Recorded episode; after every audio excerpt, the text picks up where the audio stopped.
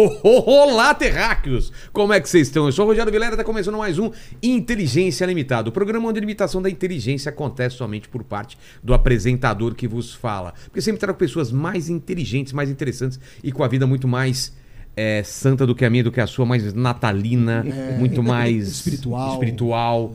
É, que mais? É, Santa. Tá me dando fome, cara, falar de Natal. Não É mesmo, Por né? não- Ah, tem, um peru, Peru, aí, né? aquela- cara, Um Chester. Chester. Tender. né? nossa. Farofa. Farofa, Farofa. né? Aí colocam é, uva passa e Uva tudo. passa. Qual é a mania? O, o- Me explica. Vamos ver se o pastor aqui consegue me, me explicar da onde vem essa, esse negócio de colocar uva passa em tudo. Eu nunca vi. É no, no peru, no, no chester, no arroz. Até no café. No colocam. no café, não no café. café. Você vai dormir, você chacoalha o lençol, tá tem uva Cheio de uva passa lá. lá. Entendeu? É complicado. Eu queria descobrir isso. E é também. só no final do ano. É. No resto do ano a uva passa Passa. passa. Passa. Ah, Lene! Como que o pessoal vai participar dessa live maravilhosa especial de Natal? É isso aí, galera. Já tá fixado no chat as regras, então você pode participar com pergunta e com comentário. Aí eu já vou pedir pra você dar like no vídeo, se inscreve no canal, já se torna membro. Exato. E aí, senta que hoje o papo vai Hoje ser... vem história, hein? Vai ser Vamos falar demais. sobre tudo, né? E hoje, como é um episódio especial, temos um patrocinador Exato. especial. Pela primeira vez, Homo com a gente, né? E eu vou falar com o pessoal então aqui, faz aquele, aquele, aquela, aquela, aquela coisa bonita, né? A gente Exato. chega final de ano, né, pastor, né, né, Sara, a gente fica fazendo aquela avaliação do ano, olhando pra trás, né? E é o que a gente vai fazer agora, né? Mais um ano se vai, né? Eu ia falar que a cada ano que passa eu fico mais velho e careca, mas eu estaria mentindo, né? Agora você deu um Eu jeito vou, na é, vou ter que né? mostrar aqui, ó. Olha aqui, ó. Ó, ó. Sacanearam nessa agora. Ó, Olha aqui, ó. Tá bonito, hein? Careca nunca, velho talvez, né? Mas é que eu fiz um, um implante aqui, Logo né? vai estar aparecendo com o Ronaldinho. Cara, Nossa, eu vou ficar com um topete aqui que vocês vão, vocês vão ficar com inveja aqui. Não, se ficar legal, eu vou fazer Vai depois. fazer, eu te indico lá. Esse ano de, mil, de 2000, eu já tô maluco. Esse ano de 2022 foi o louco. Mais uma coisa eu posso garantir, eu dei o meu máximo e não foi qualquer coisinha que me segurou não. Eu não me preocupei com as manchas no meio do caminho porque eu uso o Omo e sei que sujar faz bem, me faz uma pessoa melhor e constrói um repertório gigante de boas memórias. E quantas memórias a gente teve aqui, né, Helene? É, meu. Que ano que a gente teve fantástico, Esse ano né, foi cara? demais, cara. Foi demais. E justamente sobre essa ótica positiva que o Homo me convidou para refletir sobre o que levar e o que lavar para 2023, né? Uhum. E, e- cadê o pack aqui para mostrar aqui? Cadê? Tá é esse daqui ó. mesmo? Acho que esse aí mesmo. Olha só. Tem Como? um ali que tem uma capinha também, ó. Aquele outro ali do lado do pastor ali, ó. Olha aqui. É, tá aqui, ó. Tem uma capinha. O que, que tem dentro aqui? Vamos ver. Tem alguma coisa dentro aqui? Eu acho que tem sabão. É, tem sa- Olha só!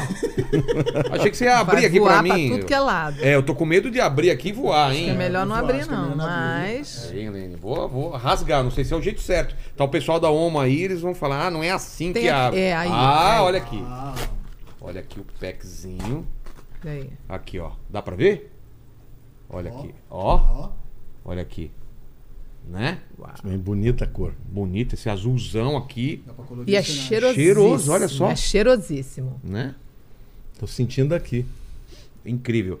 Eu nunca seria. um- O pessoal não sabe que eu sou desenhista, né? Eu nunca seria um desenhista se ficasse preocupado com as manchas de tinta na minha cabeça. Essas eu lavo. Mas levo comigo a habilidade de desenhar e me expressar através da arte. É sobre isso. Gente, a vida tá aí para ser vivida ao máximo. Faz tudo que você precisa, tudo que quiser, tudo que tem vontade. Aproveita a jornada sem medo e pode sujar, porque lavar com homo é fácil. Como que é medo em inglês? Medo. Fear. Fear. Fear. Without fear. Without fear. Em Ou francês. fearless. É, fearless. Em, em francês. Père. Ah, Ah, eu já ia inventar. Sem medo. Si- Sem medo. sem medo. Em espanhol. É, la, med la, med la meditation. Não é medo, é père. Lene, você é o cara poliglota, né? Eu falei bonito aqui, né? Falei em inglês. Ô, Lene, Em italiano é paura. paura. Paura. Sim, paura. Senza paura. Senza, senza paura. Senza Olha só. paura. Ele só aprendeu, Bonito, hein? cara. Bonito, falou bonito. Você tá louco. Esse ano eu lavo todas as manchas das horas que eu fiquei enfurnado aqui nesse porão junto com meus amigos aqui. Eu levo a certeza de que Inteligência Limitada é um sucesso. Ganhamos o prêmio de melhor, é, de melhor podcast. Uau! Se sujar faz bem. Pra saber mais, tem QR Code na tela e link na descrição. É ou não é? É isso aí. Tá E eu vou lá. comentar aqui uma coisa que é meio óbvia, mas o que, que você acha que eu tive que lavar esse ano e que eu vou levar pra 2023? Cara, eu acho que você teve Porque que lavar é que você sujou, colocou a mão na massa e fez acontecer. Exato, eu acho que lavar, você vai ter que lavar o tênis do Paquito, que ele usou. É, o que a gente usou, trabalhar. veio aqui. E outra, a lavar a nossa alma aqui, né? É. Porque, cara, a gente, quantos programas? A gente tá. Ó, a gente já fez mais de 800. Meu Deus. A gente tá no 693 dos normais. Os normais, fora os especiais. Esse ano deve ter sido mais de 300, né? 400 e foi, tal. foi. Teve episódio aqui com 1 milhão e 800 pessoas ao vivo assistindo a gente, cara. Exato. Teve episódio com 100 mil pessoas. Então, foi muito legal. Então, o que eu quero lavar é essa, essa camisa suja, é o tênis sujo do Paquito, as coisas que a gente usou aqui e virou noite aqui, trabalhou legal, e levar pra 2023 que seja muito legal, que seja bom, né? Que seja um ano que a gente, a gente tenha o que lembrar e o que lavar e o que levar pro 2024, né? Porque é legal, né, esse final de ano, fazer aquele balanço das coisas e dar, uma, dar um alívio, né? Falar, putz, a gente trabalhou pra caramba a sua camisa, mas tamo aí. Chegamos Porque até tem gente que não tá, né? E a gente tá aqui, graças a Deus. Chegamos até aqui. né? E Uau. Ah, eu, eu, se eu puder, puder olhar para trás e ver as Esse coisas que eu que eu continuarei a fazer e vou levar para para 2023, eu tive a felicidade de neste ano de 2023 todos os cultos que eu preguei, todos, seja na igreja, seja nos cultos particulares, não houve nenhum dia que não houvesse alguma pessoa se convertendo. Uau. E como a metáfora, né, a metáfora da conversão é a limpeza mesmo, Exato. eu diria que o sangue de Jesus nos limpa de todos os pecados, né? E eu pude ver essa essa coisa linda das pessoas se quebrantando, entregando a vida para Cristo e sendo transformadas. Então isso para mim é o que mais me alegra. Eu peço para Deus para que isso nunca deixe de acontecer. Eu, a gente vive num tempo em que tem muita sujeira, mas É. ao mesmo tempo tem muita procura e, e eu creio que o sangue de Jesus continua limpando Amém. e purificando as eu, pessoas. e eu não sei pra vocês aí, mas Natal sempre foi uma época muito legal pra mim, assim. Reúne família. Eu gosto muito Eu também. gosto muito, eu Eu gosto, gosto muito, de muito. Natal.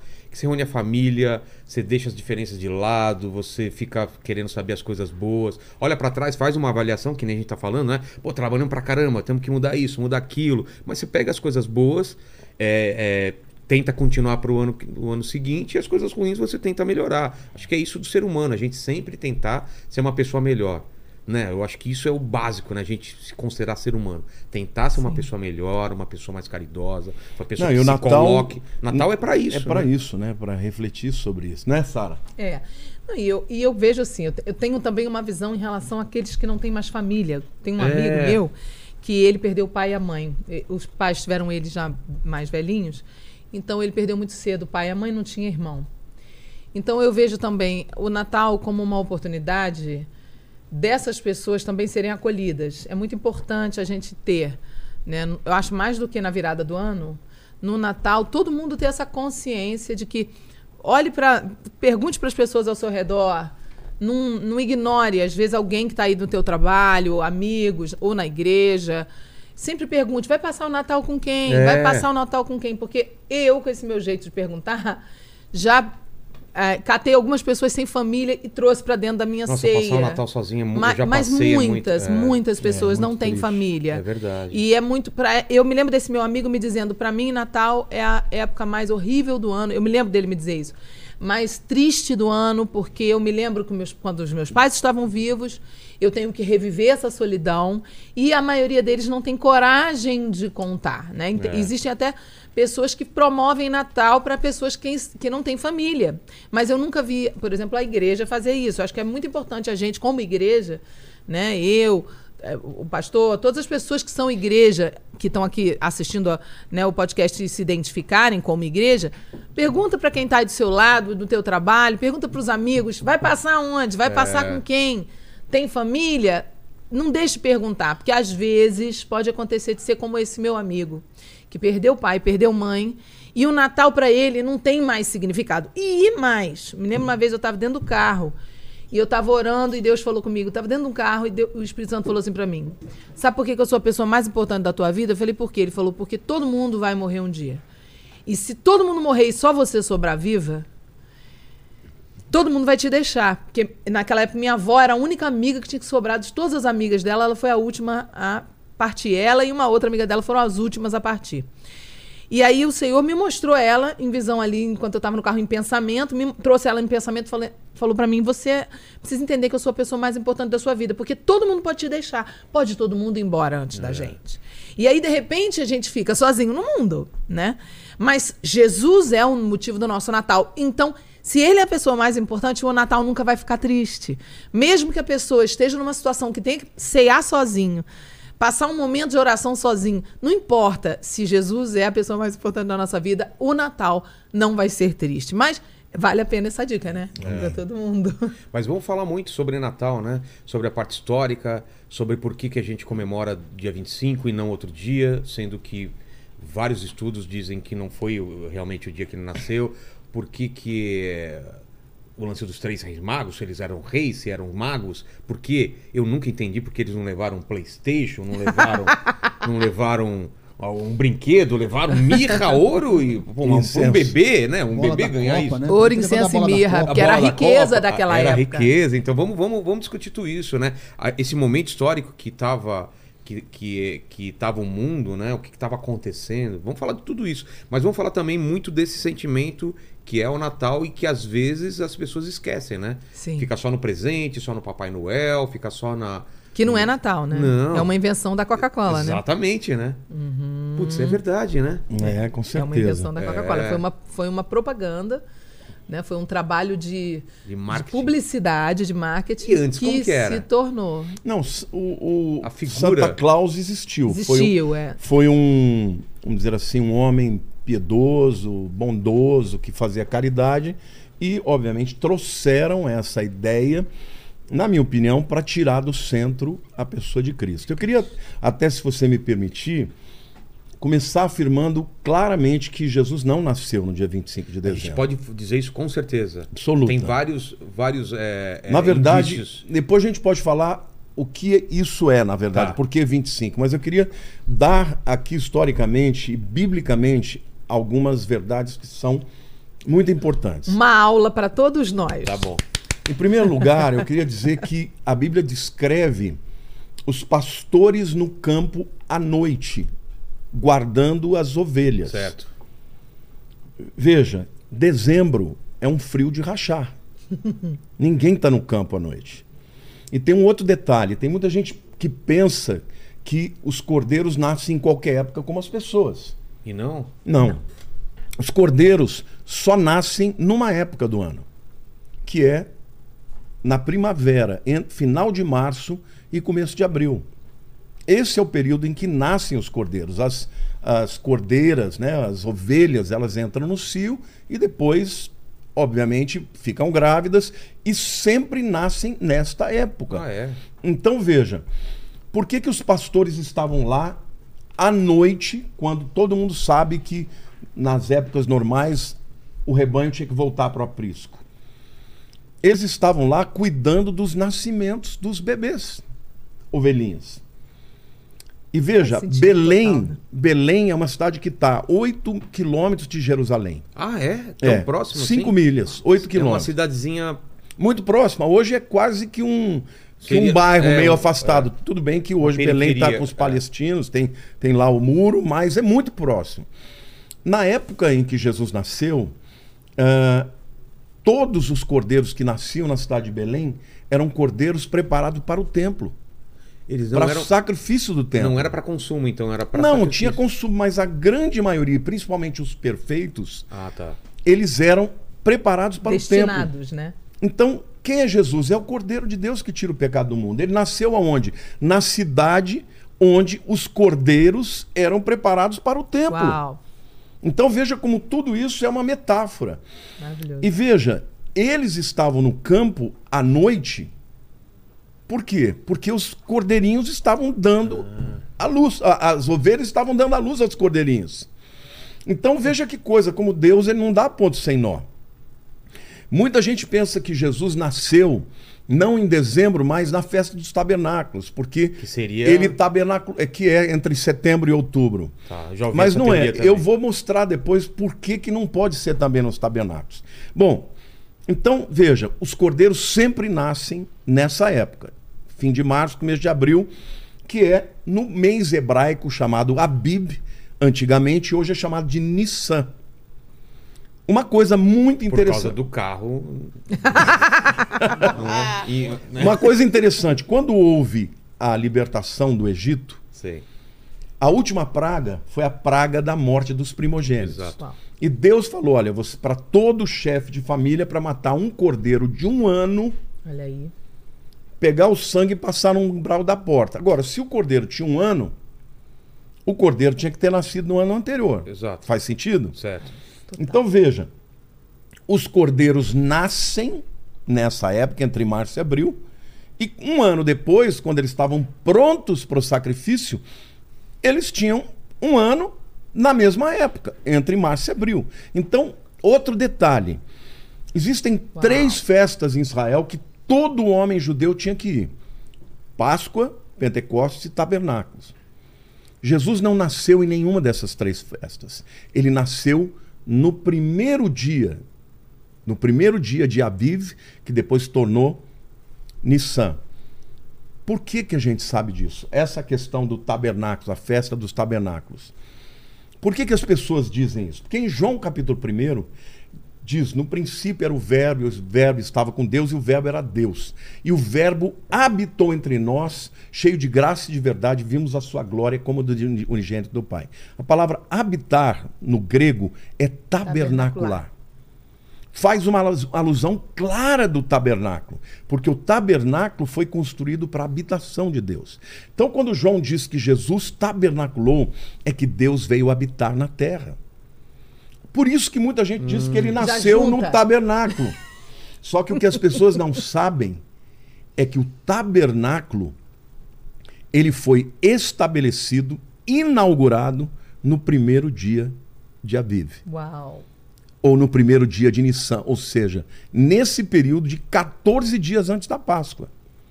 Então, tudo isso mostra como Jesus nasceu nessa época. Entendi. Você quer ver um outro detalhe? Que, e esse aqui é um nuggets que A- a- a- as pessoas não sabem, vão ficar sabendo aqui em primeira mão, porque eu vou fazer um Uau. vídeo, mas estou trazendo Tá, primeiro boa, aqui para você. E o brilho também não dá. não- o brilho que os, rei, os, os reis é, viram não, não dá nenhuma. nenhum Não, indício. não, depois a gente Ah, chega tá, lá. tá Aí bom. eu vou deixar a Sara falar Vamos lá. também, Tá porque bom. ela, lá, que ela lá. manja disso. Vamos lá.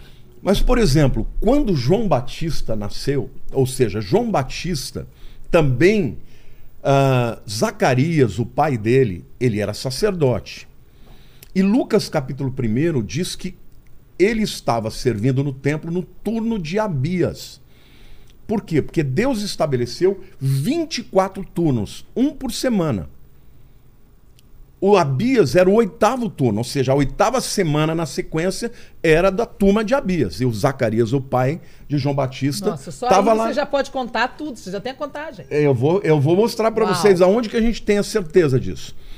A Bíblia diz que quando é, a mãe de João Batista, Isabel, ficou grávida, ela ficou porque o anjo Gabriel falou para o Zacarias que ela ia ficar grávida, ele duvidou, ficou mudo durante todo um período até nascer.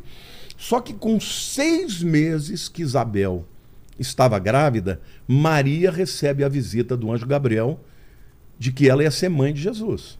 E ela vai visitar, ela vai visitar Isabel. Detalhe, a gente sabe a data que é o turno de Abias. Aonde que está essa tabela? Tem duas tabelas que dá para a gente saber. Uma está nos manuscritos do Mar Morto. Descobriu-se no manuscrito do Mar Morto, você já sabe do que, que se refere, a gente já falou aqui, outras pessoas já falaram também no seu podcast. Tem a tabela de todos os turnos. Então dá para saber quando era este oitavo turno ou o turno de Abias que Zacarias ah, recebeu a notícia do anjo. Seis meses para frente, adivinha quando dá? Entre março e abril, no mês de Abib, mês de Nisan.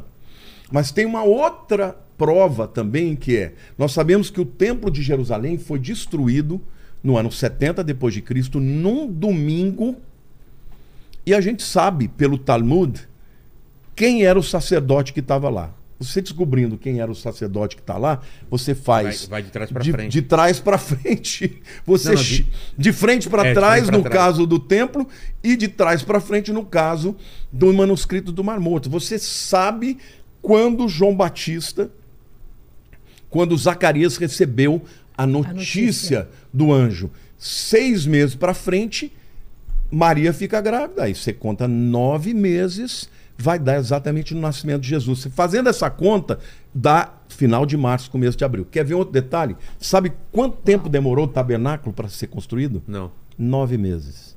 Uau. Porque a Uau. construção do tabernáculo que Deus habitou é uma figura de Jesus.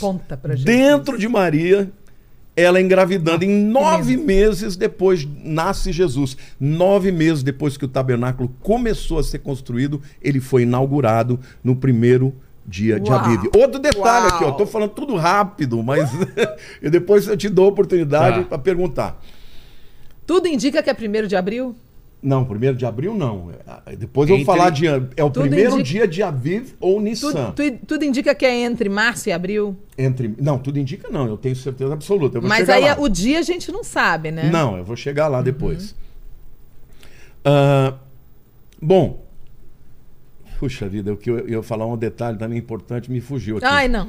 Ai, Mas assim, esses elementos. Ah, lembrei. O calendário judaico sempre começou entre setembro e outubro. Quando que é a festa de Rosh Hashanah? Ou Rosh Hashanah, como algumas pessoas chamam. É entre setembro e outubro. Esse é o calendário civil de Israel. Até hoje é assim. Até hoje. O ano novo deles é entre setembro e outubro. Mas quando você vai para a Bíblia, em Êxodo capítulo 12, quando Deus vai tirar o povo do Egito, no Êxodo, ele diz assim: o primeiro dia desse mês, que é Abiv, e hoje é Nissan, vai ser o novo ano. Ou seja, houve uma mudança de calendário nesse período, no primeiro de Abiv. Dita pelo próprio Deus. Dita pelo próprio Deus, está em Êxodo 12. A partir de agora, então hoje os judeus eles consideram o seguinte: o calendário civil é entre setembro e outubro e o calendário religioso entre março e abril, que é um pouquinho antes da Páscoa. Entendi. Todos os meses judaicos começam na lua nova. Tanto é que a palavra mês no, no hebraico é Hodesh, que vem de Hadash, que é novo, de lua nova. Então todo mês começa na lua nova. Mas a Páscoa é na lua cheia. 14 dias depois. Por que, que eu estou dizendo isso? Porque quando Jesus nasceu, o que, que aconteceu com o calendário do mundo? Foi mudado É. antes de Cristo Depois e depois de Cristo. Então, Calendário gregoriano. o calendário gregoriano que se tornou o calendário do mundo ocidental, mas a aplicação espiritual aqui é que quando Jesus nasceu, ele mudou o calendário das pessoas e começou novidade de vida. Porque quando ele nasceu, o mundo se transformou. Como diz a palavra de Deus, diz: o, mundo que andava em trevas viu a sua luz, e os habitantes da sombra da morte viu a sua maravilhosa luz. Então é como se Jesus, ao nascer na nossa vida, ele também nos traz novidade de vida. Então, todos esses aspectos mostram que Jesus não pode ter nascido em dezembro, mas que ele nasceu. Os, os clues, né, as dicas, dicas. que Deus deu, Todas são indicam todas indicando para o mês de Aviv, no início do mês, a mudança do calendário 14 dias antes da Páscoa. E detalhe, Jesus nasceu neste período e morreu nesse período. Também? Exatamente. É, Exatamente. Jesus Ele morreu na Páscoa. Caramba. Então, veja, ele cumpriu Um ciclo, tanto o Coisa nascimento. Porque como é que funcionava? O pai de cada família, ele tinha que pegar um cordeirinho de um ano, tá? E trazer ele para sua casa no décimo dia do mês de, de Aviv ou de Nissan. Trazia para dentro da casa. Do décimo dia até o décimo quarto, ele ficava inspecionando o cordeirinho para ver se ele tinha alguma mancha, se tinha alguma quebradura, se tinha qualquer problema, uma Defeito. sarna. Se ele não tivesse, no 14 dia, ele o degolava e pegava o sangue e passava no umbral da porta. Detalhe: Jesus entrou em Jerusalém no domingo de Ramos, décimo dia do mês de Aviv. E ele foi sacrificado no dia da Páscoa. Uau. Enquanto o sacerdote estava subindo a rampa do, do altar de sacrifício para amarrar o cordeiro às nove da manhã, Jesus estava sendo crucificado às nove da manhã. Às três horas da Todo manhã, o simbolismo da. da- às três horas da manhã, não, da tarde, o sacerdote degolava o cordeiro. Às três horas da tarde, Jesus expirou e entregou o Espírito. Então, tudo Deus fez, Vilela. Uau. Tudo Deus mostrou. Jesus nasceu no primeiro dia do mês de.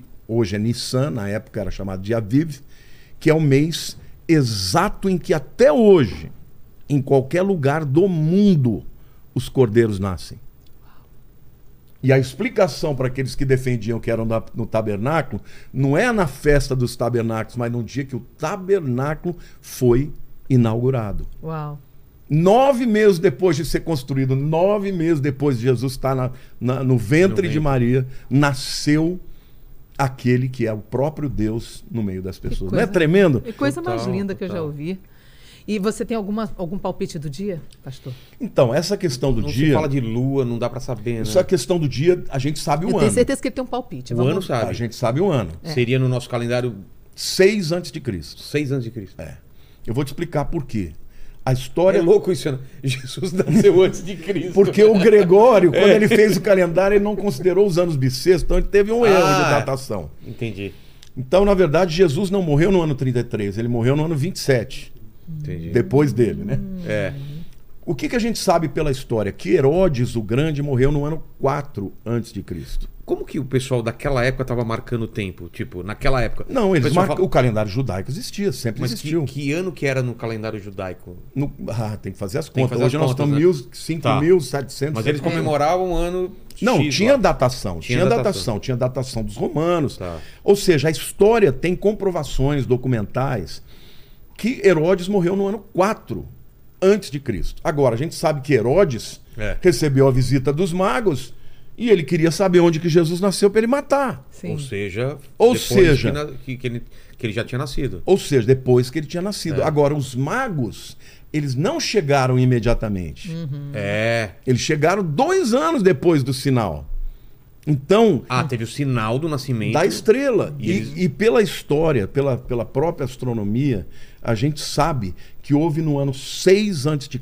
uma conjunção de Júpiter, Uau. de Saturno, de Vênus, e essa conjunção, esse alinhamento dos planetas Uau. é que fez com que houvesse um- uma luz brilhante. Não era um cometa, então. Como uma Não, nova estrela. que eu já ouvi também. Uma nova Não, estrela, e eles né? sabiam, existe até textos entre os gregos que Júpiter Júpiter é o planeta considerado o planeta do rei. Uau. Ah, é? É. Então, tem até textos que falam do rei da Judéia. Por isso que os magos, na verdade, eles eram é, astrólogos, Astrólogos. zoroatristas. Eles- eles não É é- isso aí. Eles não eram. Não, Mago é bruxo, gente. É, mago eram Mago é bruxo. Então eles não eram bruxos, eles eram astrólogos. ast- Eles É eram porque a- astrólogos. astronomia e astrologia era junto Era. nessa época, Naquele né? Tempo E psicologia também. Astrologia, a astrologia, a astronomia e a psicologia. Naquela época, a psicologia deles era astrologia. Foi a primeira forma de estudar temperamento, que nem hoje a gente tem os quatro temperamentos, enneagrama, várias formas de estudar temperamento. Naquela época só existia a astrologia. Então, só para concluir a, a questão da, da data, Tá. né? Como que a gente sabe que Jesus nasceu? Pelo menos Uau. seis antes de Cristo, pode ser um pouco antes. Por quê? Porque nós sabemos que quando Jesus nasceu, entendeu? Herodes quis matar. E os magos avisaram e não voltaram pelo caminho, né? Que eles deve... Porque o Herodes falou: olha, você vai lá, vê onde, eles...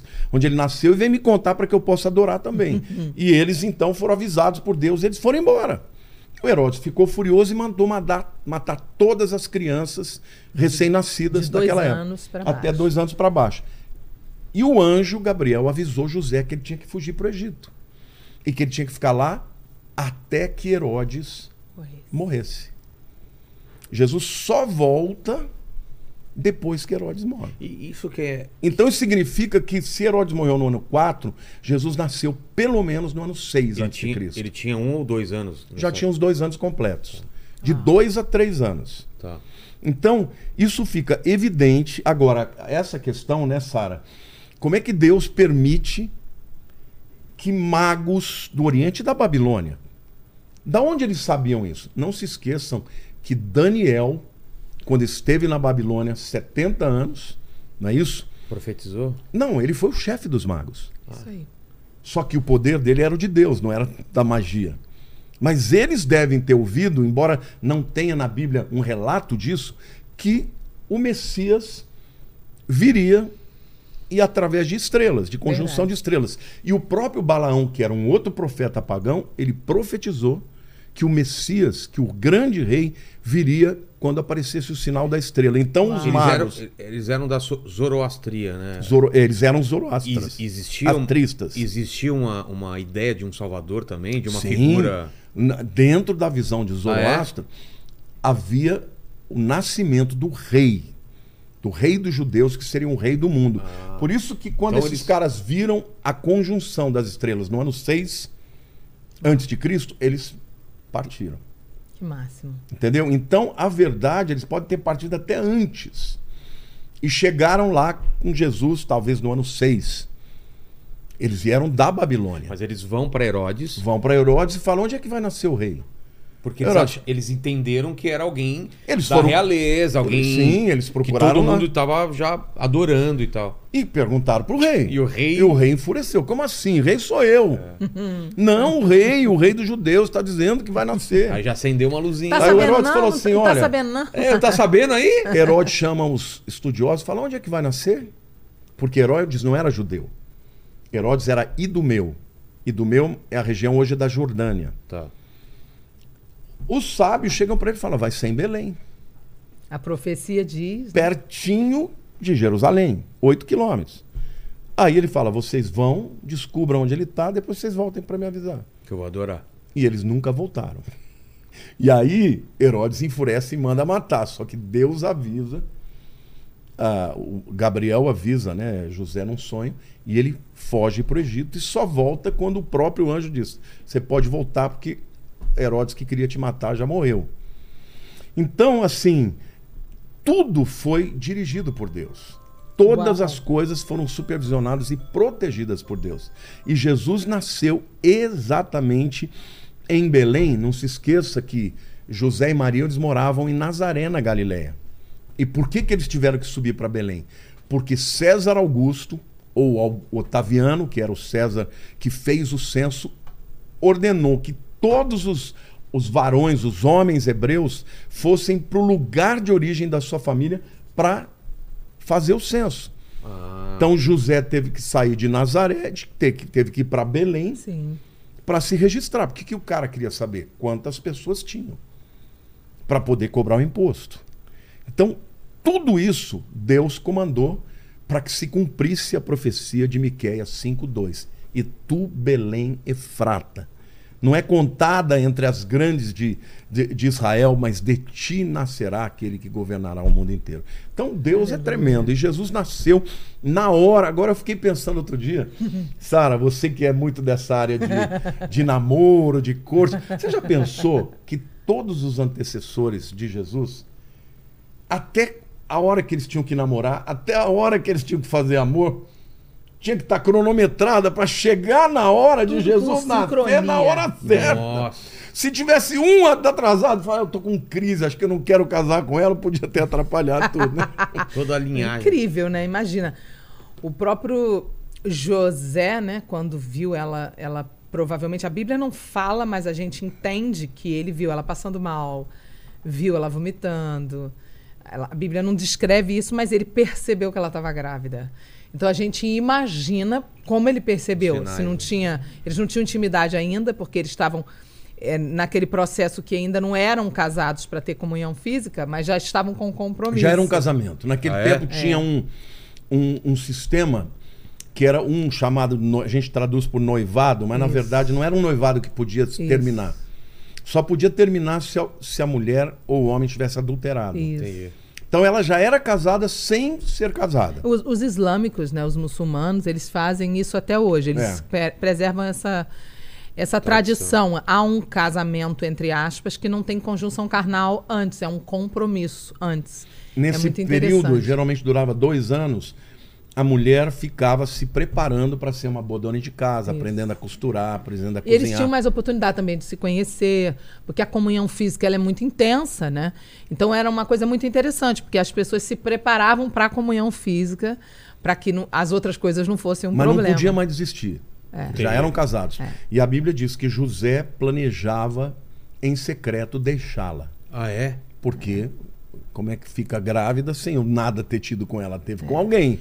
Mas se ele saísse, ela, ela seria, Ela seria apedrejada. Ah, ela seria, apedrejada, Apedrejada. assassinada. E ele, isso mostra, isso é uma base para a gente saber que eles eram amigos. Né? Sim, Porque claro. eles eram tão amigos Na que mesma ele. cidade. Na, na, por, porque ele amava ela, ele tentava secretamente deixá-la, porque ele sabia que ela seria assassinada. Mas aí o anjo Gabriel Aparece. aparece num sonho para ele. E diz, fala, José, Não tem. ela é pura mesmo. Não temas receber Maria, porque o que dela foi gerado é do Espírito Santo. Isso, para mim, já é a maior É doideira de todas. É, É. Porque o que nível foi a visão para convencê-lo é que nós não temos condição de dimensionar. Porque uma coisa, ah, ele teve uma visão, outra coisa, qual é o nível É, a dessa clareza visão? E a certeza que O Não, nível foi um da sonho, né? Não foi nenhuma visão, foi uma foi um visão sonho. em sonho. É, foi um sonho que foi um Ele nível de- apareceu em Isso. sonho, diz a Bíblia, né? E o nível de intensidade deve ter sido muito profundo, Sim. porque para ele acordar convicto de uma coisa completamente impossível. Ele deve ter tido a sensação Inédito. da presença do real. anjo, é, e, e eu não posso imaginar o que foi isso. Mas uma coisa interessante que eu acho que é legal também de acrescentar, que vocês estavam falando sobre a questão dos reis. É, como eu fui do mundo, eu fui muito ligada em astrologia, né? Então, quando eu cheguei na igreja, que eu comecei a ler a Bíblia, eu percebi isso. Como na gente, sendo crente, a gente não acredita em astrologia, a gente não entra pra, mais para isso. Existe até um preconceito de falar de astrologia. Uma- teve uma vez eu estava fazendo uma live, alguém perguntou, eu falei que, que, ah, qual é teu signo, teu ascendente? Eu falei tudo. Aí as pessoas ficaram escandalizadas. Eu falei, não, gente, na verdade, na verdade, Deus proibiu algumas coisas porque o ser humano não se aguenta, quer futucar futuro, quer adivinhar futuro, e isso ira a Deus, né? Mas inicialmente as, as Ele coisas. podia se revelar assim. Isso, e, e Ele inicialmente. se revelou assim. Na, na Bíblia, nós temos runas sendo jogadas, nós temos é, vários métodos Pessoas que hoje. tirando a sorte, Tirando a sorte entendeu? que hoje são proibidos. São parecidos com o jogo de búzios. É, não, isso tem- tá? Isso tem é parecido com o jogo de. é. Runas é parecido com o jogo de búzios. Ou seja, nós temos Runas são muitas tipo umas pedras? são É. tipo parecido com o jogo de búzios. A questão é, Deus proibiu muitas coisas ao longo dos séculos, dos Por quê? Porque milênios. antes os homens não estavam preparados para uma, pra uma revelação do Espírito Santo. E Deus foi se Isso. revelando aos e poucos. também os homens não tinham a malícia de ficar cavucando o futuro, entendeu? Claro. As pessoas foram criando mais malícia, mais maldade, e as pessoas começam hoje a ultrapassar a barreira do que tem que fazer. Tipo, ser humano, por que, que a gente hoje não, não deixa a astrologia ser usada como método né, dentro da igreja de identificação de identidade e personalidade, né, como método de temperamento? Porque a astrologia pode sim virar uma obsessão na vida daquela pessoa e um método que a pessoa comece a consultar futuro, adivinhação. E isso Não, ira isso a Deus. Foi proibido. Foi proibido por Deus. Depois por Deus, entendeu? Exatamente. Mas antes disso, a astrologia, ela era ligada à astronomia e ela era uma ciência. As pessoas não usavam para adivinhar futuro. Entendi. E a- o que acontece? Era alinhamento de planeta. Pronto. Quem não estrela. entende de mapa astral, quem é aqui que tá assistindo a gente, que já, assist, já leu o mapa astral, ou já fez algum mapa astral, vai entender. O que, que é um mapa astrológico? É o mapa do- da nossa constelação inteira, todos os planetas, e o que, que era o mapa astrológico daquela época, né? Que hoje em dia se perdeu muito isso. Ainda se faz, mas as pessoas ah, vão consultar horóscopo, horóscopo Não, essas palhaçadas. não era usado para questões pessoais. Isso, Era pra isso aí. Era pra- usado mais para questões Pra- Agricultura. Colheita. colheita e não, mas sobretudo questões proféticas de, Isso. de Ah, é? grande De grande- importância. Só que olha que interessante. Se você visualizar o que é um mapa astrológico, é um, é um, é um desenho, um mapa, literalmente um mapa do céu. Tá. E o que, que quando a pessoa nasce, o que, que eles falam assim? Ah, qual é teu signo? Na verdade, é o Sol. Aonde estava o planeta o Sol quando você saiu da barriga da sua mãe? É tão poético, é como. Deus tirou uma foto, congela os planetas a hora que você saiu da barriga da sua mãe. Aonde você estava, o horário que você estava, o ano que você nasceu. Onde que estavam os planetas? Em qual lugar estava? Ali eles fazem um traço. Isso era a origem real da astrologia. Era uma coisa pura, inicialmente, depois que virou bagunça. Eles traçavam todo um mapa, levava meses para traçar, para descobrir aonde estava tudo. E ali era o primeiro traçado, o primeiro método de temperamento, de, de gerir temperamento. Eles com certeza fizeram um mapa do ano, porque eles faziam um mapa do ano para colheita, para todas essas questões. Provavelmente, quando eles traçaram o mapa, e eles traçavam olhando Não, muita coisa, o que eu creio que- apareceu o alinhamento que você falou. É o que eu creio. E no que apareceu, eles é que falaram, isso eles- significa o Messias. Eles conheciam As escrituras. muito mais a respeito ah, da questão profecia. astronômica naquele tempo e eles tinham acesso à profecia. Eu Sim. creio Eu que, embora. Daniel não mencione isso no livro, eu creio que, como Daniel diz até o, o dia que Jesus ia morrer, eu creio que ele também deve ter dito quando nasceria. E depois, juntamente com a profecia de Balaão, que está na Bíblia, que fala da estrela que viria, eles juntaram as Sim, coisas. sim. E houve uma conjunção dos planetas no ano 6 a.C. Sim.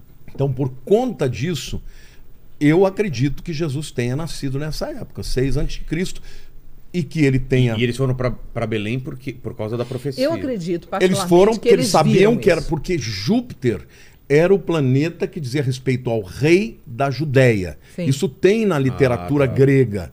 Sim, Então eles foram para Belém e falou: ó, é de lá, o rei da Judéia vai nascer. sim, sim. Isso por volta do ano 6 a.C., que quando Jesus nasceu. Chegam em, em Herodes, Herodes fala: Eu quero saber, me tragam um lugar que eu também vou adorar. Jesus foge, fica dois anos no Egito, e quando ele volta, Então, mas- Herodes morreu no ano 4. Mas pra Herodes já existia esse, esse murmúrio, já existia um. um- Acho que Não, Vai na, não, não, Não, na época de não. Jesus, Será? todo mundo estava esperando o Messias. É? É, mas Uai, ele mesmo. Não, você, você era não se lembra. Não, tinham nisso, né? muitos. Tinha, tinha esses rumores. o Não, não eram só rumores, existiam vários. As pessoas esperavam É? a profecia se não, não é cumprir, isso né? que eu estou dizendo. Existem várias pessoas no tempo de Jesus que se diziam Messias. Ah, entendi. Ixi. Apareceram, eu sou Messias. Messias, eu sou Messias. Vários aconteceram, Que criaram doideira. guerras. Ah, é? E eles tinham, os romanos tinham que descer o porrete. Uma coisa política, né? Herodes também, porque havia uma expectativa enorme. O Entendi. próprio, o próprio um dos, dos, dos sábios daquele tempo, da- inclusive do Sinédrio, ah, ele pega Jesus no colo, ele diz assim: agora, Simeão, agora eu posso morrer. Uau. Porque Deus havia prometido para ele que os olhos dele, ele não ia Seriam. morrer antes que seus olhos vissem o Messias. É isso aí. Ele faz essa Então- profecia no, no oitavo dia Então- depois que Jesus então- nasceu. Então o povo já tinha muita decepção de, de falsos messias. Mas a expectativa de que o Messias estava chegando era muito grande. Imagina Sim, viver nessa época de João você. Batista é, era, né? vai era chegar, alguma coisa tá acontecendo e todo mundo esperando pelos sinais, vendo alguma coisa. E, Herodes também devia estar. E Herodes, né? quando ele fica sabendo, ele fala: Eu preciso matar esse cara. Porque se Medo. via. E os magos, veja, ninguém fala que eles são reis. A Bíblia não fala. Por quê? Fala que eles são magos. Porque os presentes que eles trouxeram são caríssimos: Ah, tá. Sim. ouro, incenso e mirra. Ah, incenso você compra aqui, no, né? É, Baratinho. né? naquele tempo era caríssimo. Agora, Naquele deixa... tempo, né? ouro por quê? Porque ele é real. Ai. Ele Tá, é rei. Ouro, ouro pela realeza. Ele seria um rei. Mirra, Incenso, porque ele seria um intercessor diante de Deus. então é a parte espiritual. Espiritual. E a mirra. E a que- mirra, porque que é? era, ele iria morrer. o que, que é mirra? Então, vou te explicar. A mirra era uma das especiarias mais caras que existia. É um perfume, entendeu? Na Muito- verdade, é uma essência, É uma é a essência. primeira essência para formar o óleo da unção. É a mirra. Verdade. Da onde vem a mirra? A mirra vem de um espinheiro que eles tinham que cortar a casca, eles tinham que torcer a Eu casca. nunca tinha escutado isso, olha só. É, eles Sempre tinham, que, escutei mirra, né? Nunca... eles tinham que torcer a casca e tinham que espremer por fim. Agora, detalhe: a seiva que saía desse espinheiro, em questão de minutos, ela virava uma cera. Tá. E quando Deus dá a orientação do- da, da formação do óleo da unção, a mirra é o primeiro elemento. Só que Deus fala, não pode estar em estado de cera, tem que estar líquido. E aí? Aí que você tem rápido? que, que você tem que ter todos os outros elementos preparados e você para ter aquela grande quantidade, você tem que ter um monte de gente cortando as cascas ao mesmo tempo. Caramba. E aí pega aquele, aquele líquido ainda em forma líquida e jogar no, no restante, porque aí ela não endurecia mais. Por isso, é, por isso era Por caro. isso é o olho da cara. é o olho da cara. Mas Jesus- era perfumado? Era um cheiro? perfumadíssimo, mas profundamente amargo. Então a mirra fala da morte. Jesus Ah, é- é- foi é- embalsamado com mirra Então era... e era aloés, como diz a Bíblia. Era a O ouro é porque ele seria rei. O incenso porque ele seria intercessor. E mirra porque ele morreria por todos. Nossa. Tremendo. Então E- já tava, nos três presentes já tava... E, era, O- e eram o- o- presentes muito caros, então era riqueza. Por isso Jesus as pessoas acham que eles eram reis, porque eles trouxeram. Não é que era mais ou menos. Era caríssimo. Carrega... E era um carregamento, não era um caixinha. Você tem uma ideia? Eram quando- camelos e camelos carregando. Quando- Mas qual que era o significado deles darem esse presente para, para Porque Jesus? era caro. Foi com esse dinheiro que o José viveu dois anos no Egito. Ah, é? É, e ninguém ia visitar um rei sem levar presente. Era uma Tinha que Ah, levar tá, tá. presente. Era uma... Era uma... Ele era o rei, Era mas tradição, sem né? saber, eles estavam cumprindo os aspectos proféticos da vida de Até Jesus. os presentes, né? Entendeu? Agora, veja que coisa. Naquela época era tão caro uma especiaria assim que Maria, irmã de Lázaro, irmã de Marta, ela tinha um perfume que ela tinha recebido, muito provavelmente de herança. E quando Jesus estava na casa de Simão, um, um fariseu, um pouco antes da morte, na semana da morte dele, ela abriu esse perfume O pessoal chama a atenção dela, né? e, e começou a- limpar os pés de Jesus. A Bíblia diz que aquele perfume custava 300 denários. Um denário é o salário de um dia. Nossa. Então, nós 300. estamos falando que é quase um ano inteiro que o camarada trabalha. Era aquele frasco de perfume. Agora, isso não se compara com o preço de mirra. Ah, é? Ah, não, mirra é muito mais cara. Por causa disso, pela Entendi. dificuldade que você tinha para fazer o óleo da unção, que tinha que misturá-la ainda enquanto ela era líquida. Mas Senão isso- ela virava cera. Isso também, de certa forma, era mais uma forma de corroborar para José o sonho e tudo o que estava acontecendo. Era- Eram confirmações Claro, claro. após confirmações. Você já imaginou? Você tá lá É. com o teu bebezinho, você olha para ele e fala, puxa, mas ele é tão frágil. Aí vem três camaradas do outro lado do mundo Exato. e diz, eu tô aqui para adorar o rei. E sabe uma coisa que eu acho tremenda? Não sei se você já pensou nisso, Sara. Quero ouvir tua opinião e a sua também. Gente que não teve revelação nenhuma.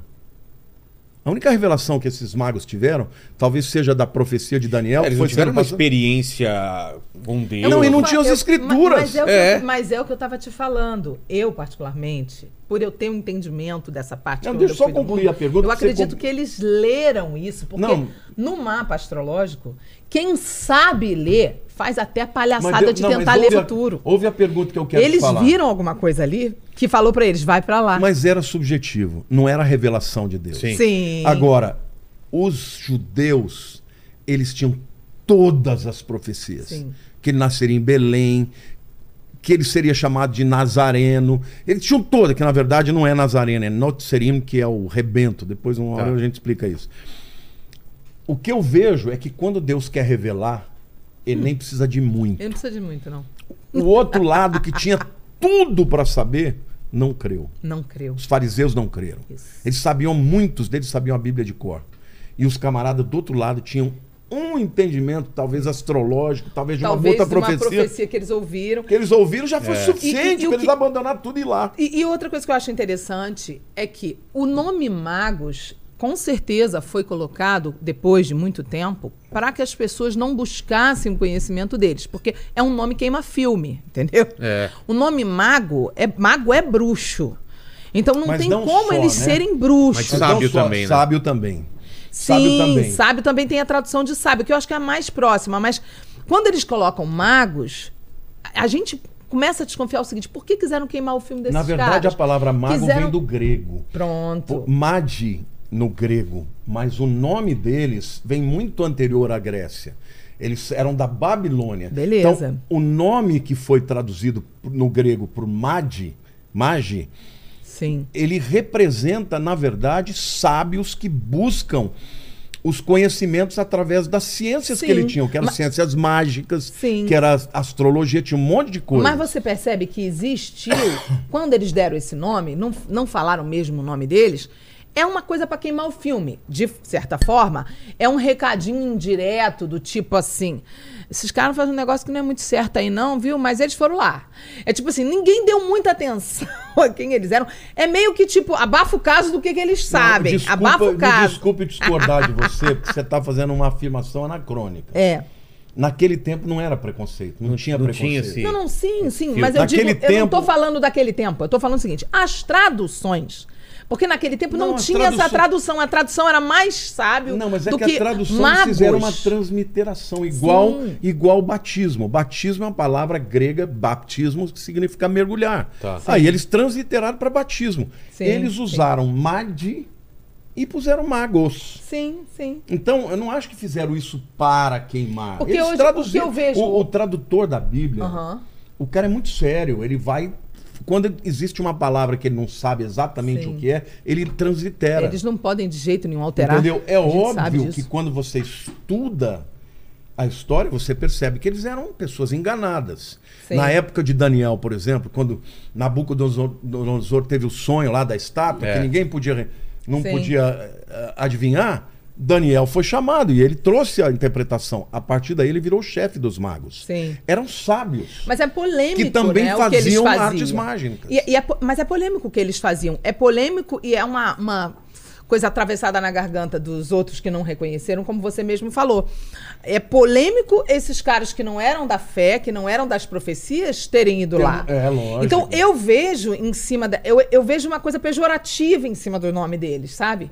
Eu particularmente, é uma coisa muito da minha visão particular. Eu acredito que eles que foi uma coisa do tipo assim, não dá muita pelota pra eles, não, eles foram lá. Mas a Bíblia talvez, não tinha esse teor. A Bíblia, quando É. traduz. Olha, tradução, por exemplo, você pega uma tradução King James, Sim. é do 15 século, Sim. 16 século. Mas você Não vê essas traduções essa- mais atuais, você percebe essas traduções mais atuais? Tem gente que me manda e-mail falando assim: eu não acredito nas traduções atuais. É um outro assunto pra gente falar um dia. As traduções da Bíblia são fiéis? Eu acredito. Mas tem gente que já me mandou vários documentos. Ah, olha esse documento aí, porque eles estão mudando as traduções mais atuais, né? Dizem que estão mudando e tal. A gente sabe que o, o Na sonho verdade, do que Eles eram diabo. É. magos mesmo, eles mexiam com alquimia, eles mexiam. com- Olha, você pega, por exemplo, uma das coisas que eles buscavam o conhecimento e os poderes eh, sobrenaturais. Você pegar a palavra bíblica para feitiçaria, no grego é farmaqueia. Ah, é? Eles faziam mistura Ou de, seja, de- de plantas, elementos de- químicos, de, Ou plantas. seja, e a tudo. farmácia Ou vem seja, daí. o cara ficava, dava barato desde aquela época. O cara ficava louco. Você acha que não tinha planta alucinógena? Claro. Lógico que tinha. Aí o cara ficava Cogumelo, alucinado e é. ele falava: Isso aqui é poderoso. E tentaram dar pra Jesus, né? Também um. Então, o que Uma- eu uma penso substância é o seguinte, pra Jesus. A tradução magos não tem nada E- demais. e é, tá tudo os certo. nomes deles não tem, não tem base bíblica. Historicamente Belqui- tem, né? Eu não Baltazar, acredito que eles Baltazar, eram magos, magos. Eu acredito que eles eram. Eu, particularmente, acredito que eles eram astrólogos. Pelo pouco que eu conheço da astrologia, eu acredito que eles eram astrólogos, que eles fizeram. Também, mas eu acredito que eles tinham um conhecimento muito profundo de leitura dos, do mapa. Porque eu já vi, assim, desde a época que eu era do mundo, pessoas verem coisas absurdas num mapa, né? Por exemplo, quando eu era criança, eu não era crente. Meus pais foram fazer um mapa com um grande mestre sobre o meu futuro. Eu tinha sete anos de idade. O cara abre, eu ouço as fitas e o cara fala assim: olha, eu não vejo futuro, eu não planejo futuro, mas tem uma coisa que eu não tenho como esconder de vocês. A sua filha será uma missionária. Ninguém da minha família nunca soube o que era missionário, ninguém da minha família era crente. Eu tinha apenas sete anos, só foi me converter com 24 anos, mas estava escrito, no dia que eu nasci, o meu destino estava escrito ali. Então, eu acredito, pelo conhecimento pequeno que eu tenho, que não sou astróloga, nunca fui astróloga, mas eu acredito que eles tinham conhecimento de astrologia a nível muito violento, porque eles leram que o Messias Não, eu ali. acho que, olha, eu, eu quero deixar claro aqui que a astrologia é completamente contrária à Bíblia. Isso aí. Tá? Se É isso alguém está me vendo aqui. Eu não sigo não astrologia. Somos favoráveis eu, eu não sou tá? favorável, eu não sigo astrologia. Porém, quando Deus quer se revelar, ele queria se revelar talvez a homens que eram muito sinceros, Sim. que estavam sinceramente buscando a verdade. Entendi. E ele usa a ferramenta que ele quiser. Historicamente, quando você lê os documentos desses camaradas, eles faziam alquimia. Sim. É, Eles os caras misturavam. tavam- os caras os caras estão estudando alinhamento e, e Deus nasce, é, Jesus nasce exatamente nesse alinhamento. Tu, para eles vai fazer sentido. Ou Deus seja, usa o que ele quer, né? Deus, usa a revelou ferramenta que parte ele quer. da verdade para eles, o É. suficiente para eles virem. O que é importante que a gente tem que citar aí, que eles queriam adorar o rei. E mais interessante É é ainda é, é aquele, aquela passagem que está lá em Mateus capítulo 7, verso 21. que Qualquer um é usado por Deus para o que Deus quiser fazer. É a coisa mais comum que você escuta pessoas que estiveram encarceradas, presas, dizerem que às vezes tinha alguém desviado dentro da cadeia, que Deus toma em mistério, toma em profecia. Na verdade, Deus pode usar até o diabo. Né? Eu conheço a história de um cara que era bruxo, o diabo ele foi fazer um trabalho para tirar a mulher do- de um cara, e o diabo apareceu e falou: Não posso tirar o marido dessa mulher para dar para amante, porque essa mulher é crente. Aí o cara falou: É, Faz então isso. eu vou, eu vou servir esse Deus que é mais poderoso que você. E o eu, cara eu tinha um amigo, fora. ele já faleceu, Fernandinho. Ele um dia. Ele ficava evangelizando uma pessoa que ia no terreiro e tal. O cara falava: ah, Eu vou na igreja se você for no terreiro. Ele falou: Tá bom, eu vou. E ele foi. E ele ficou lá quietinho. E aí o pai de santo incorporou lá, começou a, a falar, trazer as profecias. Quando chegou nele, virou para ele e falou: O que, que você está fazendo aqui? Teu lugar não é aqui. Você serve o Deus Altíssimo. Nossa. Desse jeito. Eu também conheço a história assim, parecida. O camarada se converteu, falou: Bom, se o lugar dele que serve o Altíssimo não é aqui, o meu também não. Entendeu? Ou seja, Ah, mas uma isso coisa... é uma coisa assim. Mas esse cara era um bruxo e o diabo aparece pra ele e fala: Eu não posso tirar o marido dessa pra dar pra amante, que a amante tinha pago pra ele pra fazer um trabalho. E ele foi invocou o diabo numa mata, um negócio. E é a história que o cara fala que, o- que quando o diabo falou: Eu não posso porque ela é crente, ele falou: Ah, então tem um Deus mais poderoso que você e deu as costas pro diabo e saiu. Mas o que, que a gente tá falando? Deus usa qualquer coisa que ele quiser. É importante pontuar isso para que as pessoas entendam que Deus proibiu várias práticas, porque as pessoas não têm nem capacidade. É, não elas dá pra gente abandonam a esconder Deus. o fato de que eles eram Eles zoratristas, eram que eles eram astrólogos. Não dá. Entendi. Agora, a outra questão, então por que 25 de dezembro? Você quer falar? Ou... Não, É, mas, mas antes disso, eu queria entender é, o que, que eles encontram lá em Belém. Como que é essa cidade? O que estava acontecendo Belém era lá? um povoadinho. Não devia ter mais do que. Então ele mil chamou a pessoas. atenção. Três caras desse tipo chegando de longe, com Ah, roupas diferentes. certamente. Com certeza. Com certeza. Eles vieram com. com Imagine mais você num gente. povoado com 500 É, pessoas, chegar exatamente. três caras. mundo, Ninguém é. andava com caixinha que nem no presépio, caixinha pequenininha, não. Não, e com bem vestidos. Era né? carregamento. É, eles trouxeram muita coisa. Então, eles foram notados, certamente. Só que eles fizeram né, aquele momento de adoração, entregaram os presentes, foram embora e na hora, Gabriel, naquela noite mesmo, visita ah, e se revela, fala para José que ele tem que ir embora porque Herodes quer matá-lo. E aí eles fogem e permanecem dois anos. Não esqueça, ele era carpinteiro, que na verdade ele não trabalhava com madeira, tá? Era, era construção, né? Era construção, é tecton no grego, né? Que é Uau. pedra. Uau. Pastor, você, você concorda que é, muitas pessoas, a- no Brasil principalmente, como a gente tem uma raiz católica muito forte, muitas pessoas acham que Jesus era pobre. Né? Muitas pessoas já, eu já vi até aquela coisa, Mas coisa também não era rico, não. franciscana. Mas Não ele não rico, nasceu não. Pobre e ficou pobre era- na manjedoura, pobre não. É a manjedora. Ele tinha estrutura ali. Ali, na verdade, é porque, pensa, ele está indo para Belém, Pro porque censo. Belém era o lugar para fazer o censo, e chegou lá, não tinha lugar. Não tinha. Então, o único lugar que foi achado é lugar um estábulo onde tinham os animais. Mas esse dinheiro que eles receberam foi um dinheiro extraordinário para ele viver todo aquele período, para depois voltar aí para Nazaré, José começar o seu trabalho. Não, Jesus sempre teve tudo que ele precisava. Tudo que ele precisou. E isso já, já refuta muito dessa coisa, dessa era crença franciscana Ah, não, não. de que a gente precisa fazer voto de pobreza, essa coisa de que a pobreza é nobre. Isso refuta isso. Mas por outro lado, por que, que Deus, ao fazer o seu filho nascer, ele não fez num palácio? Exato. Lindo, Porque o né? palácio não é um lugar que todo mundo vai. E estava corrompido também. Mas né? não é isso. Se você vai num palácio, uma casa maravilhosa, o pobre não chega. Não Sim, chega só é a nata Agora, que vai pro se palácio. você vai num estábulo, Todo mundo pode ter o, acesso. o pobre pode ir, o rico pode ir. Tanto é que Verdade. você vê que no momento de adoração vem os pastores, que são muito mais simples, e Sim. vem os magos do Oriente trazendo presentes caríssimos. Então ali mostra claramente que para adorar a Deus não importa a sua condição social, mas Verdade. Deus ele se revelou aos pobres Verdade. através de Jesus, porque Jesus se identificou com os pobres. E Jesus ele falou claramente sobre isso. Agora, não é que ele não tivesse dinheiro, não é que a condição social dele fosse uma condição de não ter. Sim. Quando ele precisou de dinheiro para pagar o imposto, ele falou: Pedro, pega a tua vara e vai lá pescar, porque tem um peixe. E dentro da boca dele tem uma, tem uma moeda que vai dar para você pagar o imposto do templo por você e por mim. Multiplicou pães Demais. e peixes. Quer dizer, É. ele tinha dinheiro, ele tinha poder para fazer o que ele quisesse. Só que a Bíblia também diz que ele não tinha onde reclinar a cabeça.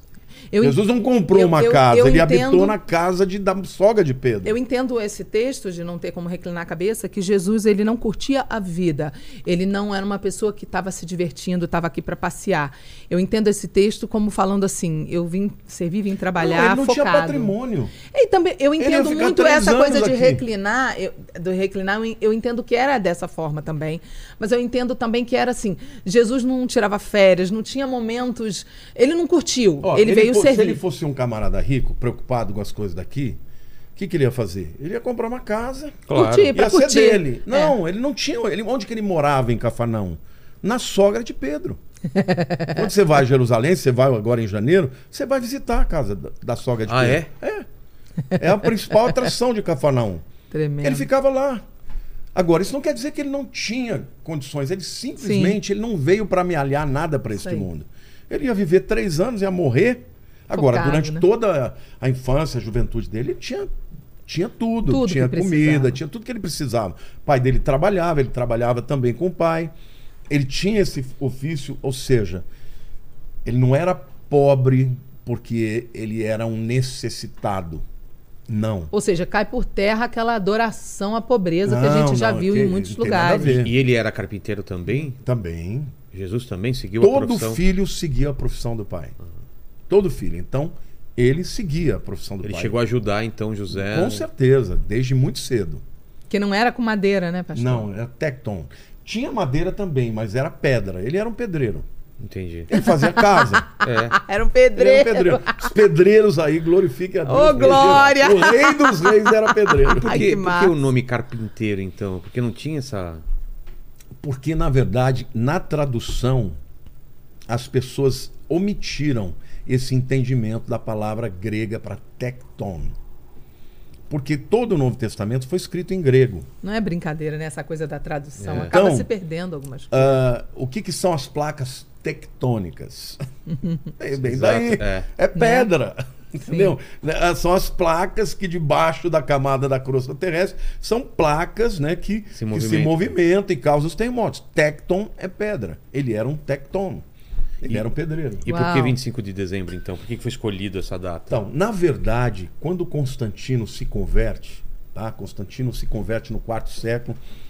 A conversão dele está aí entre os anos 312 e 315 depois de Cristo. Alguns dividem, né, os estudiosos, alguns afirmam que foi só um ato político. Que ele estava numa batalha com Maxêncio para ser o, o, o imperador do, de Roma. Tem um cafezinho aí, ô Lênin? Ah, quer também, Sara? Quer um Obrigada. café? botar não, um muito cafezinho aqui na minha frente. Eu peguei um com chocolate. Quer um café ou com Pode ser chocolate? igualzinho aqui do. Pidão, né? É, mano. En- Então o que, que acontece? Natal, né? Natal, Tem Natal, que Natal. compartilhar. Quando ele, ele se converte, alguns acham que foi. Ele estava perdendo para Maxêncio. Os cristãos tinham, tinham se multiplicado muito, então ele procura os cristãos e fala: Pra ganhar "Se poder, juntem a é. mim porque juntos nós vamos vencer. E se eu vencer, a perseguição vai acabar contra os cristãos E eu ganho. e eu vou institucionalizar a religião cristã no Império Romano. A palavra católica é universal no latim. Isso aí. Então, bom, ele se converteu. Só que quem ele adorava? Ele adorava o Deus Sol. Que é o, o Ra. ele lá adorava a lua. Era o Ra dos, dos egípcios. egípcios. Tanto você vem ver daí, Mas de que religião era isso? Que ele seguia? era, eram va- religião de várias nações. Várias nações Babilônicos, adoravam o sol. egípcios, Ah, tá. todos esses.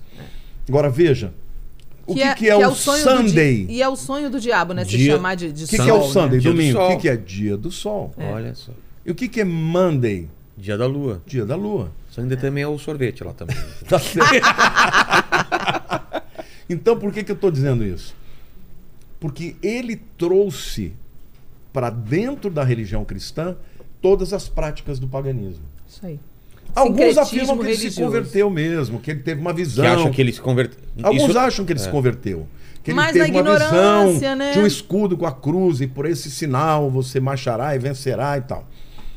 Mas ele trouxe tudo isso para dentro. E na tradição, a, o da- a data do aniversário do Deus Sol era 25 de dezembro. É isso aí. Que é o solstício de. Que é o solstício de inverno, de inverno. Que era o último dia, o dia mais longo do ano.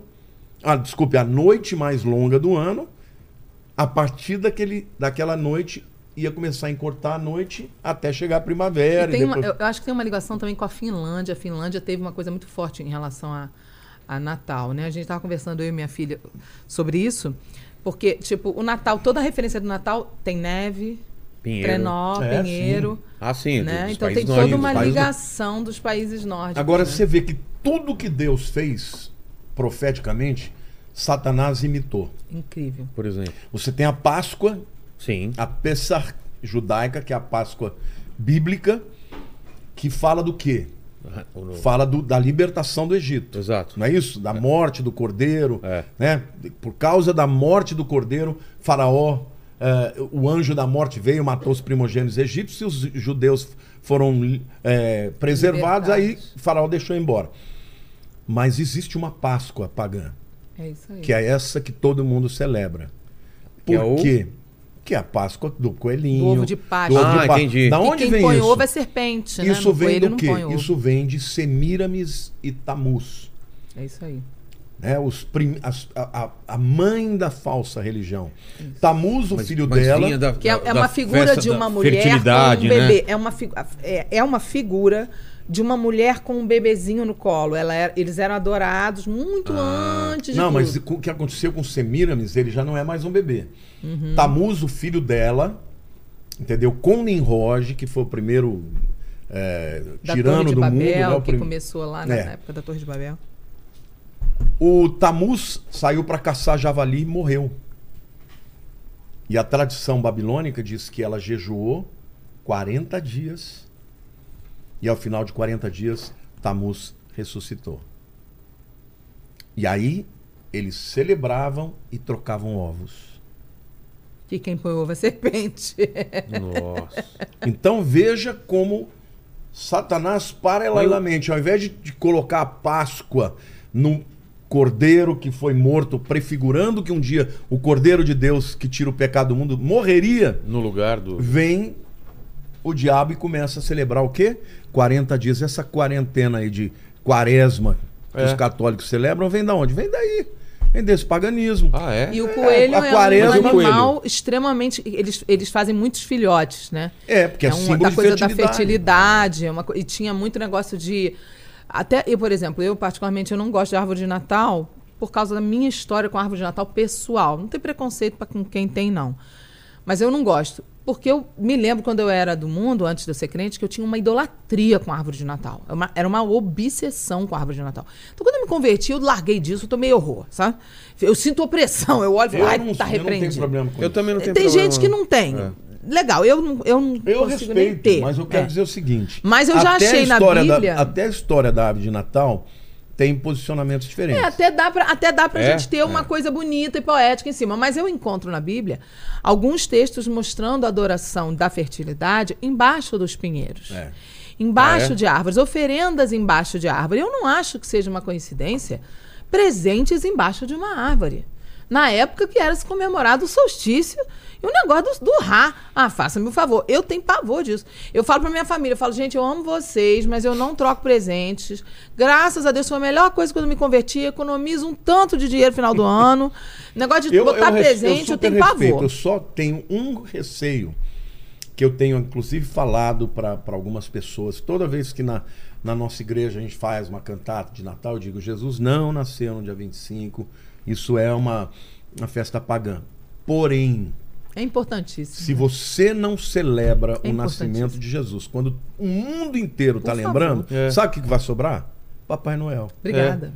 É, isso aí. Ou seja, você vai roubar a única data. É a única data. Que o mundo reconhece. ano inteiro, que o mundo inteiro fala E é simbólica, de né? É, É é simbólico. O que interessa é o dentro de você, É. o que você acredita. No começo Mais você tinha menos. perguntado se dá para saber o menos. dia. Mais, É. mais ou menos. Não é não só o dá para saber exatamente o dia, por quê? Porque o calendário judaico ele varia de acordo com o Isso. calendário gregoriano. Por quê? Porque o calendário gregoriano tem 365 dias Uau. e ainda tem os anos bissextos. A É. cada Altera quatro anos tudo. se acrescenta um, né? O 29 de fevereiro. É.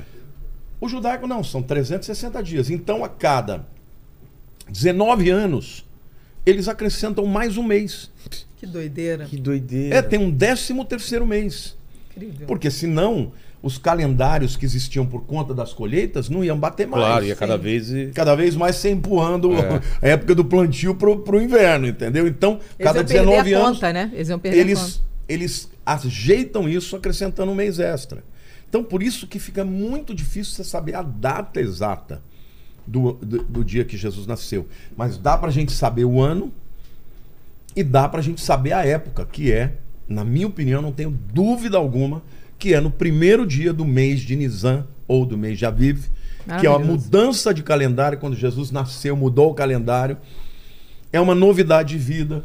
É o tempo em que nasciam os cordeiros e nascem até hoje, Entre março e abril. entre março e abril. Quando nascem os cordeiros em Belém para o sacrifício no templo. Então, o cordeiro de Deus que nasceu, nasceu para ser um sacrifício em Belém. Uau. E detalhe: no décimo dia do mês de Abib ou de Nissan, o, o, o dono da casa trazia o cordeiro para dentro da sua casa. No décimo dia do mês de Nissan, o dono dos céus e da terra, o Pai, trouxe o cordeiro de Deus para Coisa sua linda, casa. meu Deus. A sua casa era o templo em Jerusalém. Aleluia. Então, tudo isso aponta para o fato que Jesus nasceu nesse período entre março e abril. Agora, E isso faz a Páscoa ter um significado ainda mais poderoso. a gente né? está aqui falando com pessoas que estão ouvindo essas coisas.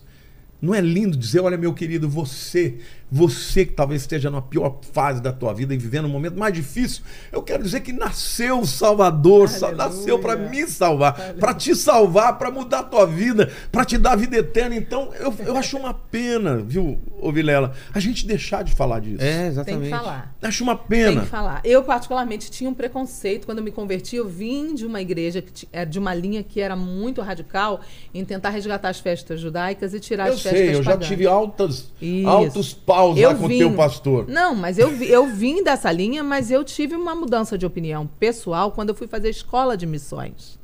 Eu fui fazer escola de missões e na escola de missões, como é que a minha opinião mudou?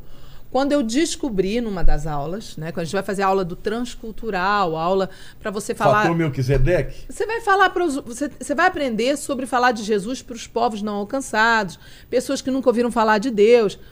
Quando você começa a estudar os povos e a cultura de todos os povos, você descobre que existem nações na Terra que proíbem, proíbem. Foi nesse dia que meu olho abriu. Há nações na Terra que proíbem a comemoração do Natal. Nessa hora, minha cabeça, Tem? eu atentei na hora. Eu falei, opa! Depois você me lembra de falar da, da tsunami de 2004. Por favor, eu me lembro desse detalhe. É isso aí, eu vivi isso aí, tudo aí, ó. Eu já tinha acordado aí. Falei, opa! Quer dizer, então, por que que eles proíbem? Aí a minha ficha caiu. Eu falei, peraí, peraí, peraí, peraí. Então, na verdade, na o Natal verdade. tá fazendo alguma coisa. Obrigada, tá É. incomodando. Tá incomodando por quê? Porque é uma forma de manter a memória viva de que o Messias nasceu. Não interessa que não foi nesse Ó, dia. ela caiu a ficha, se Exato. libertou Não dessa. inte- dessa é, uma- é um bloqueio, porque a intenção é boa. Ao dizer, não, não podemos celebrar. A intenção é boa, a intenção é, vamos, vamos ser pessoas que vamos resgatar a cultura judaica, as festas bíblicas. Lindo! Só que a importância de nós continuarmos celebrando como. não, como que se celebra, gente? Pelo amor de Deus. Nós, não- eu, eu não celebro Papai Noel, não celebro. Eu não tenho nem árvore de Natal na minha casa, não gosto. Eu também não tenho. Mas vamos eu lá, como contra, que não. se celebra? Eu também não sou contra, não tenho nada contra quem tem, mas eu não gosto.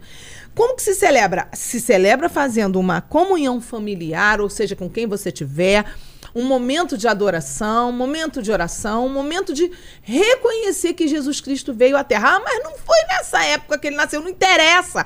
O mundo inteiro se dobra. E existem pessoas, existem nações, existem países que se você falar de Natal, você vai preso, você pode morrer, você pode ser condenado à morte. Ah, por quê?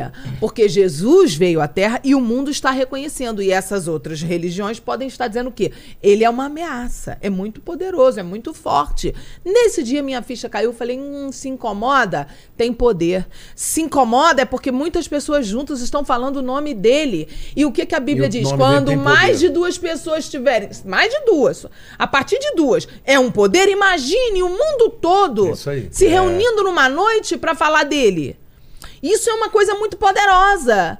Não interessa, o diabo pensou que ia botar a festa do sol, do rá, do demônio lá, não sei das quantas, para adorar. Deus vai e, bota o Constantino para fazer um negócio. Constantino, todo errado, coitado, não sabia de nada, tinha passado pela reforma. Mas o Constantino fez alguma coisa que realmente, de certa forma, continua Pra ainda falando do que ele nome. nasceu. Pronto! Que nasceu, Não entendeu? interessa que não foi nessa data. Mas o nome dele é glorificado. Seja o nome dele glorificado. Vamos, co- como que eu vou tirar um negócio que glorifica o nome de- do Senhor? Isso que a Aí Sara eu tá entendi. falando, da questão Acabou. cultural. ah, em cada cultura, Deus revela uma porção da sua verdade. Em cada cultura. Eu me lembro que quando eu me converti, um livro, eu li um livro que chamava Fator Melquisedeque. E um missionário, ele conta que ele foi para uma tribo indígena, numa dessas ilhas, sei lá, Afastado. Mauis, essas coisas assim, né? E ele chegou lá, ajudava as pessoas e ninguém se abria para o evangelho. E o camarada foi aprendendo a língua, tentando aprender a cultura. Pra pregar. E ele falava: Meu Deus. Como que eu vou inserir Jesus Como aqui? que eu vou inserir Jesus? E ele descobriu na cultura que tinha um aspecto na cultura que era uma coisa praticamente antagônica ao evangelho. Por quê? Porque eles admiravam muito uma pessoa que depois de ganhar a confiança do grupo, traísse o grupo. Isso era visto como uma coisa boa? Era uma coisa muito boa. Então, por exemplo, as tribos estão brigando, Sei. aí um cara daqui que pode ser o braço direito do chefe vai lá e entrega infiltra. pro outro chefe aonde é que ele vai estar num momento. Se infiltrava. É. Entendeu? Não, às vezes é do próprio da própria tribo mesmo. Nossa. Ou seja, o traidor era o cara. Então, quando ele contou Nossa, a história de. Judas, o Judas virou o cara. Nossa. Virou o cara. Ele falou, e agora? Começaram a adorar o Judas. Começaram a achar que o Judas era o cara. Só que aí, isso é verdade, essa é uma história verídica. Ele descobriu, ao, ao se entranhar mais na cultura, que tinha na cultura o seguinte: se um chefe de uma tribo quisesse fazer as pazes com a outra tribo, Uau. ele tinha que dar o seu filho primogênito para ser sacrificado pela outra tribo. Nossa. Meu E Deus. quando ele fazia isso, havia reconciliação. Quando Perfeito. ele descobriu isso na cultura, ele chegou e disse: Então quero dizer para vocês que o chefe de todas as tribos, para fazer reconciliação com todas as tribos, ele mandou seu filho. A tribo inteira se converteu. Isso é o que a gente chama de fator Melquisedeque. É o fator revelacional dentro de uma cultura que Deus usa aquilo como uma brechinha para ele entrar e fazer as pessoas entenderem que Cristo é o Salvador. No caso dos Reis Magos foi a astrologia. Astrologia. Nesse ca- é. Exatamente. Em E o qualquer é cultura uma tem. forma de você levar o É. evangelho às pessoas, né? O Natal é uma forma popular É de porque se eu imagino- falar de Cristo. Porque eu imagino que Não as se pode pessoas. tirar isso, as né, pessoas já pessoas. estão naturalmente reunidas em grupos, ou em famílias, ou em amigos e tal.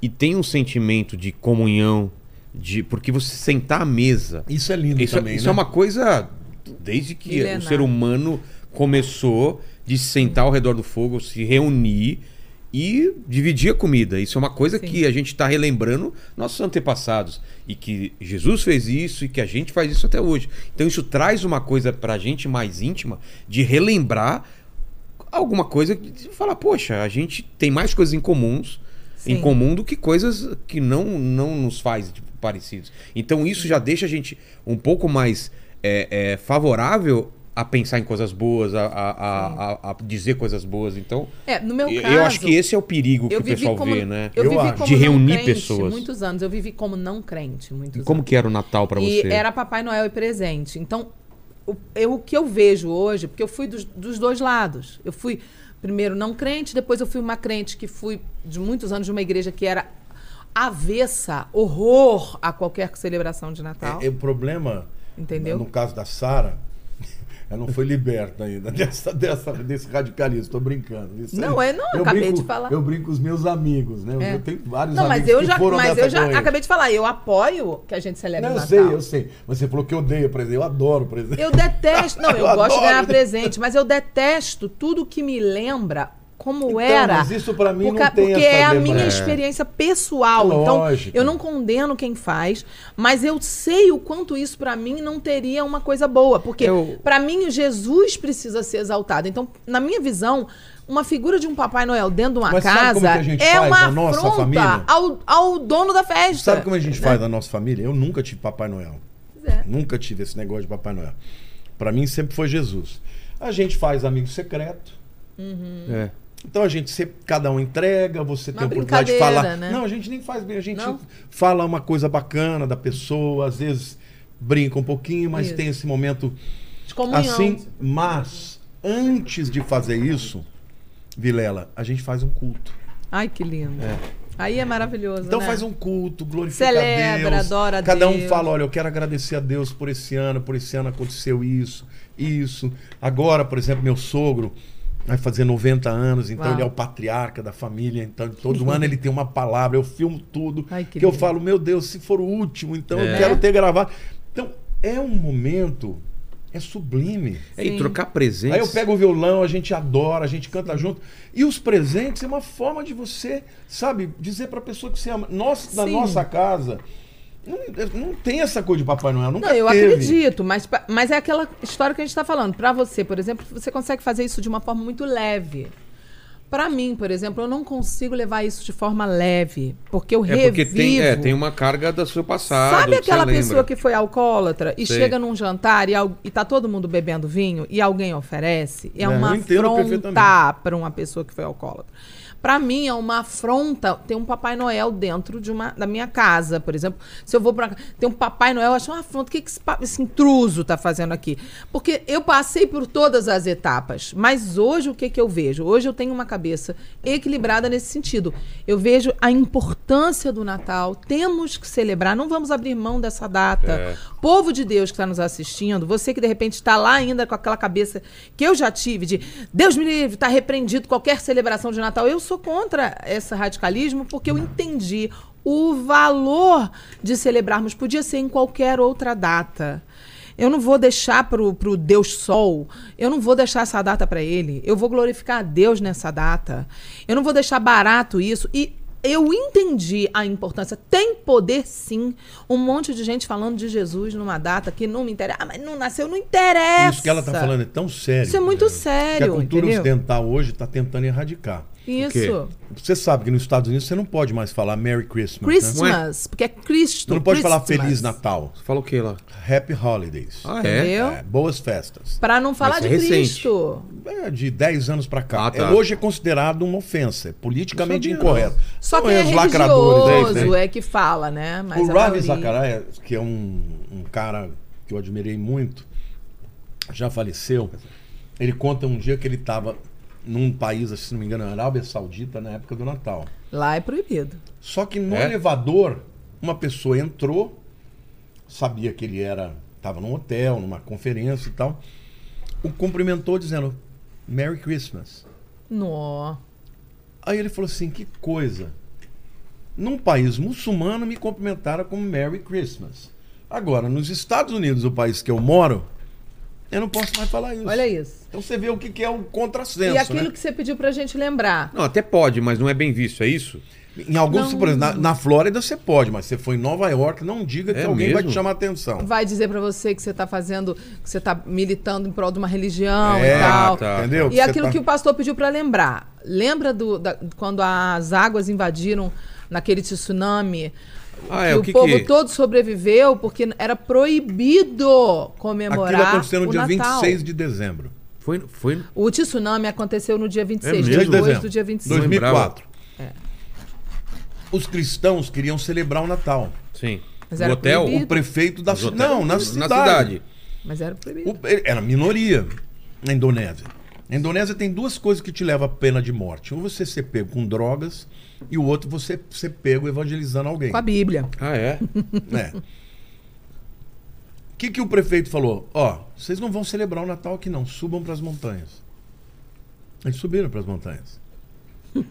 Celebraram o Natal lá. E se salvaram. Antes de descer, o tsunami veio. Matou mais de 200 Meu mil Deus, pessoas. não Não, morreu dessa. nenhum cristão. E esses também que não morreram foram pessoas que evangelizaram, socorreram, cuidaram de muitas pessoas e houve um grande avivamento pós-tsunami. Porque muitas pessoas que atacavam eles, depois foram socorridas por eles, foram al- alcançadas por cuidadas por eles. Então, aconteceu um grande mover pós o tsunami. Então, na verdade, assim, é uma coisa muito séria e a verdade é que o coração humano é inclinado para adoração contrária, para idolatria, para obsessão. A alma humana é inclinada para umas coisas erradas e nós temos que vigiar sempre. Não tem ninguém que não tenha que vigiar. Não existe ninguém, por mais crente que seja, que não tenha que vigiar. Nenhum momento na Bíblia Deus diz que agora você chegou na estatura de varão perfeito enquanto você está aqui e agora você não precisa mais vigiar. Não tem esse texto. A Bíblia sempre nos adverte que nós vamos ter que vigiar sempre. Enquanto estamos vivos, vamos ter luta. Não tem a luta, só acaba na sepultura, entendeu? Então o que acontece? A realidade é que as pessoas às vezes querem erradicar no intuito de tornar mais fácil a caminhada cristã, menos perigo de queda. Gente, é uma ignorância, porque na verdade tem coisas muito mais sérias que nós temos que erradicar. E uma coisa, uma festa que, ah, mais um bota Papai Noel. Eu não boto. Vamos espalhar isso para todos os nossos irmãos cristãos? Para de pôr Papai Noel na sua casa.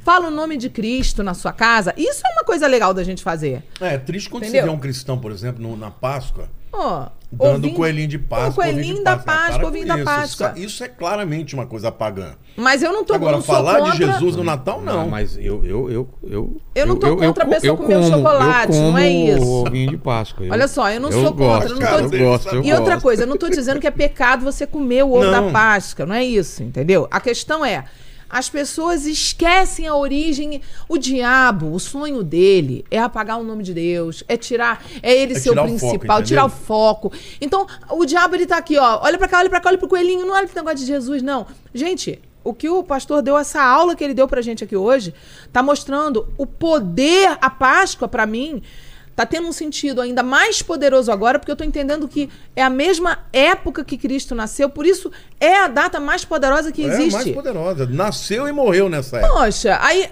é, por incrível que pareça, uma data que todo mundo esquece. Vai pra coelhinho e ovinho de Páscoa. Eu acho até mais do que o Natal. E assim, a e a é própria maior. mídia, você vê os, os, os, ah, os vendedores, você não vê mais presépio, você só vê o quê? Você só vê Papai Noel. Papai Noel. Uma coisa também interessante que eu acho que pode servir de testemunho para alguém aqui que está nos assistindo.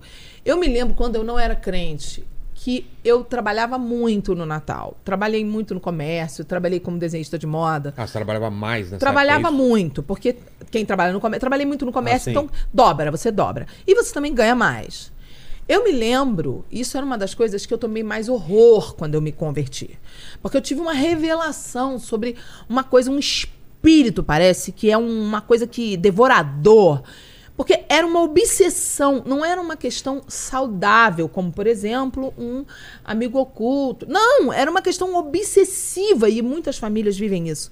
De tem que comprar presente para todo mundo, tem que dar o melhor presente. Ah, não, é- Existia uma vaidade, em- eu tinha isso, eu De não sei. dar o melhor presente. Se mais alguém tem, que É, sirva para você. uma festa consumida. E né? era Perde uma- o espírito. E era uma obsessão, era uma idolatria no meu coração. Então, quando chegava janeiro, eu estava endividada. Todo aquele eh, retorno que eu tinha, eu trabalhava muito mais, eu ganhava muito mais, eu destruía aquilo, aquilo tudo que era para eu começar o meu ano bem. Era uma obsessão e eu nunca percebia. Eu ficava satisfeita por eu ter conseguido fazer aquilo que eu tinha que fazer, que era comprar presente para todo mundo. Eu conheço muita gente que ainda vive debaixo desse jugo. É uma opressão, uma coisa Fica maligna, meses entendeu? meses pagando. que- Mas, ó, eu vou falar a verdade. Eu amo essa época. eu também. Eu também amo, Eu mas amo. eu não amo aquela prática Quando eu vou, que eu por exemplo, vivia, Estados entendeu? Unidos, que aquela qualquer prática eu não amo, loja não. que você entra, Fica lindo, hino né? de Natal, tudo É iluminado. Tudo iluminado, é bonito. Não, você entra na loja, aqueles hinos antigos que a gente ouvia na. É lindo. Sabe? A decoração tocando, é linda, com maravilhoso. luzes, é lindo. Mas a, opressão que eu vivi, eu nunca mais na vida quero voltar para esse lugar, nunca mais vou voltar. Então, talvez alguém que esteja nos ouvindo tenha perdido o sentido do Natal. Natal é Jesus. Ele nasceu um dia, veio para a Terra um dia e morreu por nós. Reconhecer que o Messias nasceu é algo que estão querendo tirar. Sabe uma outra da coisa que eu gente. queria também dizer? Na verdade, nós deveríamos ser mais parecidos com Jesus. Ele é o nosso modelo. E ao longo da história, você vê sempre as pessoas colocando uma ênfase na religiosidade, sabe, no que é certo, no que é errado, na maneira como eu devo me portar, como eu devo falar, o que, que eu tenho que fazer. Regras, né? E as pessoas se esquecem do amor de Deus e da graça. Eu não estou dizendo que o amor e a graça excluem a justiça e o juízo. Não é isso que eu estou dizendo. É, não é o graça que eu barata, estou né? dizendo é que só o Senhor Jesus é que conhece o coração das pessoas. Então eu acho que hoje, principalmente nesse ano que passou, ano de eleição é um nojo. As pessoas se odiando porque pensam diferente. Eu, olha, eu vou te falar, Até hoje, é né? tão triste você ver famílias rompendo Gente por causa parando, disso. é, de ser amigo, brigando. Sabe, eu, eu Bizarro. deixei claro aqui, eu falei pra você da última vez que eu vim. É. Eu votei no, voto- no Bolsonaro, a minha irmã queridíssima votou no Lula. Eu fiz de tudo pra convencê-la, não consegui. Mas eu vou deixar de Pelo amá-la, amor de, de Deus, de respeitá-la, a pessoa que mais cuidou de mim quando na minha infância. Eu votei no Enéas, aí deu, deu problema na urna Votei no Emael. do Emael, né? Um. Então, assim, o que, que eu vejo? Não, e, e outra. É, chegar no final do ano não vai falar de política. Não, eu não aguento família. mais. A Eu família reunida mais. para, né? Todo dia a pessoa fica me mandando. Já Todo foi, dia eu né? falei Já assim, ó, foi. meu querido, acabou. É, assunto Acabou. Ser fini, não Assunto vai ter encerrado. golpe, não vai ter nada. Dia 1 de janeiro Lula vai entrar e vamos que vamos. Porque, ai, pastor, mas você. Meu querido, democracia é isso. É. Então, o que, que eu penso? Os irmãos que ficam cheio de ódio, cheio de coisa. E Jesus? É. E Jesus, e o amor de Jesus? A gente não, pode, não vai falar mais, porque quando você fica falando demais disso, você para de olhar a Você pessoa tira o foco. e deixa de amar a pessoa. Sabe? Jesus disse para você amar o seu inimigo, orar pelos que os Sim. perseguem. Gente, foi isso que Jesus fez hoje. Fácil não é, né? Mas Cada tem que vez fazer. mais o evangelho está se tornando um monte de religiosos, sabe? Sabe, arrotando regras. Esse vai pro inferno, esse não vai. Cara, não é isso que nós fomos chamados. Sim, ele já falou, né, por nós. Ele já disse quem vai, quem não vai, né? Basta ler a palavra. Então, mas ele mesmo já também, a Bíblia também diz: não dirás quem subirá ao céu, quem descerá ao Sim, abismo. sim. Eu digo, já, já tem a ele nós, né? falando. Cabe a né? nós. Você olha para o indivíduo, ele. ele está na pior lama do mundo. Pode estar lá na- muito perto do inferno. E Deus pode chegar e converter. Mas- Pode, a gente nem Aí eu não sabe. sei se Há você- mistérios que a gente nem sabe, a gente não sabe a então, fronteira. quem entre a sou eu para dizer que, Mas eu não a sei nem pessoa se vocês concordam. O que vocês estão falando sobre política, eu também falo sobre religião. Eu já briguei muito com amigos, com família, por causa de besteira de religião. Quando, na verdade, a forma de você convencer essas coisas que estão sendo faladas aqui é o amor e não o lógico, ódio. é Você lógico. não pode chegar na casa do seu avô e falar: tira esse Papai Noel, Deus sei o quê. livre. Com amor, fica lá. Deus me fica, livre. é, é- é comum. Respeitar, Respeitar o outro. exatamente. Você tá na casa da pessoa. Não Então, vai assim, ser invasivo, é, né? ó, sério, o né? que eu penso é o seguinte: a pessoa, ela acredita naquilo. Exato. Sim. É a vida dela. Como é que uma pessoa vai desrespeitar a outra porque E ela mesmo pensa que ela não diferente acredite, não importa o motivo, é a casa dela, você tem que respeitar, porque a educação está acima disso, né? Não, a e outra, educação no As suas lugar, ações né, vão falar muito mais do que suas palavras. Você sendo uma pessoa boa, uma pessoa caridosa, a pessoa vai falar, mas peraí, por que na sua casa você não faz isso? Por que não sei o quê?" Pronto. Ela vai se interessar pelo seu modo de vida. E eu acho que é isso que a gente tem que fazer em relação à política e tudo. Por que, que eu vou, vou insistir da pessoa votar igual a mim, ou pensar igual a mim, ou torcer Eu o acho mesmo time? importante, durante o período eleitoral, você se posicionar. É. Você lutar pelo que você Mas acredita. de boa eu acho também, legal. de De, boa, boa, é. respeitando e, e, e tendo sempre um posicionamento explícito, porque eu acho que democracia é isso. Agora, hoje, quando uma pessoa pensa diferente da outra, as pessoas riscam da vida. É. Sim. Entendeu? Eu vi uma perdi entrevista- alguns amigos, eu vi uma- porque eu, era, eu Ah, eu não o perdi Bolsonaro. Eu perdi não porque eu quis, mas Não, as eu pessoas se afastaram, me riscaram da Ó, lista eu não porque eu perdi apoiei por o quê? Porque eu deixo claro. Eu deixo claro que eu respeito a opinião É. dela. Eu espero que ela respeite a minha. Não, mas eu, eu mesmo eu respeitando, eu, fui, eu perdi alguns amigos Não, assim, que eram mais radicais. Então não eram amigos. É, de então não verdade. é amigo. Se isso é mais importante Triste, do que. né? Entendeu? Se o camarada, por causa Se de uma colo- questão é. política, deixa de. É decepcionante, né? Você, poxa, É. mas a amizade, cadê a amizade, né? É. Eu lembro de uma entrevista que alguém perguntou: Nossa, mas e agora? Vai chegar a época de Natal e eu vou ser obrigado a encontrar meu pai ou meu tio, que é não sei o quê. E eu, a gente, como que eu faço? Falo assim, meu, se a, se a única coisa que vocês têm pra falar é política, o problema é, É, muito é, é contigo, né? Falar sobre outra coisa, Ô, né? Vilela, eh, deixa eu fazer uma, posso te fazer uma pergunta? Você não precisa claro, claro. responder assim abertamente. Mas eu percebo que você é um cara cordato, um cara, sabe, que tá recebendo aqui todo tipo de Sim, pessoas. todo Tem- mundo. Você tem que ter uma, uma atitude de respeito, né? Você já pegou muita gente aqui que falou muita besteira? Tipo assim? assim? radical, no extremo. Sim, claro, claro. E aí, como é que você lida? Quando é uma coisa que eu acho que pode causar um dano pra quem tá assistindo, eu alerto, ó. Eu penso diferente, eu acho que é isso. Se posiciona, né? Vem um terraplanista e fala, a terra é plana. Eu falo, ó. Você já pegou um terra? Não, não. Não, a gente pegou terraplanista não, mas explica pra ele. É uma É, já veio Era terra? o cara da terra côncava, não, convexa, né? convexa, Terra que convexa. é outra coisa. Aí eu falei, desculpa, mas eu não acredito nisso Não, e tal. eu- a pessoa que, que, que cuida do meu YouTube, ele fala assim: faz um vídeo falando sobre a Terra plana. Eu falei, me recuso. Eu É. me recuso. Não, Tem mas que- vai dar muitos, muitos likes. Eu falei, eu de me Deus. recuso. Tem que explicar que a Terra não é plana. Mas esse cara, eu, eu achei a Terra legal, né? Porque ele não foi no Terra plana, ele foi na Terra convexa. Aí eu falei, desculpa. A gente sabe que não é, mas você fica com a sua opinião Meu e tal. Eu deixei Deus. ele tranquilo. Então, quando é uma coisa muito absurda, assim. Agora, quando é uma coisa de opinião, por exemplo. Agora, tem algum cara que vem aqui ou, e que você fala, putz, esse eu não quero nunca mais aqui? Cara, não teve ainda. Teve? Cara, não. Não. Acho É. que não. Não, não teve ainda. Porque aí seria uma pessoa é, mal educada, né? O que destratou eles e tal. Não teve Não, eu, ainda. tenho, eu tenho curiosidade. porque Você já Não, ainda não. Quantas pessoas esse ano? Ah, putz, esse ano, esse ano eu não sei, porque a gente tá em 693. Não, é lá em cima. É, aí, 693, mas Você sabe que a última anos. vez que eu vim aqui era 665, né? Nossa! Eu falei, glória a Deus, escapei por um, senão eu ia embora. É, olha, por um. Senão o pessoal olha o anticristo. Olha aí, vai Mas o do 666 foi sobre exorcismo, né? Lembra? Foi, eu vi, eu é. vi. Pastor Padre Jader. Pastor- O padre Padre. Jader, é. é. Padre Jader.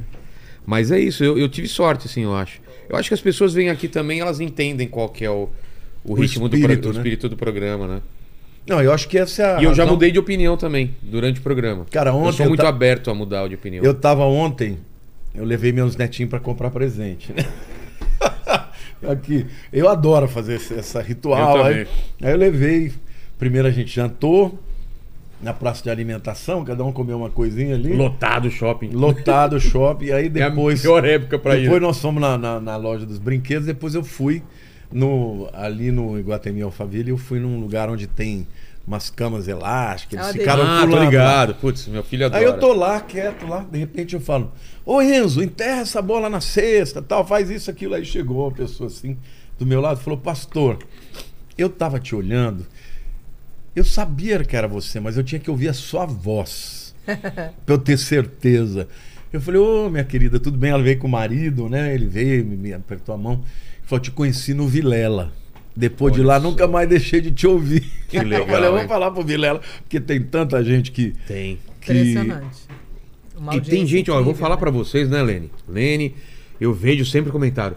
Ó, o Vilela vai se converter, o Vilela vai aceitar Jesus. Gente, Já aceitou, né? já tá, faz tempo. É que o pessoal. Ela é quase um pastor. Ex- Aí também não, né, Lene? Mas o pessoal acha que eu tô sempre assim, trazendo pastores, padres e tal, pra, pra, pra eu me convencer. Eu já tô convencido. É que Glória eu, eu fico ouvindo as várias opiniões, vários tipos de. Como chama isso, né? De. Várias linhas De de, posicionamento? Exato, né? várias Tem- crenças, Você né? não vai comer isso aqui, ó? O falar. Lamartine já de Ah, hoje. eu O Lamartine eu já de eu hoje. Mas tem mais, hein? Não, não, mas eu vou falar. Eu estou num jejum desde o dia 18. É? julho. então pronto, pastor. deixa aqui comigo. Já deixa Eu aqui. estou num jejum pela minha festa de 50 anos que vai Então faça acontecer. jejum. Explica, explica. Dia apresenta 18 na de fevereiro de 2023, eu vou fazer 50 anos numa festa de arromba. 50 anos. Aí, ao- os meus, a minha audiência, os meus seguidores que me amam muito, não pediram. parece, viu? Vou fazer, vou fazer. Ainda não aumenta, não, que ainda tô 49.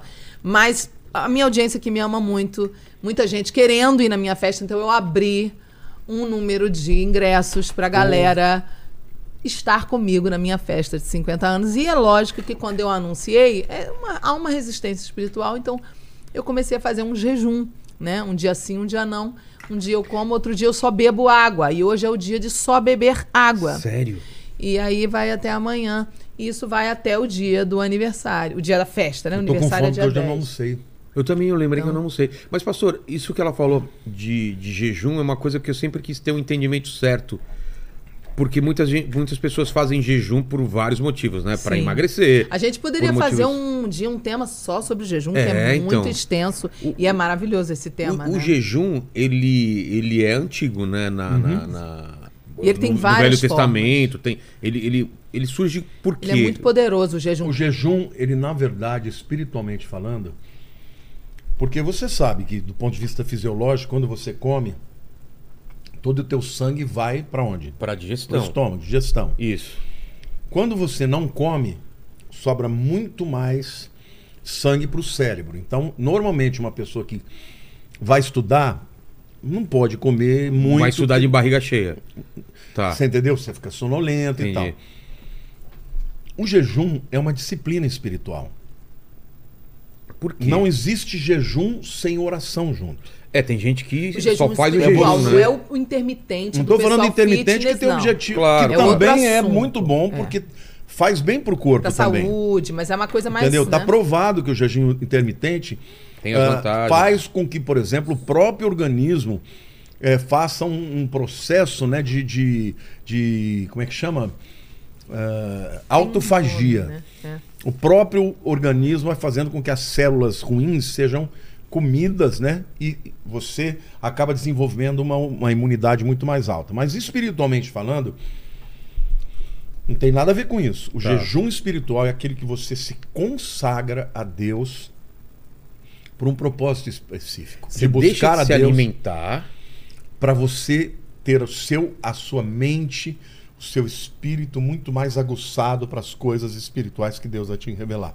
Então, o jejum espiritual ele precisa estar ligado à oração, à leitura da Bíblia, à busca de Deus e você fica muito mais aguçado depois de um tempo. Por exemplo, eu já fiz 40 dias de jejum. O ano de 2020, só líquido. Eu perdi 25 quilos. E o propósito é, Era tem que ser espiritual, claro. era espiritual. Eu Mas que- é um propósito. Não, era, eu queria me santificar, eu queria buscar consagração. Deus, queria mais revelação, mais unção, uma série de Se coisas aproximar mais de Deus. espirituais. Tá. E assim, depois do terceiro dia, você praticamente é como se não existisse comida. Então, como Não tem fica? fome É nenhuma. incrível. Você não tem fome nenhuma, você fica super energizado, você faz tudo, eu pregava, fazia tudo. Mas você não fica pensando em comida? Nada, depois, Depois, de três alguns dias. não. É algumas pessoas como ele, três dias. Tem gente que leva uma semana. É um processo que você processo. entra num chama processo cetônico. É. Porque o que, que acontece? O teu corpo ele precisa de energia. Só que o organismo ele sempre busca a forma mais fácil. Então, carboidrato É é, o mais- a maneira mais fácil É. de um alimento virar açúcar. Exato. Quando você corta o carboidrato, ele vai dar aquele grito. Ele quer vir com tudo. E Aí você tem. É. fica com fome, não tem, você fala, não vou, eu vou morder é uma o pé da de mesa. abstinência. Depois de normalmente 48 horas, você entra no processo cetônico. Você não pode viver, o teu cérebro não vive sem glicose, porque o teu cérebro só se alimenta de glicose. Glicose é açúcar. Então o que, que ele faz? Ele vai direto na gordura do teu corpo. E aí ele, ele transforma a gordura do teu corpo em açúcar e te fornece a te fornece a energia necessária. Você sabe que você está num processo cetônico quando a boca fica amarga. É isso aí. Experimenta fazer um, um regime, não precisa nem ser jejum. É? Quando você corta E fica amarga- completamente o carboidrato. Você fica com a boca amarga. Quando você está com a boca amarga, você está perdendo gordura. Sim, o organismo está usando. Porque ele vai na tua gordura. Nossa, preciso ficar com a boca pra amarga. queimar. então. Ah, a sensação de boca amarga. Tá sempre doce minha boca por causa Então, mas veja, o objetivo, o objetivo no jejum não é esse. Tá. Embora seja o efeito Mas É um benefício, né? Tem um benefício, Eu- eu faz mas muito tempo o que eu não jejum faço- espiritual tem uma outra meta, não é a meta Ó, de eu vou te falar uma coisa. Emagrecer. No É terceiro isso. dia que eu tô em jejum, todas as dores de inflamação do meu corpo passam. Na hora. Os processos inflamatórios são interrompidos. Eu tenho. A gordura é um processo inflamatório muito grande. Eu, com três dias de jejum, eu não sinto dor nenhuma. Eu quero falar, nunca mais vou comer na vida. E, Porque. e na Bíblia, eles. e quais exemplos que a gente pode ter de jejum? Que Bom, Jesus jejuou, Sim. Moisés jejuou. Os fariseus jejuavam, entendeu? Existem vários tipos de jejum. Daniel jejuou na Babilônia 21 dias, só que o dele não foi abstinência de comida. Foi o quê? O de Moisés foi de comida e de água. Ele Ah, nem é? comeu nem bebeu. Igual de Jesus. Ah, é sobrenatural. Jesus não, Jesus bebeu. Bebeu. É? Foi só A Bíblia diz durante- que depois de 40 dias ele teve, Teve fome, fome, ele não é. teve sede. Entendi. Agora, Essa é, é uma Daniel- base, mas não, também não diz que ele bebeu. Mas não, mas a provavelmente gente bebeu. imagina Porque isso. tava no deserto. Porque a sede é muito mais forte do que. É, você morre de sede antes de morrer de fome, Mas né? Moisés não, to, não Moisés comeu nem não, ele bebeu. A ficou na glória de Deus lá, não comeu nem bebeu. Não, não comeu nem bebeu. Agora, Daniel, ele fez um jejum só com legumes. Maravilhoso. Isso também é maravilhoso. Eu já fiz esse de Daniel, Mas- 40 dias. Mas é um tipo de jejum, e então. É um tipo de jejum. E não podia frutas, porque o verdadeiro jejum de Daniel não entra frutas. Tem a frutose. Só né? entrava melão e melancia, porque são considerados legumes. E é- era muito, muito incrível. Foi muito incrível.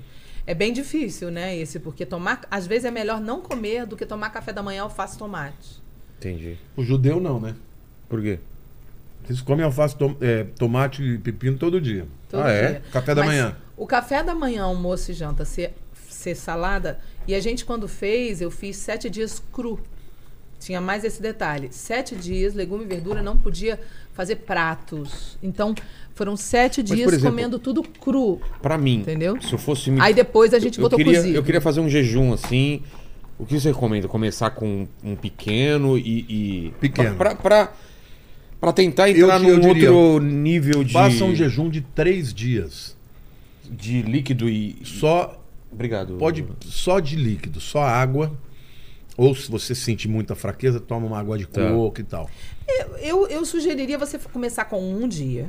É. Acordar amanhã, Eu fazer fiz- um jejum, só entregar no outro dia. Isso um pra mim é dia, fácil, porque eu já pronto. fiz jejum intermitente, eu fazia Mas isso. a diferença do intermitente é justamente a intenção que o pastor é, estava então, falando. isso- é. Uma coisa interessante que eu acho que Porque eu a posso intenção te acrescentar. ajuda a, a, a conseguir ficar. Sim. Uma não, coisa na verdade é para Deus. O jejum intermitente para regime, ele não vai te dar poder É, não. Claro que não, amor de claro que não. é. Mas Não, você pode fazer Não, não, não o que eu tô falando é, se você tem um propósito, fica mais fácil Sim, você se não entendi. conseguir. Eu entendi o né? que você está perguntando. Eu acho que eu posso acrescentar para você aqui, ó. Quando eu vim do mundo, eu vim de um- uma, uma muito afundada do pecado. Jejum para mim foi e é até hoje uma das coisas mais importantes na minha prática de vida cristã. Por quê? Porque o jejum é negar a primeira forma que você tem de sentir-se suprido, É. que quando o bebê nasce, primeira forma de afeto, suprimento, se sentir preenchido, a primeira forma após sair do ventre é a amamentação. É a primeira coisa que a gente desenvolve, que a gente une tudo na, na alimentação. Então a alimentação tem a ver com a questão afetiva, emocional, identidade. É uma série de fatores está ligada à alimentação. O estômago está no lugar da entrada da alma, quando a gente tem visão aberta, onde a alma fica é aqui, na altura desse lugar. Quando a gente vai ministrar as pessoas, quando o Espírito Santo dirige para ministrar a cura da alma, a gente sempre é dirigido a colocar a mão na altura do estômago. Então tem toda uma ligação emocional junto com tudo. Por que, que o jejum é tão poderoso para mim? Eu acho que isso vai ser uma coisa boa para você também, para todo mundo que estiver nos ouvindo. Porque o jejum, lembra quando eu mostrei para você, a primeira vez que eu vim aqui, as três coisas? Eram as três garrafas, espírito, alma e corpo. E a carne é uma equipe chamada corpo e alma juntos, que é a mente e o corpo juntos, formam a carne que milita contra o espírito. Quando eu jejuo, eu enfraqueço a carne, enfraqueço o meu emocional, enfraqueço o meu corpo, para dar lugar a me fortalecer no meu espírito.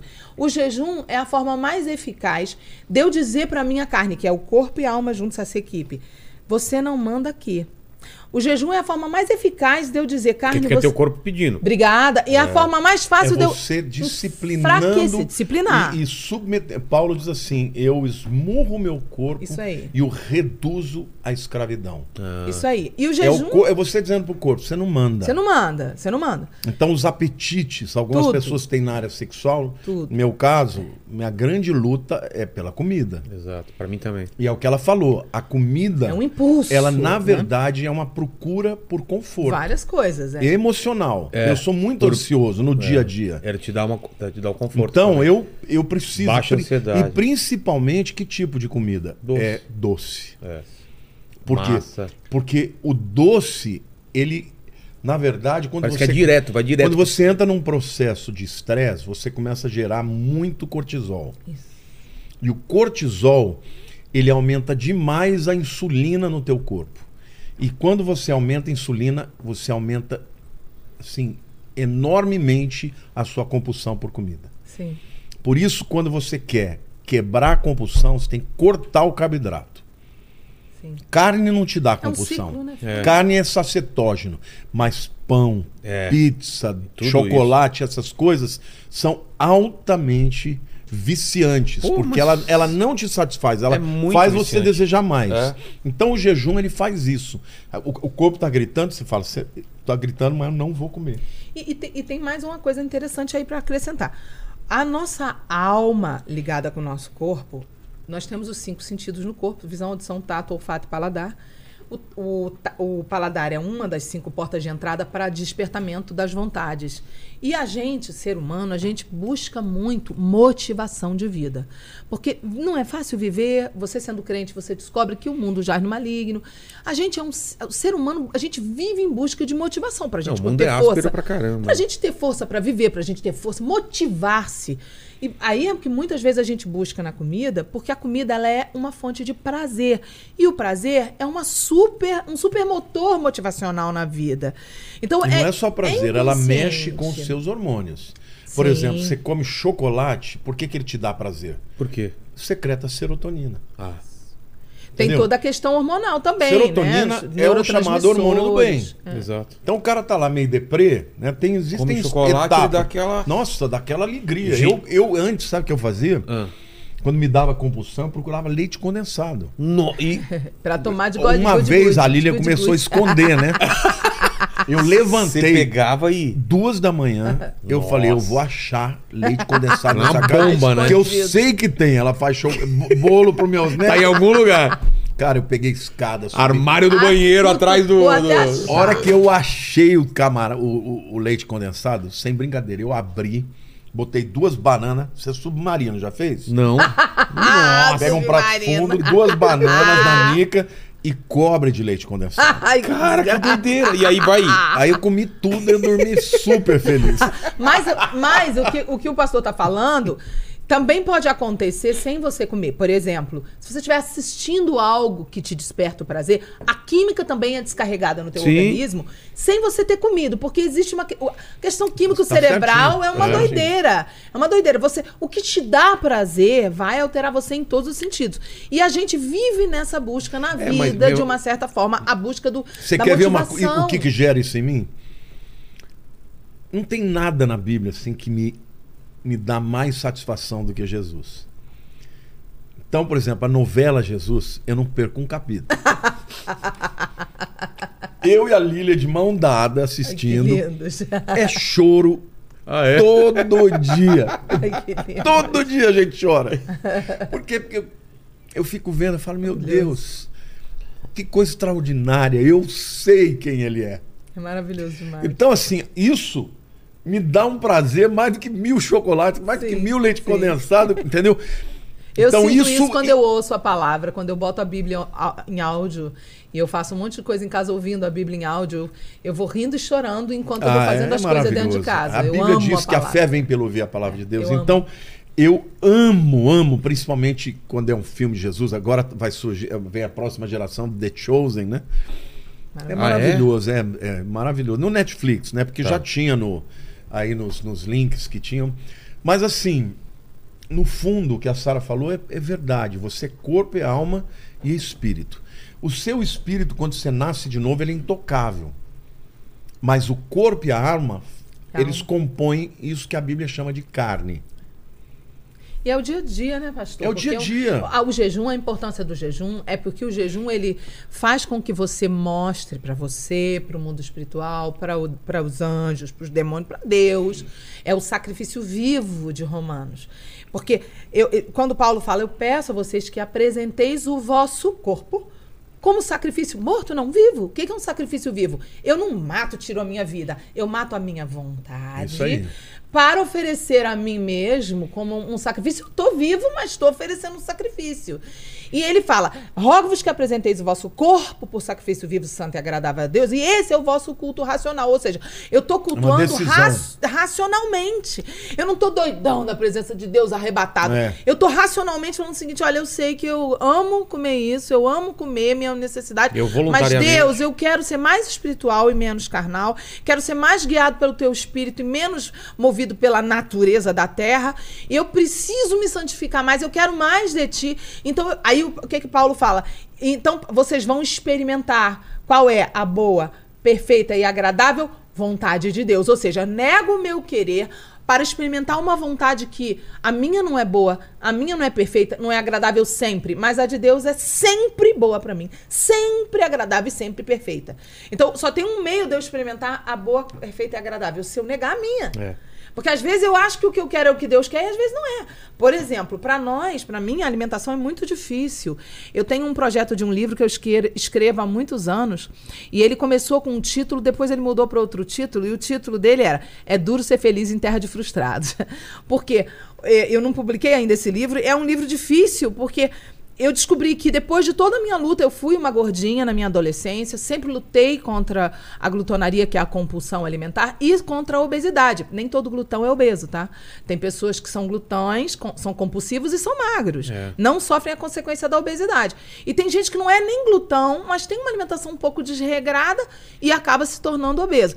E eu sempre lutei contra os dois. A glutonaria e a obesidade. Como é que eu fui liberta da glutonaria? Porque eu não sou mais glutona.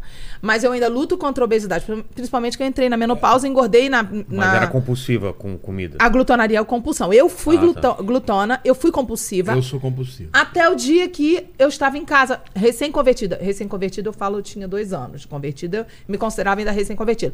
Eu estava em casa, sentada, mais de meia-noite, eu vi um espírito, um vulto passando na minha casa. Aí o Espírito Santo falou pra mim assim: esse é o espírito da glutonaria. Eu falei, o quê? Ele falou: é. Observa que vocês têm fome obsessiva na madrugada. Eu não tinha fome no café da manhã, era uma ação espiritual contra mim.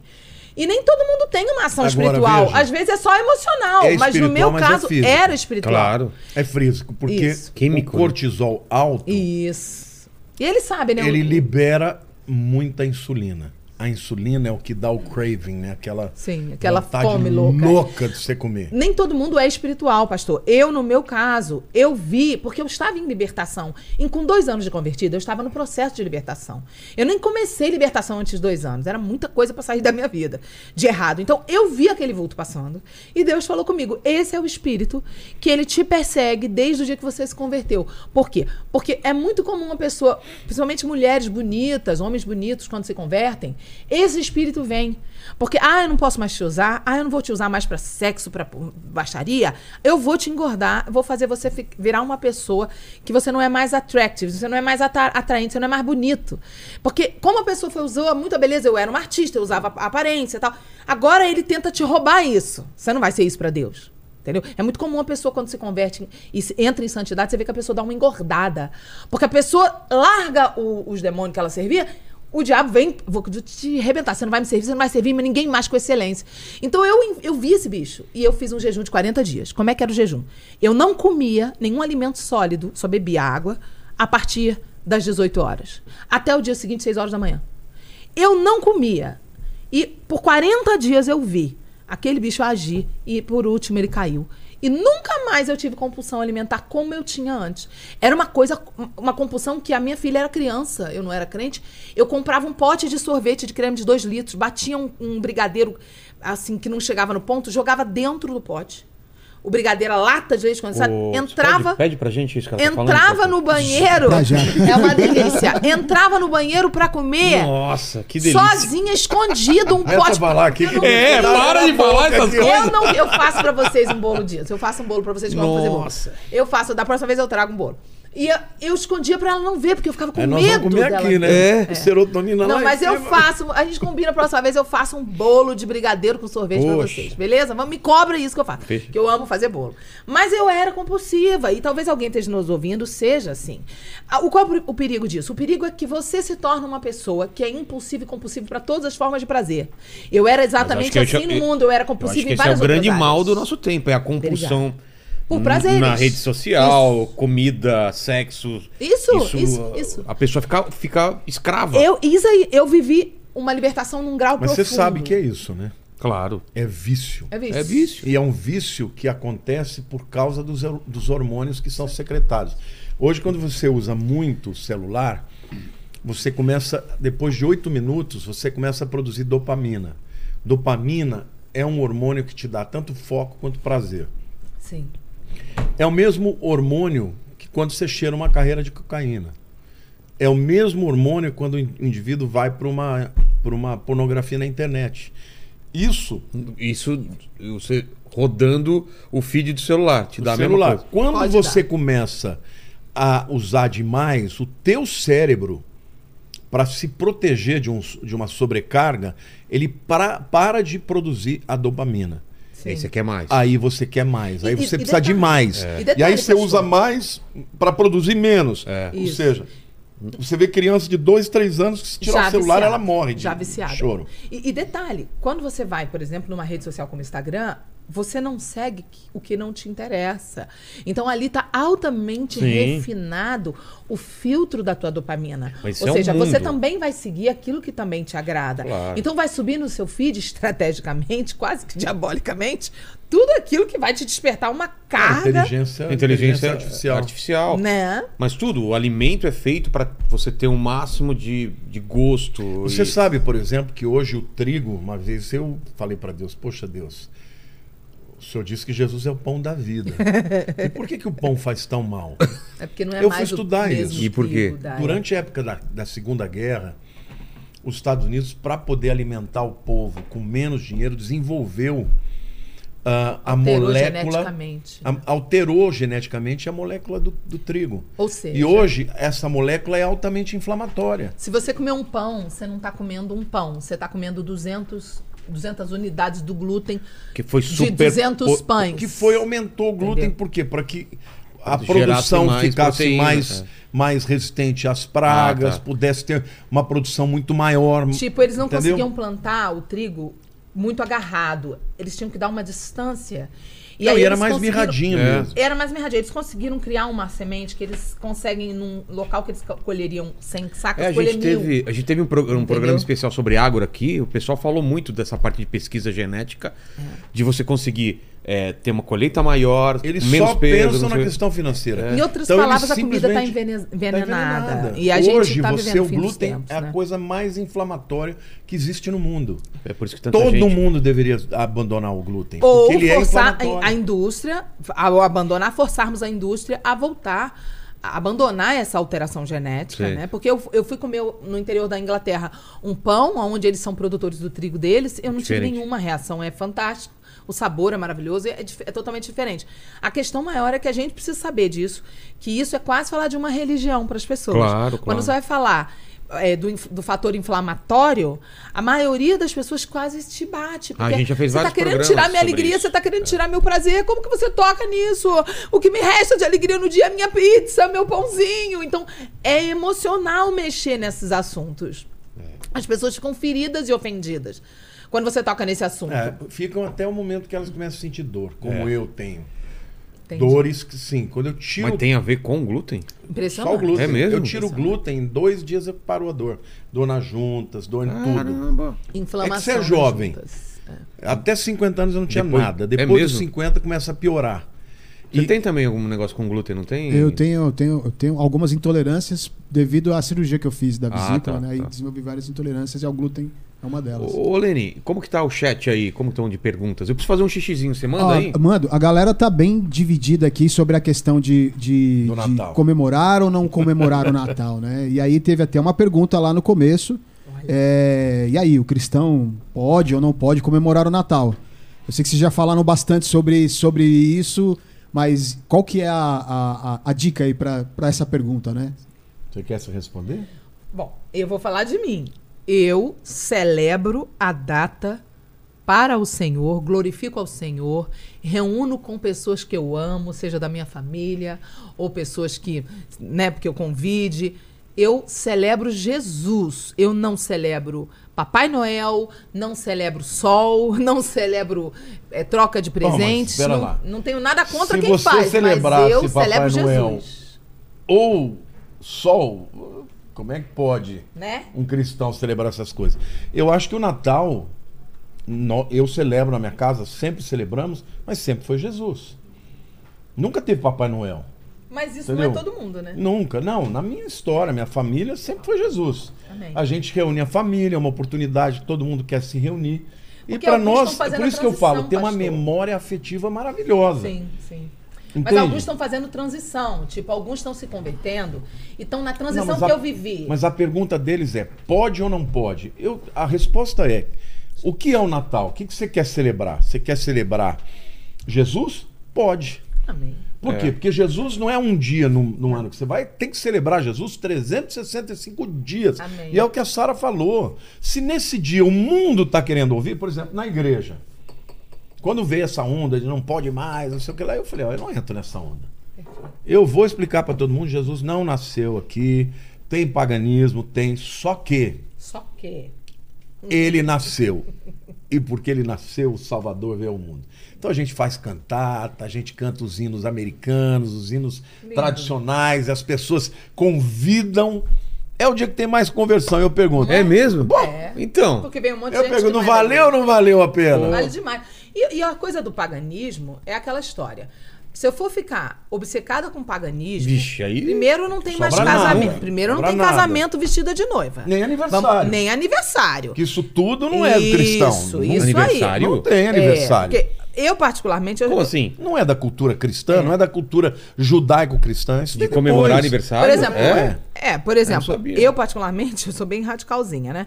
Eu tirei pa- parabéns minha- do meu aniversário. Eu não canto parabéns. Eu não canto. Eu. É uma coisa muito particular. Eu não tenho nada contra quem canta. música? Eu não canto A parabéns. gente canta, mas muda. Eu não canto. Ah, é? Ao invés de falar. Eu canto, te pique, agradeço. É pique, que é um, na verdade, é uma invocação. A gente Ah, não fala. sabia não.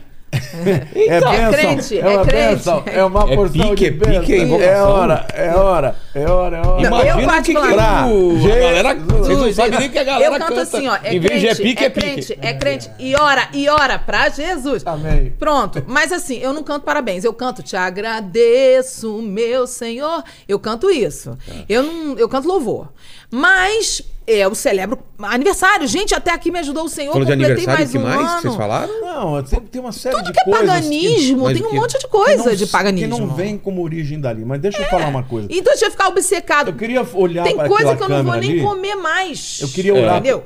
Queria fazer uma um comentário aqui, olhando para você que está me vendo. Pensa num Deus que criou todo o universo. Música, criou tudo, né? Criou todo o universo. Esse universo, ele tem 100 bilhões de galáxias que já foram descobertas. Cada galáxia tem 100 bilhões de estrelas em média. Você acha que vai fazer alguma diferença para ele se você comemora Natal ou não? É. Você vai perder o seu tempo e perder a sua bênção por causa dessas coisas.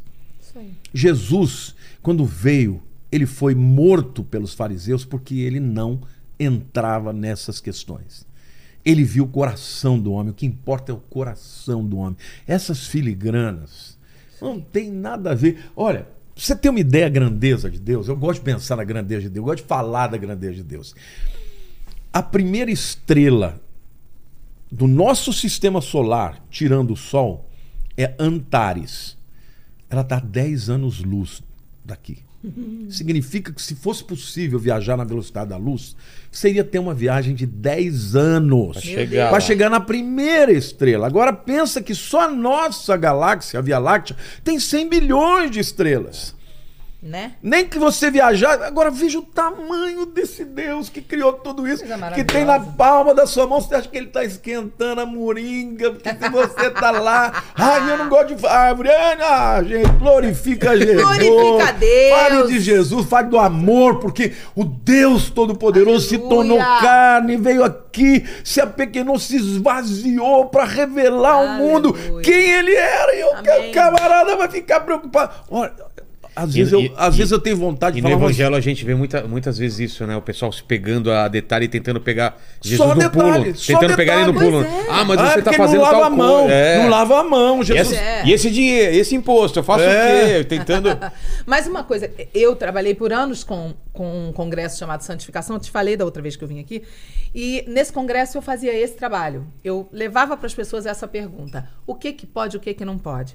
Quero que todo mundo quer mesmo saber é. isso. E eu resumia, como uma boa pessoa que tem déficit de atenção, eu funciono bem com resumos. Eu resumia o seguinte, gente, Deus é flexível com absolutamente tudo.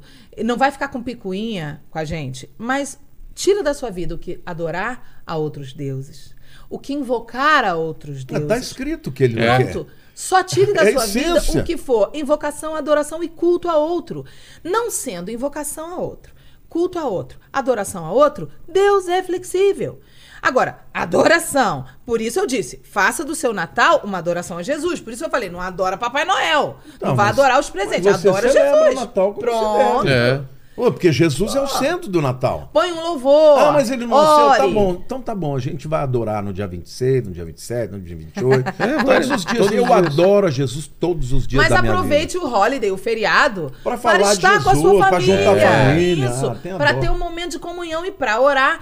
Talvez a família que nem seja cristã, né, não vai entender, mas talvez ali você possa dizer, ai gente, eu queria é, é, ler um trecho aqui, das- um, um versículo, queria eh, fazer um agradecimento a Deus. Talvez essa seja a única oportunidade de uma pessoa Na que é crente casa, e a família exemplo, não é. Na minha casa, né? assim, a- eu, hoje que meus pais já faleceram, eu reúno com meu sogro, minha sogra, né? Eu, a Lília, minha esposa querida, e os irmãos dela. Todo mundo crente. Então é tranquilo. É, é só falar de Deus, é ler a Bíblia, é orar. Delícia demais. É louvar agora. Oh, glória. E quando não é, aproveite o que tem de bom.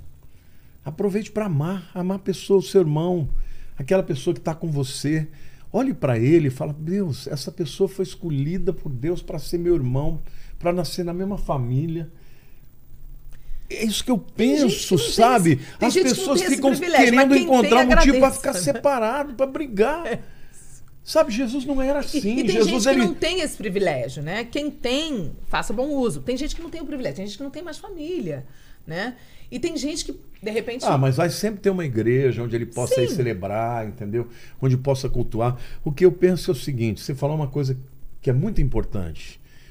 Se você lembra que é Jesus, você não vai estar sozinho. Não tá, nunca. É Sabe, eu gosto, assim, sempre que chega no Natal, eu gosto de chegar um momento que eu fico quietinho, separo. Só e ali eu falo para ele: obrigado. Porque o Senhor me aceitou em todos os meus Aleluia. pecados e continua me Aleluia. aceitando.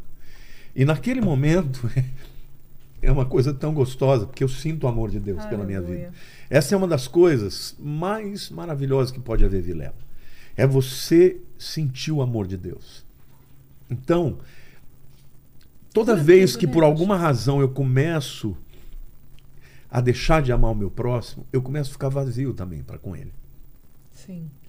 E é assim, porque quanto mais você ama, mais Deus está se manifestando através da sua vida. E quanto mais você ama, ama o seu próximo, ama um diferente. Eu não, tô, eu não sou um cara perfeito, às vezes eu fico bravo, às vezes eu, eu, eu sou brigão, às vezes eu falo, brego, faço. Mas uma coisa eu tenho, eu sou uma pessoa quebrantada.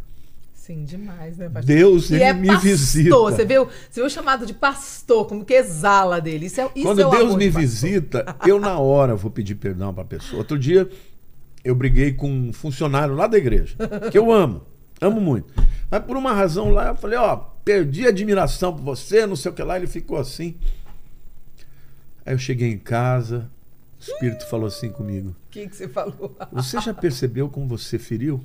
Ele te ama. Como é que você fala isso? No dia seguinte, eu não Meu me Deus. aguentava de chegar no dia seguinte. Eu cheguei, dei um abraço. Falei, eu queria te pedir perdão. Uau. Quer dizer que eu te amo. Ele ficou tão feliz. Isso que é Jesus.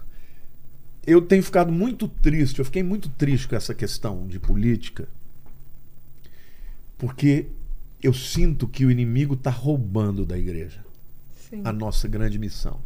A nossa grande missão é amar como Jesus amou. É claro que você tem direito a lutar pelas suas convicções, mas Deus é soberano. Eu falei para as pessoas, tem gente, teve uma pessoa que chegou na igreja falando, eu não quero mais viver. Como Deus permitiu que o Bolsonaro perdeu? Eu falei, Que isso, falei, gente, gente? Como assim? Deus, como é Meu que Deus. você que problema maior. você precisa que ele seja o presidente, é só mais quatro anos e depois.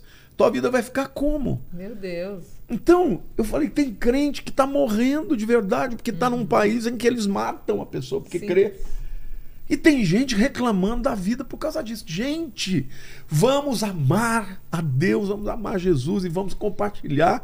E Ele está no trono. Ele está no trono. Inabalável, né? O que a gente precisa no Natal é celebrar Jesus, é glorificar o nome dele, é, é amar mais. Daí né? a importância das cantatas, dessas coisas todas, porque elas vão propagar o amor, né? É refletir sobre a sua vida. Eu tenho uma série de coisas que eu falei para Deus. Eu quero que o Senhor me dê vitória. E esse ano que vem vai ser o ano para mim de eu cuidar da minha saúde. Eu estou entrando nesse Amém. regime. Se chegar em março eu não conseguir, eu vou, eu vou operar a bariátrica. Porque Isso eu aí. quero que o meu corpo esteja pronto para Pra poder que fazer a obra que Deus tem para mim. Porque eu não estou pastor, aguentando Que mais. felicidade. Então, eu tô falando para Deus, eu quero que o Senhor me ajude. Tem áreas que eu não consigo sozinho. Isso aí. Se o Senhor não me ajudar, eu não vou conseguir essa E coisa. ele da- vai te dirigir, né? Vai, vai me ajudar. E, e uma coisa que- maravilhosa que você está falando, né? Sobre o amor. É, é tão precioso essa experiência de sentir o amor de Deus que cura tudo. Qualquer problema que você tiver, você cura. Na hora que você sente a presença do amor de Deus em você, você sente o amor. É uma coisa muito sobrenatural você se sentir amado por Deus. É maravilhoso. É uma coisa muito sobrenatural. Eu, uma vez eu tive uma experiência dessa, eu morava num apartamento missionário e era um apartamento muito difícil de morar porque ele era muito pequeno e o banheiro ficava e a cozinha ficavam num corredor que você ouvia é, o arroto da pessoa na outra Nossa. casa. Então era um apartamento difícil de se morar, um conjunto de 25 blocos. Era um apartamento missionário e um dia eu levantei de madrugada, de madrugada, bem cedo, 5 horas da manhã, porque eu tinha que dividir o quarto com a minha filha, porque era muito pequeno o apartamento e Deus começou me, me acordou. Eu sentei para ir, tampei o vaso e sentei para falar com Deus no banheiro, que era o único cantinho que eu conseguia falar com Deus sem incomodar, sem fazer barulho. E aí eu falei, Deus, eu te amo, eu te amo, eu te amo, eu te amo. Comecei a adorar. Eu ouvi a voz de Deus audível dentro do banheiro. Audível, falou. Eu já sei que você me ama. Eu assustei. Falei, "Ah!" ouvi a voz de Deus audível. "Ah!"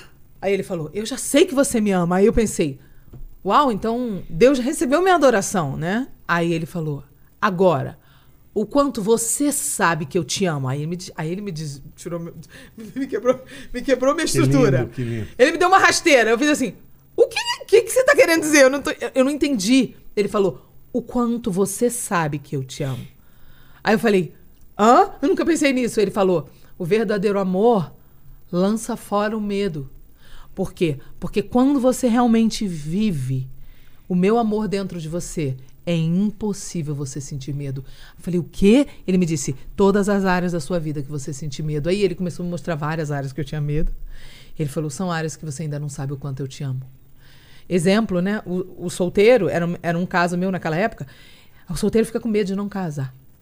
Ai, se eu ficar velho e não casar. Aí o Senhor falou: quando você tem medo, é porque você não sabe o quanto eu te amo nessa área. E quando eu chego e o meu amor se manifesta, o medo desaparece. Porque é impossível dar errado. Eu te amo. Né? O escudo da fé é o escudo do amor de Deus, né? Com o qual eu poderia apagar todos os dardos inflamados do maligno. Por quê? Porque a hora que o diabo vem com a seta e fala: você não vai conseguir. Eu levanto e falo: ele me ama. Eu vou conseguir porque ele é comigo. Você vai conseguir porque ele te ama. E ele quer que você fique maravilhoso para a pastora Lília. e viva muitos anos. A gente. Ele te ama. Eu me lembro né? que quando eu era recém-convertido, Deus estava falando muito comigo a respeito do meu chamado. Eu estava no terceiro ano de engenharia.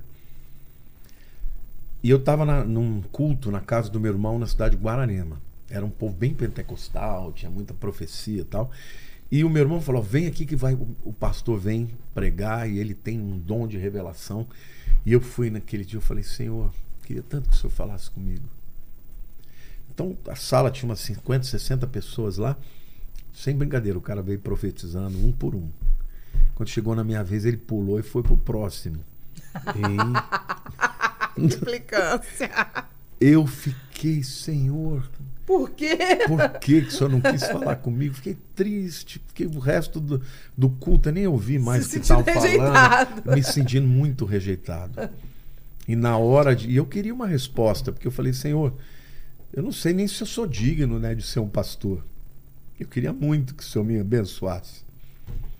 E aí eu fui pro quarto e eu, e eu chorei, falei com Deus, falei, Deus, eu já fiz muita coisa errada, eu não sei se eu sou a pessoa apta, se isso que está no meu coração vem de ti ou se é simplesmente um, um desejo meu. Ele me visitou, Aleluia. ele me encheu de um tal jeito que eu ia falar qualquer coisa, não saia mais nessa língua. Saí em língua estranha, fui batizado no Espírito Santo. Fiquei umas quatro horas dando risada. Doidão na Dando presença de risada. Deus. Falei, eu ia falar, Deus te louve e vinha aquela língua. Uma- meu irmão estava no quarto do lado, ele falou que ele viu, ele falou, eu fui cheio do Espírito de Deus só de ver o que Deus estava fazendo. E depois Deus falou assim, filho, é do meu coração. Eu vou levantar você. Eu vou te usar muito. Mas eu queria dizer isso para você. Você não precisa que alguém venha e profetize sobre a Seja tua menino vida. de recado. Você vai Não aprender precisa. a ouvir a minha voz. É isso aí. E desde então, Vilela, coisa mais linda do mundo. Cara, eu não tenho uma decisão que eu tome que eu não fale para Deus, Senhor, me ajuda, fala comigo. Eu não entro num shopping. Eu falo, Senhor, cadê minha vaguinha? E aparece a, e a vaga. vaguinha tá lá esperando. A vaguinha aparece. Tem um anjo que vai na frente. Não é, não é ruim pedir muita coisa. Ah, eu então. peço tudo. Seu eu peço filho? tudo. Eu Se peço seu filho tudo. te pedir, você vai Eu achar peço ruim. tudo. Essa história de, ah, não vou pedir, não Se vou vós incomodar que Deus. sois Como não? maus, sabeis dar boas coisas aos Peço vossos tudo. filhos. Senhor, cadê minha vaga? Se o seu filho te pedir, você vai achar ruim? E Jesus Aí chama a quando gente de sai maus. assim, tá saindo do carro, eu obrigado. Deus, Senhor. ajuda a gente com o canal de cortes. Olha aí, Deus. Achar editores Olha aí, bons. Senhor. Né? Ai, Deus, ajuda. Ah, se pode pedir, né? Ontem a gente tava. Pode né? pedir, pode, Pode, pedir, pedir e dar se Pede aí também, Lene, pede aí. Acho que eu vou me converter pra pedir isso aí, cara. Olha aí, Olha só. olha aí. Já- olha, aleluia. Aqui tá fazendo Aleluia. jejum já, fez Já jejum, tá- já é. comeu pizza hoje. Agora, uma coisa muito interessante que eu acho lindo de se falar, tudo que a gente tá falando, o pastor Lamartine, ele é pastor. E é pastor mesmo. Você vê assim, tá, na- tá corre nas veias dele, o chamado pastoral. E o que, que é o pastor? Essa pessoa que tem esse nível de amor transbordante. Isso é chamado pastoral. É lindo isso em você. Você transborda. Tá tão escasso esse chamado. Esse chamado tá em extinção na terra hoje. A gente encontra de tudo. Pouquíssimos pastores. E principalmente que sejam relevantes a nível de rede social, a nível né, de, de estarem. Eu respondo mais de 200 pessoas Porque- por dia. Ó, tá, tá entendendo? Pregadora eh, não necessariamente é um Não necessariamente um é pastor. né? Por exemplo, eu era muito mais um- uma missionária profetisa do que uma pastora. No dia que me ungiram a pastora, derramaram azeite na minha cabeça, eu, eu, eu briguei com, com os líderes que eram meus líderes. Eu falei, eu não quero, eu não quero, eu não quero. Eles me deram uma ordem, ajoelha. Eu, eu ajoelhei chorando, as fotos sou eu chorando, não tô chorando de emoção, tô chorando porque eu não quero ser ungida, porque eu sabia o peso que era uma responsabilidade de ser ungida pastor. No momento que aquele óleo desceu em diante, eu mudei de dentro para fora. Eu recebi uma dose de amor que eu não tinha. A minha filha comentava: "Mãe, você já reparou que você está mais paciente, você está mais amorosa, você está mais longânima, você está mais calma em situações que você daria um, uma- um, um grito, um, um, corte violento, você está longânima, você está paciente. E eu comecei a ver que realmente aconteceu um alargar o pavio que eu não tinha nenhum. Deus foi lá e puxou aquele pavio para fora, alongou minha paciência, me deu amor. Mas meu chamado principal, por exemplo, não é esse. Eu não sou principal, meu chamado não é ser pastora. Eu sou uma profeta, uma, uma mestre de, de ensinar, eu sou uma pessoa que eu.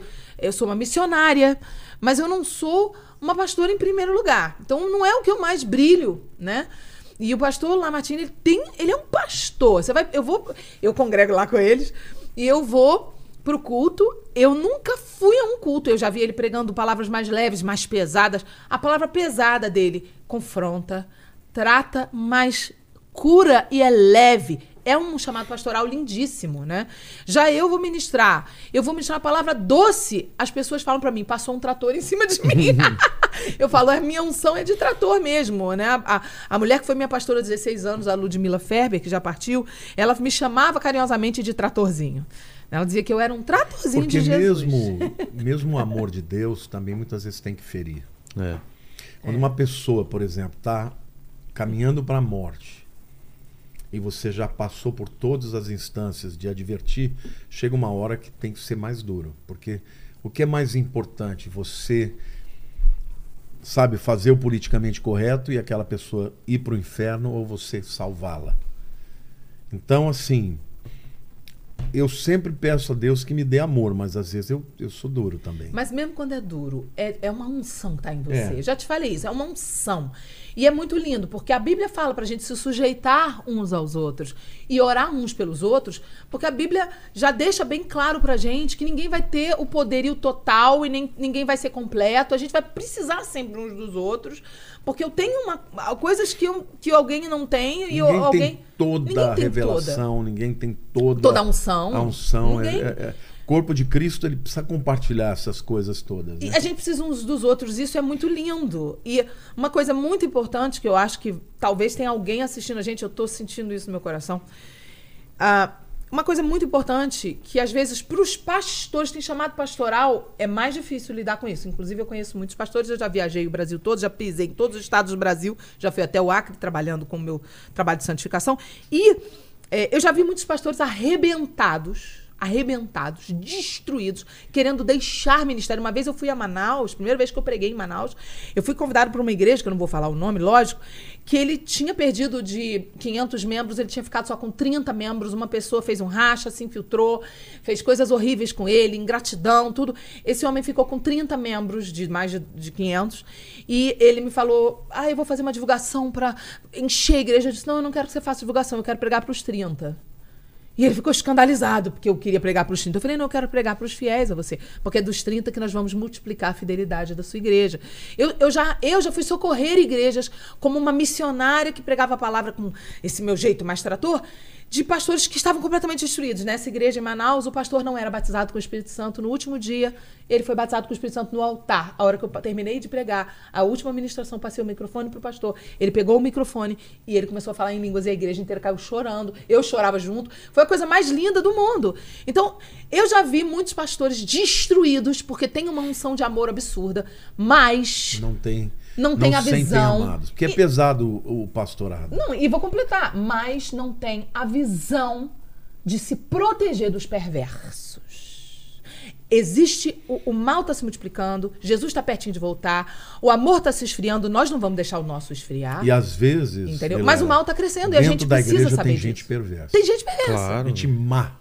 Gente má. Gente má que gosta de destruir, que gosta de A caluniar. fronteira entre o amor É- é- é e isso complicado. é, é uma fronteira difícil, é uma linha fina, porque o que o pastor tá falando é muito importante. Eu tô sentindo de dizer isso aqui para algumas pessoas.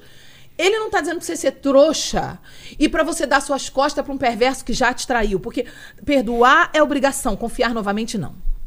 Eu, eu, eu fui traído por uma pessoa que me, me apunhalou, me traiu, me roubou. Eu tenho que perdoar, mas eu não sou obrigada a confiar novamente em quem Ah, me não. roubou. Eu acho que traição. Porque o erro. Importante a- é se- existem entendeu? erros que a pessoa comete no ímpeto. Mas existem erros que a pessoa comete engendrando, É, engendrando, maquinando. Esse tipo de pessoa eu perdoo porque eu sei que Tem que perdoar. não é só isso, porque a gente faz mais contra Deus do que qualquer Sim. pessoa faz E contra nós. e- e- Só que é o que você fecha. falou. Eu não ando com quem eu não confio. Perfeito. Uma pessoa Você não é me obrigado. traiu, Amar não é ela não vai obrigado. mais andar, não vai fazer mais parte da minha do meu ciclo de, de amizades. Ou seja, quem está nos assistindo, entenda que não- nós não estamos falando para você se tornar uma pessoa, oh, o amor, o amor tonto, cego, que deixa as pessoas te pisarem. Não, porque o segundo mandamento da palavra tem dois mandamentos. O primeiro é amar a Deus sobre tudo, e o segundo eu amo, a de- eu amo o meu próximo, como eu primeiro me amo. Se eu não me amo, eu não sou capaz de amar meu próximo. Se eu não me preservo, eu não sou capaz de manifestar amor pelo meu próximo. Então, se você está numa relação abusiva, de amizade abusiva, de trabalho abusivo, seja qual nível for, aonde você é destruído em função de outra pessoa que tem traços narcisistas, está te destruindo com traços de perversidade. inveja é uma isso coisa muito grave. difícil de lidar, né? Inveja, é, a Bíblia diz que foi a inveja que matou Jesus. Eu acho que de todos os sentimentos, é, por exemplo, ódio, raiva, ira, a inveja é a pior de todas. A Bíblia diz seis coisas aborrece o Não Senhor, e a de- sétima ele a causa abomina. da queda também de. De Lúcifer? É. É a inveja. É o, é, o, é o pecado primevo, né? Então, o sétimo é o indivíduo que lança irmão contra irmão, né? É aquele que, quando você Contenta. lança, sempre você está querendo dividir. Você sempre está motivado por um princípio de inveja. Então, assim, amor tem que ser amor sacrificial, mas a gente, humanamente falando, a gente não consegue se Deus não tiver em nós. E a gente não está falando de um amor onde você perca a sua autopreservação aqui. Porque Ah, o pastor, ele exala esse amor, né? Lógico. Então, eu, eu, com o meu chamadinho aqui mais tratorzinho, eu quero alertar que te- talvez tenhamos alguém aqui agora ouvindo a gente que foi é, completamente abusado emocionalmente, destruído, às vezes veio de uma família perversa, onde essa pessoa não é perversa, nasceu sem o gene do, sem o gene do, do Caim, né? Que planejou matar o seu irmão, Não, zombou de existem Deus. pessoas entendeu? que são boas Isso. e são ingênuas. E É. se- Elas não maquinam mal, elas não. Eu lido com vidas a vida inteira, né? Eu percebo que tem gente, Vilela, que quer o bem, Isso. quer fazer o bem pro outro, mas tem gente má. Porque se o próprio Dentro da Jesus, igreja, o se camarada se próprio converte, Senhor mas Jesus- ele é maldoso, maldoso. mal. E, e se o próprio Senhor Jesus, entre os doze, teve um perverso. Jesus foi o melhor pastor que existiu. Hum, perfeito, né? Ele foi perfeito. E, e o- ele teve. Caim via Deus. Caim e Abel viam Deus depois da queda. Eles iam entregar oferta para Deus, eles falavam com Deus pessoalmente. Adão e Eva não estavam mais nessa, mas eles estavam levando oferta em Gênesis capítulo 4. E ali Deus ainda não tinha se afastado completamente da humanidade. Mas ele se torna parecido com Satanás, que é o primeiro homicida desde o princípio. Ele pega, ele zomba de Deus, ele mente, que o diabo é mentiroso. Ele assume a a personalidade do diabo e ele mata o irmão com plane- planejando, com intenção. Então ali você vê uma genética de perverso, você vê em Judas uma genética de perverso, você vê por que, que Deus mandava matar certos povos, ele dizia: mata tudo. Mata tudo, não deixa ninguém vivo. Era uma questão genética, existia um gene de perversidade no meio. E Deus queria preservar o povo dele. Não se mistura, não se mistura. Existia uma ligação, uma questão de perversidade. É um mistério, é um mistério. A salvação é um mistério. Porque no meio dali de um monte de coisa suja, de repente Deus suscita uma luz ali no meio. Aleluia! Mas a gente está falando isso aqui, é importante pontuar. Não pensa que quando Jesus falou, olha, quando te agredirem, dê a outra face. Ele estava dizendo para você ser trouxa, não é isso. Jesus estava falando muito mais de ação e reação. Ele estava dizendo muito mais o seguinte: tudo que você fizer vai voltar para você. Então, quando alguém fizer, o que, que você quer que volte? Você quer que volte um tapa? Não, eu quero que volte isso. Dê o que você quer que volte. Porque uma coisa que quebra a gente, que é bom, é quando a gente está agressivo e alguém dá outra face pra gente. Isso quebra a gente. Eu queria até aproveitar que você está falando sobre essa lei de Ação e da reação. ida e da volta, ação e ração. A gente quer que todo mundo nos trate com misericórdia. Mas a gente quer tratar os outros no rigor da lei. É. Entendeu? Você pode ver. A pessoa, quando erra, ela tem consciência do erro, mas ela espera que as pessoas a tratem com misericórdia. O que é misericórdia? É a pessoa olhar para você e falar, ele errou, mas eu não vou ser muito é. duro com ele. Entendeu? Eu vou ouvi-lo, né? Agora, se você quer receber isso de volta, Faça isso pelas pessoas. Ame as pessoas. Pessoa que ama, Vilela, a pessoa que ama, ela está sempre cheia de gente. Verdade. Sempre cheia de gente. Minha casa a vida inteira foi cheia de gente. Eu me lembro que estava no início da igreja, era assim, uma média de umas 40, 50 pessoas por semana na minha casa, jantando, tomando café, era o dia inteiro. A Érica um dia falou para mim, pai, eu amo ser filha de pastor. Eu falei, por quê, filha? Porque a gente está em todas. Todos os aniversários. tudo. Às vezes ela fala assim, quem vem aqui hoje? Não, filha, hoje não vem ninguém. Então a gente vai na casa de quem? As pessoas me perguntam como é que o seu ministério cresceu, o que, que foi, o que, que você fez. As pessoas querem regras. Sim. Isso que a Sara falou é verdade. A gente sempre amou as pessoas. As pessoas que entravam em casa, elas nos apa- se apaixonavam. Era gente simples, gente pobre, gente rica. Eu me lembro que uma vez entrou na minha casa o Alcides Parisotto, dono do Atacadão. Fundador e dono do Atacadão. Pensa num cara podre de rico. Depois ele se tornou o melhor amigo que eu tive na minha vida, né? Foi a pessoa que mais me ajudou, quer dizer, foi um- uma história assim, nós quatro, né, a Sidney, ele, eu e a Lília, foi uma coisa extraordinária. Ele foi um pai para mim, até hoje ainda tô, sabe, lidando com a morte dele, Digerindo. que foi um pouco mais de um ano. Mas assim, um dia ele entrou na minha casa, ele falou assim, era uma casa muito simples, sabe, uma casinha geminada, e a gente fazia célula, ele estava lá, um cara que tinha 23 anos mais do que eu, eu era um menino, ele já era um homem feito, né? Ele me chamou depois, ele falou assim: "Me explica uma coisa. O que, que tem aqui nessa casa que eu não tenho vontade de ir embora?" eu falei: "Como Barato. assim?" Ele falou: "Sinto uma paz." Aleluia. Esse cara ganhou dois anos como melhor empresário do ano. ah, sabe, poderosíssimo, um cara que conhecia todo mundo, recebeu prêmio de presidente como melhor empresário da área do setor, já teve entre as 50 maiores empresas do, do Brasil. O cara ia lá na casa de um pastorzinho, uma casa simples, não queria ir embora, terminava a coisa, ele ficava lá. Você não tem um café, não tem um bolinho? Enrolando. Ficava até meia-noite, uma hora. enrolando porque ele tava sentindo uma coisa maravilhosa. E ele falou assim pra mim: a gente sente o amor de Deus aqui. Aqui parece que é de verdade. Então, o que eu diria para você, não importa se você é um pastor, se você é um, é um youtuber, é um entrevistador como você, existem pessoas que se posicionam de forma que você fica coado. E tem pessoas que, quando a gente está perto, a gente parece que está em casa. Eu gosto de vir aqui porque você é assim, você é um cara amoroso. Eu assisto você, às vezes, recebendo as pessoas que não tem nada a ver com o que eu penso. é assim. Mas eu fico vendo. Eu fico vendo. Porque eu falo, pô, como ele trata as pessoas. É gostoso. Então, eu queria dizer para você: no ano de 2023, muita gente está falando, pastor, e como vai ser? É. Como vai ser? Eu queria dizer uma coisa. Eu, eu preparei uma mensagem que, que o nome dela é E se, por que não? Tá. Eu falo, esse peso, essa tristeza, essa falta de fé. E se esse for o melhor ano da tua vida? O 2022 ou 23? 2023. Tá. E se esse for o ano que as pessoas da tua família que não se converteram se convertam?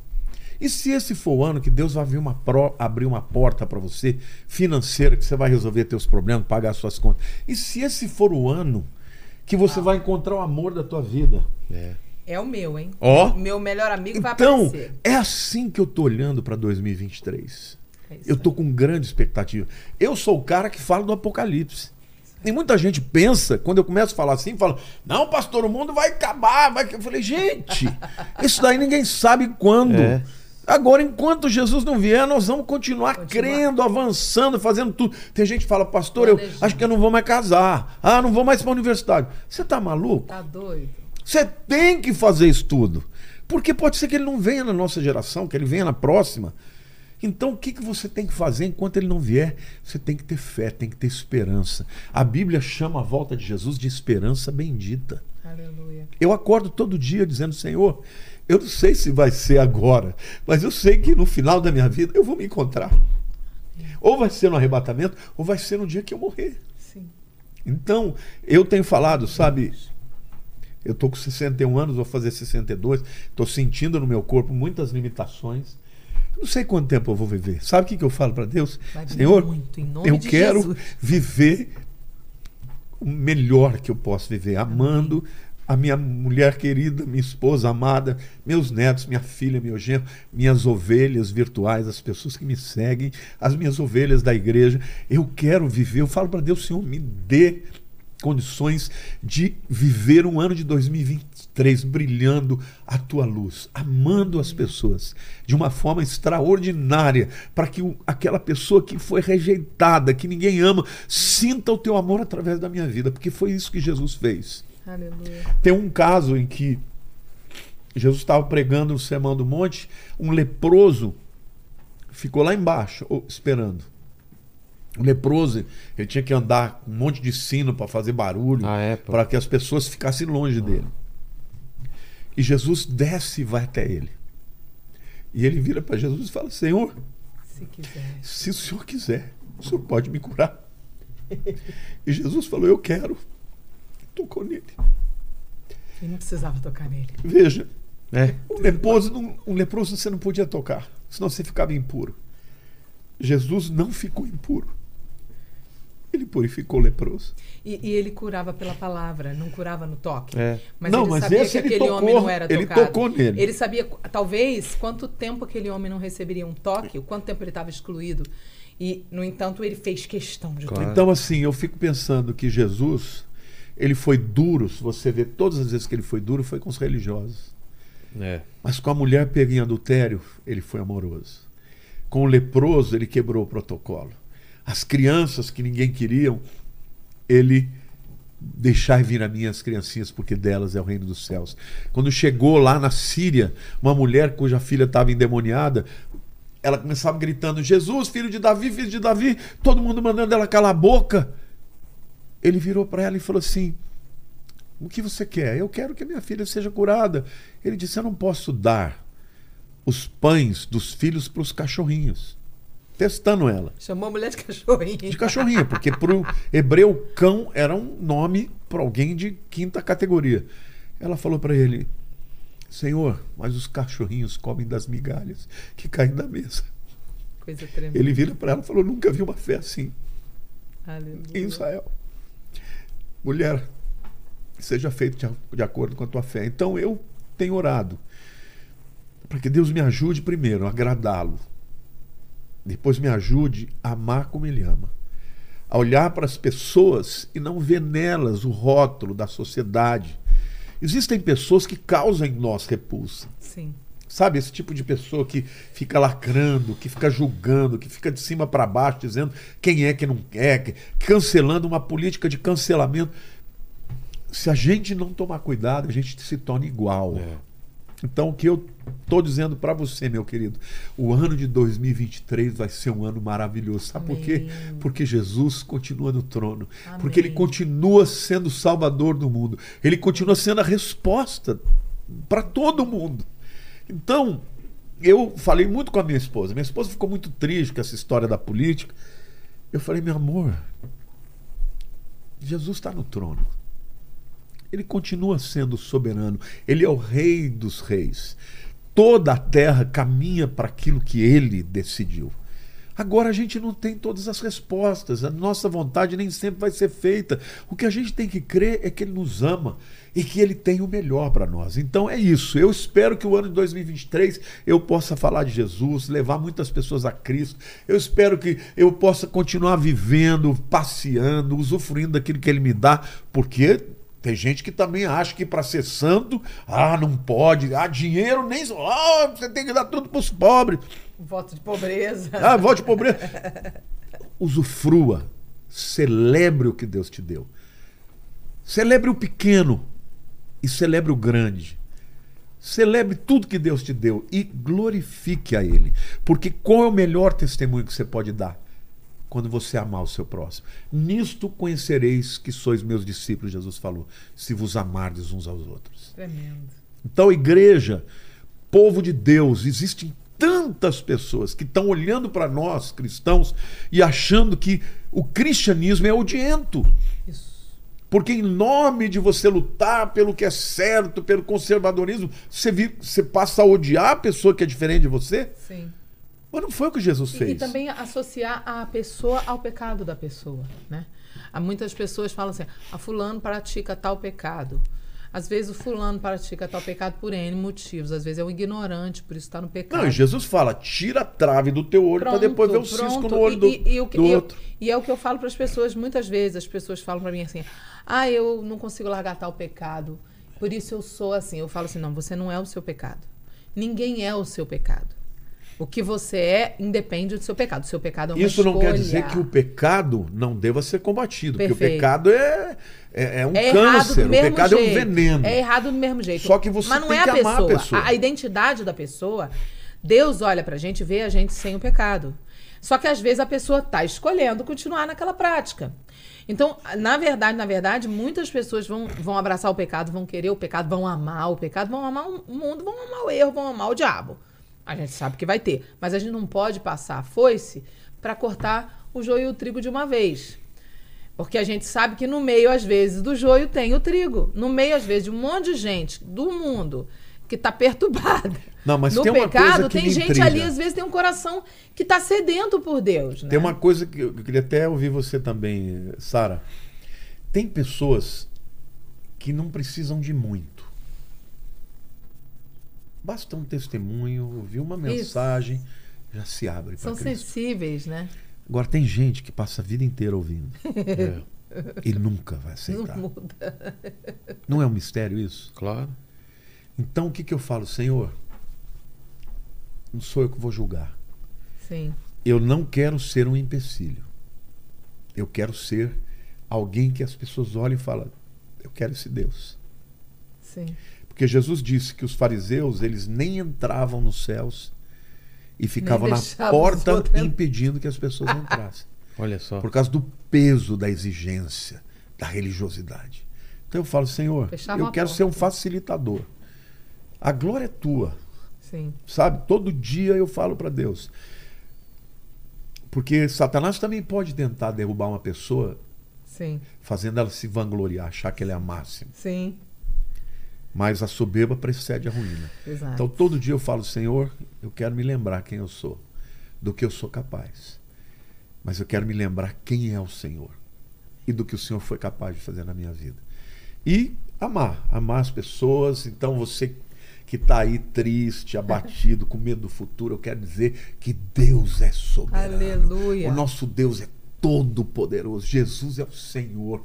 Oh, Jesus, quando eu vejo no Apocalipse, Aleluia. João, quando ele viu, ele não. João era um discípulo amado. Ele conhecia Jesus de cor salteado.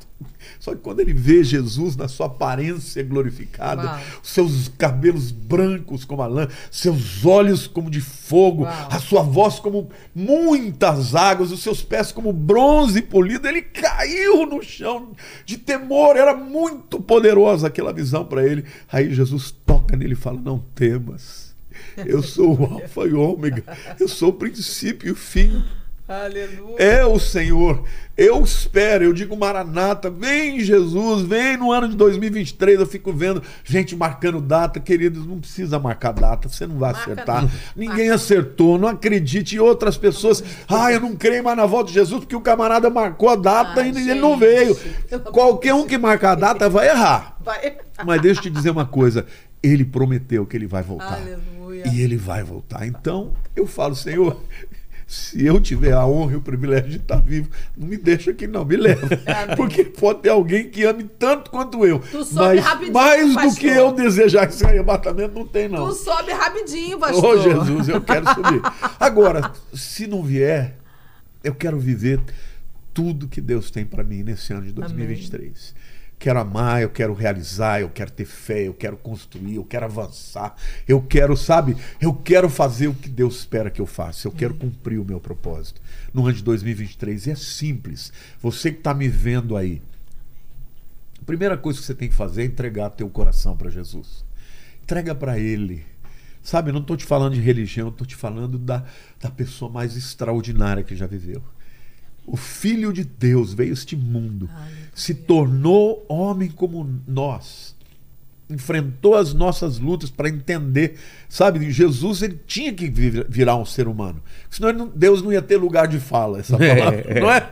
Ah, você é todo poderoso, você sabe tudo, sabe, mas não sabe O que é ser humano. na pele de um ser humano. Aí ele acabou com essa palhaçada. É. Aí ele acabou com isso, se Né? tornou, entendeu? E a Bíblia diz: nós não temos um sumo sacerdote que não possa se compadecer, mas ele se transformou em homem e tudo se tornou semelhante conosco, contudo sem pecado. E ele pode interceder por nós.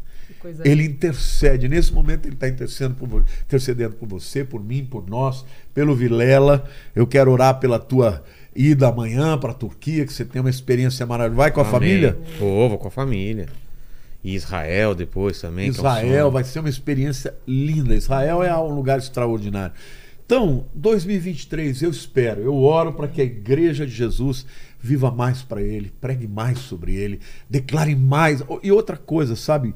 Mesmo a nossa visão é sempre parcial. Você é um, Claro. você é um pintor, você é um desenhista, é um artista. Toda visão é parcial. Você acha que toda a visão do mundo tem que ser igual à tua? Não, claro que não. Você não consegue ver a beleza no, no outro cara que tem outro traço, que não é? Isso que é o, o bonito da vida, né? Então ninguém vê Deus completamente. As cores são as mesmas, as notas são as mesmas.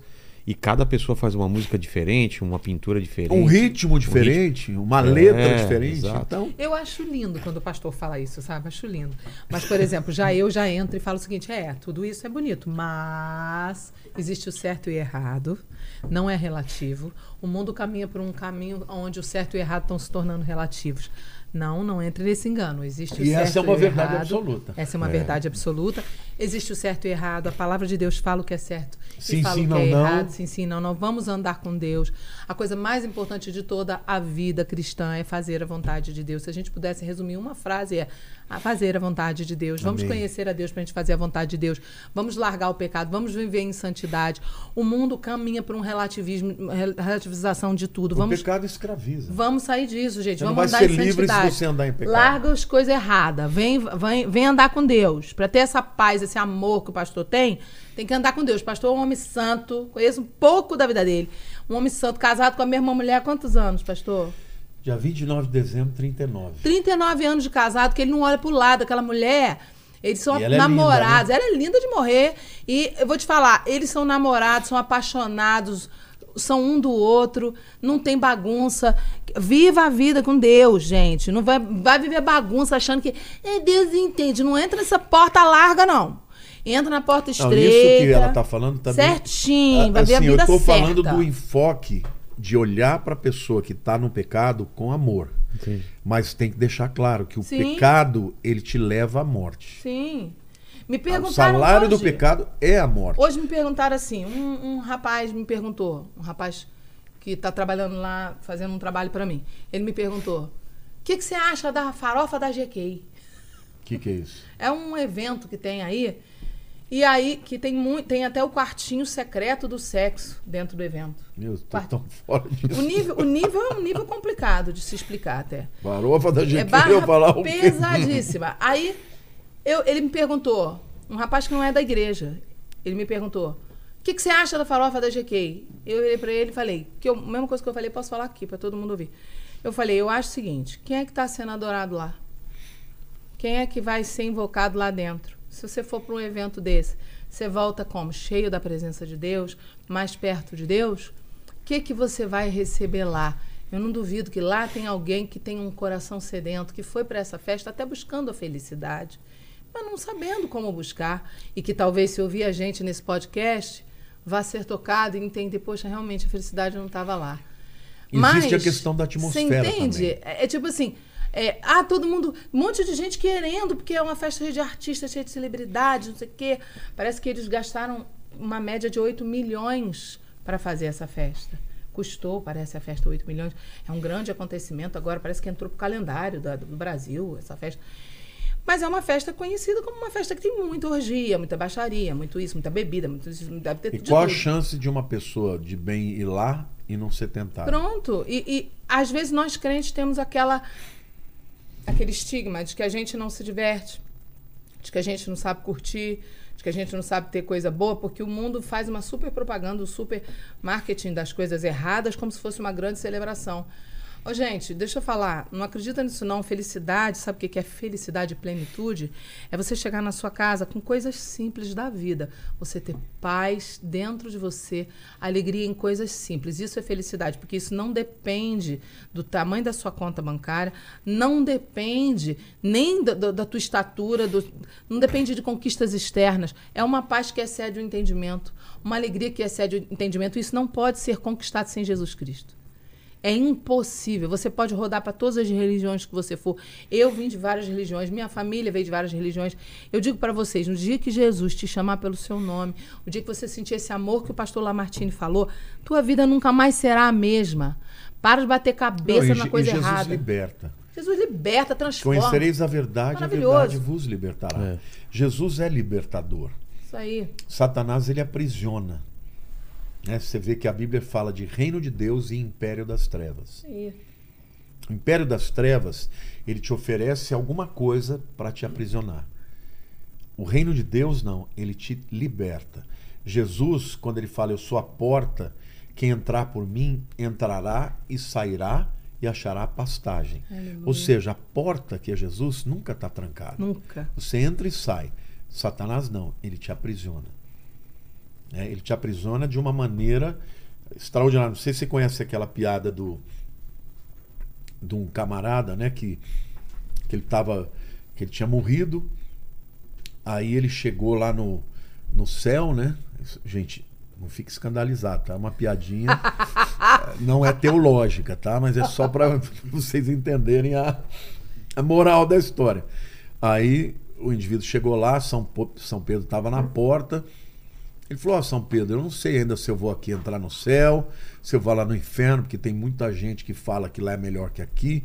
O que, que vai ter? Aí São Pedro deixou ele dar uma olhadinha lá e viu um monte de nuvem branca, e os anjos tocando harpa, tocando flautinhas, pulando de uma nuvem para outra tal. Ele falou: Ó, eu não vou decidir agora, você aguarda um pouquinho. Aí ele chegou lá na porta do inferno, bateu e falou assim: como é que é o inferno? Aí Satanás mostrou aquelas mulheres lindas, aquela luxúria, comida, frutas, doces, aquela coisa maravilhosa. E, e aí o, o camarada falou assim: Mas isso tudo é de graça? É de graça. Não pode entrar, se você escolher aqui com a gente, você vai ter essa vida. Vai ser aquela vida monótona na ala do céu, né? Aí ele chegou, foi lá para o São Pedro e falou: Ó, São Pedro, obrigado, agradeço, tal, mas eu vou escolher o inferno. Aí disse que a hora que ele escolheu o inferno, ele entrou, fechou a porta, ficou escuro, cheiro de, de, de fezes, aquele monte de demônio. Ele falou: Uai, E cadê aquilo lá tudo que. cadê aquilo lá que você me falou? Ele falou: Não, meu amigo, naquele tempo eu estava em campanha.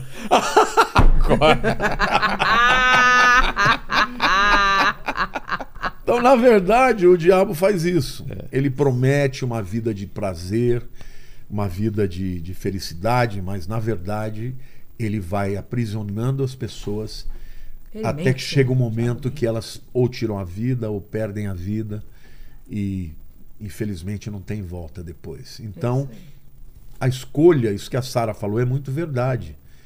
Né? A Bíblia diz que o caminho para Deus é um caminho estreito, mas a porta, a- a- a- o caminho que leva para o inferno, ele é largo. Por quê? Porque o diabo diz: você pode fazer o que você quer, você pode fazer o que você quer, tá tudo certo, não tem problema. Só Inclusive, depois... o primeiro mandamento da Bíblia satânica, primeiro mandamento da Bíblia satânica é esse: faça sempre o que você quer, o que você tem vontade. Ou seja, não existe negar-se a si mesmo na Bíblia satânica. Entendeu? Então, eu- todo, toda doutrina que disser para você, faz o que você sente no seu coração, sua vontade. Hum, E toda seu vez que você faz a sua coração, vontade seu contra a coração. vontade de Deus, você fere alguém. Entendeu? A minha felicidade é em detrimento do outro. Então é o camarada que abandona a esposa com filhos porque ele quer ser feliz com uma moça 30 anos mais jovem. E às vezes a idolatria é a felicidade, né? Nessa idolatria à felicidade, a pessoa para de adorar a Deus. Na verdade, quando Deus fala buscar em primeiro lugar o reino e a sua justiça, e todas as outras coisas serão acrescentadas, inclusive a felicidade. É. Mas a pessoa busca a felicidade, ela perde a felicidade e perde tudo, perde a salvação. Quando ele falou esse, esse exemplo, essa historinha, eu lembrei de uma outra historinha parecida, que era o cara que chegou lá no, no, no, no céu, né?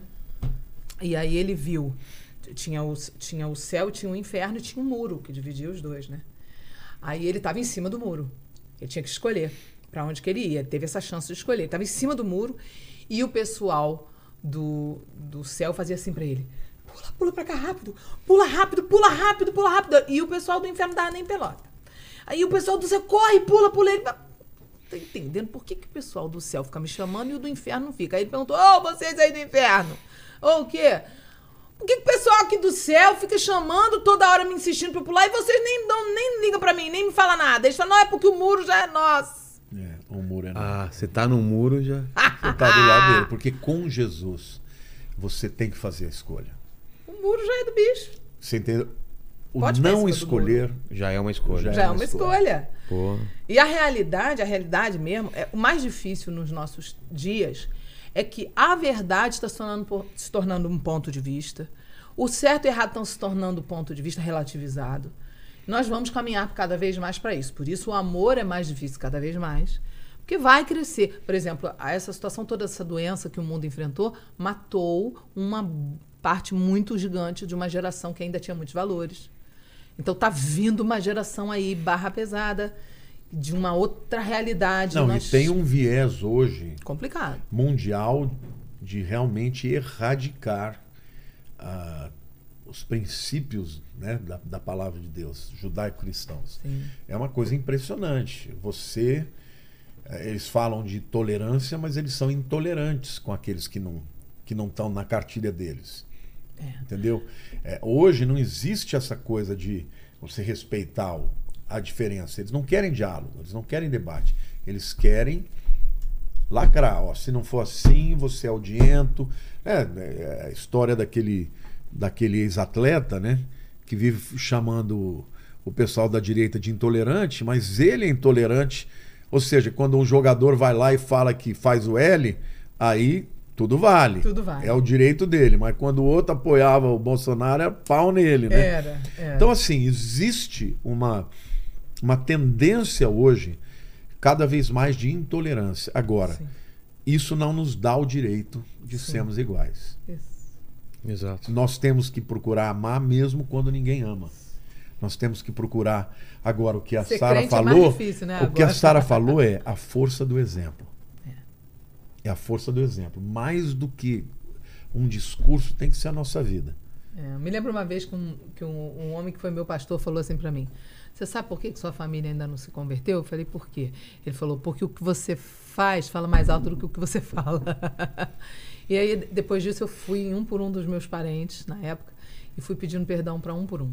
Mesmo sem saber o que, que eu estava pedindo perdão, eu fui pedindo. E hoje a sua mãe se converteu, sua Minha irmã mãe é também? convertida. Aí depois disso minha irmã se convertiu. Se converteu. No dia que eu pedi perdão para minha irmã, ela foi comigo na igreja.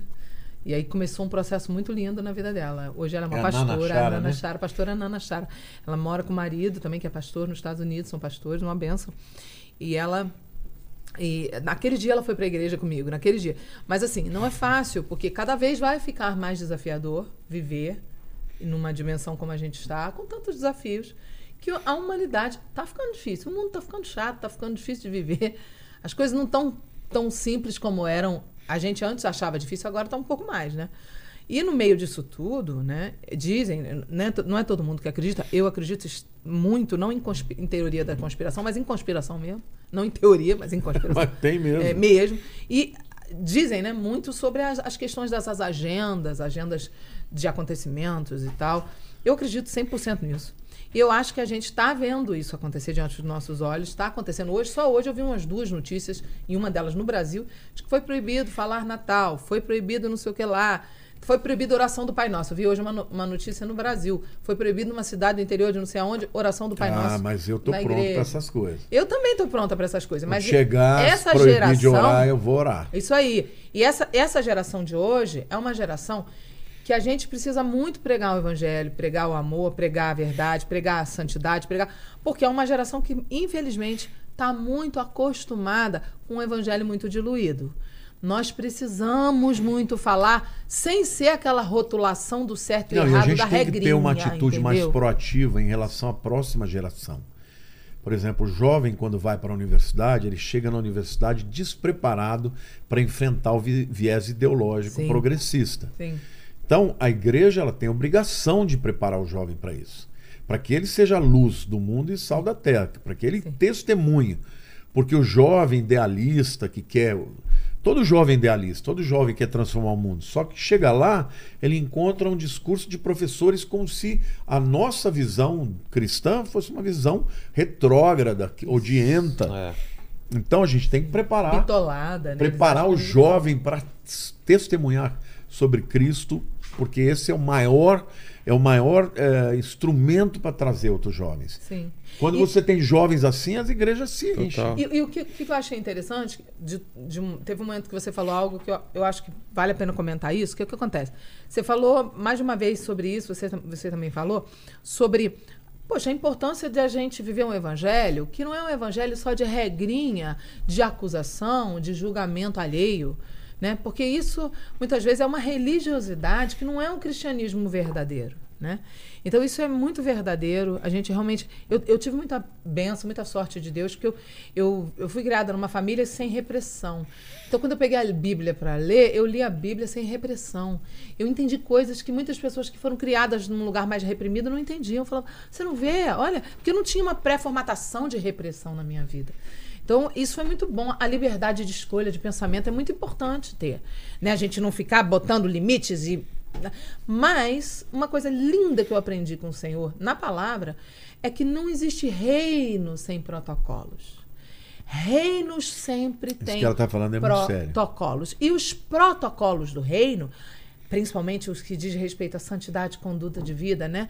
Na 1 Tessalonicenses, capítulo 4, quando ele falou, eu peço a vocês que vocês ah, saibam como proceder, a forma de proceder, de se comportar. A Bíblia fala a forma como se comportar, como agir, como viver, como Mas temos isso- que viver. E esses Isso protocolos quem que vale? bíblicos... Isso é para quem já se converteu. Verdade. Você E- não e- pode exigir isso de uma pessoa que ainda não se entregou a Perfeito, Cristo. perfeito. O problema é que muitas vezes a, a igreja tenta impor esse protocolo para quem não é do reino. E, e não e mais. Às vezes a igreja nunca entra no protocolo. Por quê? Porque as pessoas misturam os assuntos. É um dos grandes problemas. Uma das coisas que eu mais amo de congregar com você, pastor, da- na sua igreja, ser sua ovelha lá, é porque você é um homem culto, você se esforça e ama estudar. É uma característica sua, né? Você já contou que você dorme às vezes pouco e ama ler e estudar. E é maravilhoso, porque é extremamente enriquecedor qualquer ministração do pastor. Ele é um homem que ele ama estudar e ama ensinar. Então é, é extremamente culto. O, o culto né, a Deus é de uma cultura absurda. Agora, você não vê muito isso hoje. Você vê muito conversa e muita, muita coisa aguada, não tem substância, não tem ensino de transformação de vida. Ah, o evangelho, o poder do evangelho transforma, transforma, mas está sendo pregado? Porque às vezes você não precisa falar de certas coisas, porque o próprio Espírito Santo vai ensinar as pessoas. E o que eu vejo? Eu vejo que hoje há uma mistura de assuntos porque não tem ensinamento.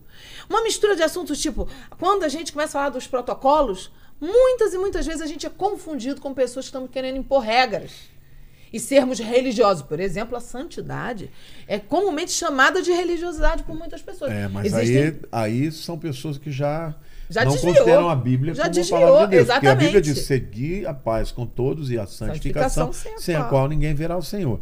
Quer Exatamente. dizer, eu creio Primeiro que a João coisa 7 mais também, né? importante aí, Se Vilela, andarmos na luz, 1 João 7 também, se andarmos na luz, luz é santificação. É. Ou seja, sem segredos, É sem verdade, pecados ocultos, teremos comunhão uns com os outros e O condicional, o sangue de Jesus nos purifica de todo pecado. pecado. Ou seja, é condicional, eu preciso andar em santidade, é um protocolo e às vezes as pessoas estão nos ouvindo, elas É muito assunto que a gente está falando, mas isso é a essência da vida com Deus. A característica principal de Cristo. O que, que os anjos falam? Apocalipse revela. 24 horas por dia. Qual é o, o atributo mais exaltado? Santo, santo, santo. Santo, santo, santo. Não há nada mais poderoso no caráter de Jesus e mais evidente do que a santidade. Gente, se eu quero ser cristã, pequeno Cristo, pequena Cristo, eu preciso buscar a santidade. E isso é uma mensagem hoje quase não falada. Por quê? Porque estão confundindo, misturando os assuntos, dizendo pra gente Porque que a você tá pregar a santidade regra. não significa que você não ame o pecador. Exato. Significa que Nem que você a ensina aquilo que a Bíblia diz que tem que Pronto. ser, porque a santidade, na verdade, te protege. Exato. Te protege dos ataques do maligno. É a única coisa Quanto que mais perto diabo. de Deus você fica, menos tentado você é. Eu te pergunto, qual é mais provável você ter uma tentação? Você que é um ex-drogado, dentro de uma igreja ou, ou No indo lá no, no- ambiente. na Cracolândia. Cracolândia? É. Na Cracolândia, a chance de você cair é muito grande. Exato. E ser tentado não significa ir em pecado. Até Então Jesus você foi se tentado. afastar de lá- Mas ficar dando mole por, pe- por, exemplo, tentação, eu né? tenho uma, uma, uma ovelha que ele usou muito crack muitos anos. E ele, quando se converteu, ele falou que a única maneira dele ser liberto, ele ia na igreja de segunda a segunda. Onde tinha uma vigília, onde tinha uma oração, Eu ele vivi ia. isso. Eu vivi isso. E Eu era ele falou o seguinte, ele falou, eu tô há 20 anos, há 20 anos, sem pôr nada de droga na boca. Ele falou, mas eu não vou evangelizar drogado nenhum na Por favor, exato. Eu, eu não era falou, droga pra minha, mim, meu vício. Eu nunca, Era eu nunca relacionamento, cheirei- eu tô nunca, há 20 eu nunca usei droga, não sei nem o gosto. É isso Então, aí. pra mim, faz diferença nenhuma. É. Mas pro cara que tem os flashbacks, que Isso. lembra de tudo que ele viveu, ele falou: Eu não posso. E minha porque eu droga era posso cair." relacionamento. Eu tô há quase 23 anos em abstinência total, sem cair, radical. Mas por quê? Eu não evangelizo o Thor, o gatinho Porque ali. foi radical. Não sou né? sem noção, vou evangelizar o irmão bonitão. Não vou. Entendeu? Hello? Então, são coisas. que- É exatamente isso que você falou. Cada um sabe onde o Não seu dá calo. mole, né? E cada um sabe onde o seu calo aperta. Porque não é igual pra todo mundo, aonde uma fraqueza de um é, do outro não é. Só que a gente tem que lembrar disso, porque hoje está sendo pregado um evangelho diluído, um E evangelho a de santidade porta né, não larga. pode isso, não pode aquilo. É, a santidade é ao Senhor. Isso aí. A santidade, exatamente, Aqui não é na, na coroa do sumo É sacerdote estava Kodesh le Yahweh. Santidade ao Senhor. Significa o quê? Eu me santifico para ficar mais perto de Deus. Para me consagrar a Ele. Santificar significa dar um uso exclusivo para Deus. Então, tudo que é. O que que é santificar? É o sexo? É. Mas santificar também é o seu dinheiro, a maneira como você trata o seu dinheiro, é a maneira como você lida com o teu próximo. É você consagrar tudo para Deus. Quando você tem essa visão mais ampla, você deixa de ser um legalista. Porque tem gente que não trai, que não faz isso, naquilo, mas, não ama o próximo, mas é. É. fofoqueiro, mas fala mal do outro. Então é assim. Trata mal o, o zelador do prédio. Você entendeu? O que, que adianta, né? Mas é isso, tá ficando tarde, né? É, ô, ô Lênis. É, Olá. Faltou muita coisa aí? Dá uma passada. Tem pergunta? Tem- É, dá uma passada do que o pessoal falou, comentou, pra, só pra. Porque a gente acabou não chamando aí, pessoal. Sim, sim. Ó, tem aqui tem é, o seguinte, ó, é, no meio da, da- do papo aí, a Lilian Pozella mandou um coraçãozinho aqui. Ah, Ah, eu falei de ti, né, minha linda? Aí, ó, Amor da minha vida, eu te amo. Me espera em casa, tá? Opa! Hoje tem. Hoje tem. Aí o, o Junkun Rock, ele falou que espera vocês aqui no Japão, acho que é o, é o pastor e a pastora, né? No Japão. É, aí é o seguinte, teve uma, um- um- várias pessoas que perguntaram aqui é, sobre é, o que vocês acharam é, do comentário do pastor Kleber Lucra- Lucas sobre o louvor Alvo Mais Que a Neve. Precisava dar o contexto também, porque eu, por exemplo, não conhecia esse louvor. Fala sobre o que. Esse cântico fala: Seja bendito o Cordeiro que na cruz por nós padeceu. Seja bendito o seu sangue que na cruz por nós ele verteu. Aí eh, o, o refrão diz: Alvo mais que a neve, alvo mais que a neve, sim, neste sangue lavado, mais alvos que a neve serei. Eu quero dizer que isso não deve ter sido uma coisa que ele soltou propriamente. É, o, que, o que que aconteceu? Ele pegou essa letra e falou que ela era. Ele Ela era disse racista. que esta letra tinha um, vamos dizer assim, um viés eh, de racismo. Foi um erro, Como se um erro que ele cometeu. do bem e não ser alvo fosse do mal. Não, como se ele, ele falou o seguinte: ó, quer dizer que então se eu aceitar Jesus eu vou ficar branco na minha alma. Não tem nada a ver, porque aí eu mostrei que esse texto, na verdade, é bíblico. Ah, é? Essa metáfora. Tá tanto no Salmo 51, quando Davi está confessando o seu pecado, né, por ter adulterado com Betseba e tal, quanto em Isaías 1:18. Eu vou até ler aqui para vocês Isaías Aí é 1:18, Tá. porque aí dá para você explicar melhor. É muito melhor, né, quando a gente lê na palavra. É. Isaías 1,18 diz assim: Vinde, pois, e arrazoemos, diz o Senhor. Ainda que os vossos pecados sejam como a escarlata, escarlata é vermelho, tá? É. Você assistiu aquele filme A, a- a A letra, Letra Escarlate, Escarlate. Era uma letra vermelha para mulher adulta. Lindo aquele Isso. filme, né? Eles se tornarão brancos como a neve, ainda que sejam vermelhos como o carmesim, se tornarão como a lã. Então, na verdade, a metáfora de o alvo mais que a neve é uma metáfora em que Deus diz assim: olha, vamos pegar a questão do carmesim. Era uma tinta vermelha que tingia a lã branca. Então, Deus está dizendo assim: do mesmo jeito que o carmesim tinge a lã branca, o pecado ele mancha a pureza da pessoa. Então não tem absolutamente nada a ver com a questão branco e negros. Agora, eu até não tenho certeza, não conversei com ele, ah, se ele tinha consciência de que este texto estava na Bíblia. Tá? A segunda questão que eu, que eu quero eh, colocar aqui é que não dá para você não discutir a questão do racismo. Já é um outro assunto, né? Então, assim, eu, eu tenho até um, um- um pastor na nossa igreja, que ele é cantor, é um baita de um cantor, e ele é negro. Ele diz assim: é uma pena que ele tenha colocado dessa forma, porque a gente deixa de discutir de maneira séria a questão do racismo. Então, Banaliza, né? quem sou eu para julgar o Kleber, as coisas pelas quais ele está passando nessa questão? Assim como muitos negros passaram por muitas coisas. Essa pessoa que eu conheço, ele disse que um dia ele estava vindo para ensaiar na igreja e ligou dizendo: "Ó, vou ter que chegar tarde. Ele passou no pedágio, a polícia parou, fez ele tirar toda a roupa. Você não vê um fazendo isso, com Isso branco. é, ma- isso é racismo. Então existe racismo, é Claro. claro, Isso que de existe fato racismo. é racismo. Então, a igreja às vezes deixa de discutir essa questão. E muitos dos nossos irmãos passam por isso. Né, Eu tenho um grande amigo, né? O Joel, provavelmente ele vai assistir, ele tem três filhos. E ah, na verdade, quatro filhos. Os dois primeiros são adotados. E um deles é negro. E e ele falou para mim, muitas vezes eu, eu tinha que me segurar para não sair na mão. Quando eu ia, por exemplo, numa loja, uma loja chique, os vendedores vinham atender meus filhos brancos e não atendiam meus, o meu filho negro. Fazia diferença. Uma vez, eles estavam numa praia e uma mulher chegou assim, falou assim: É, seu filho é adotado? Perguntando para ela, né? Porque era claro, eles são brancos e o menino era, é negro. Ela falou assim: Não, é que eu tenho um, um filho para com cada homem. Falou só de raiva. De raiva. É. Por quê? Porque ela falou: ó, é odiento. É. É horrível. Então, só alguém que tem uma experiência assim vai sentir na dor, Sim. vai sentir na pele o que é o racismo. Sim.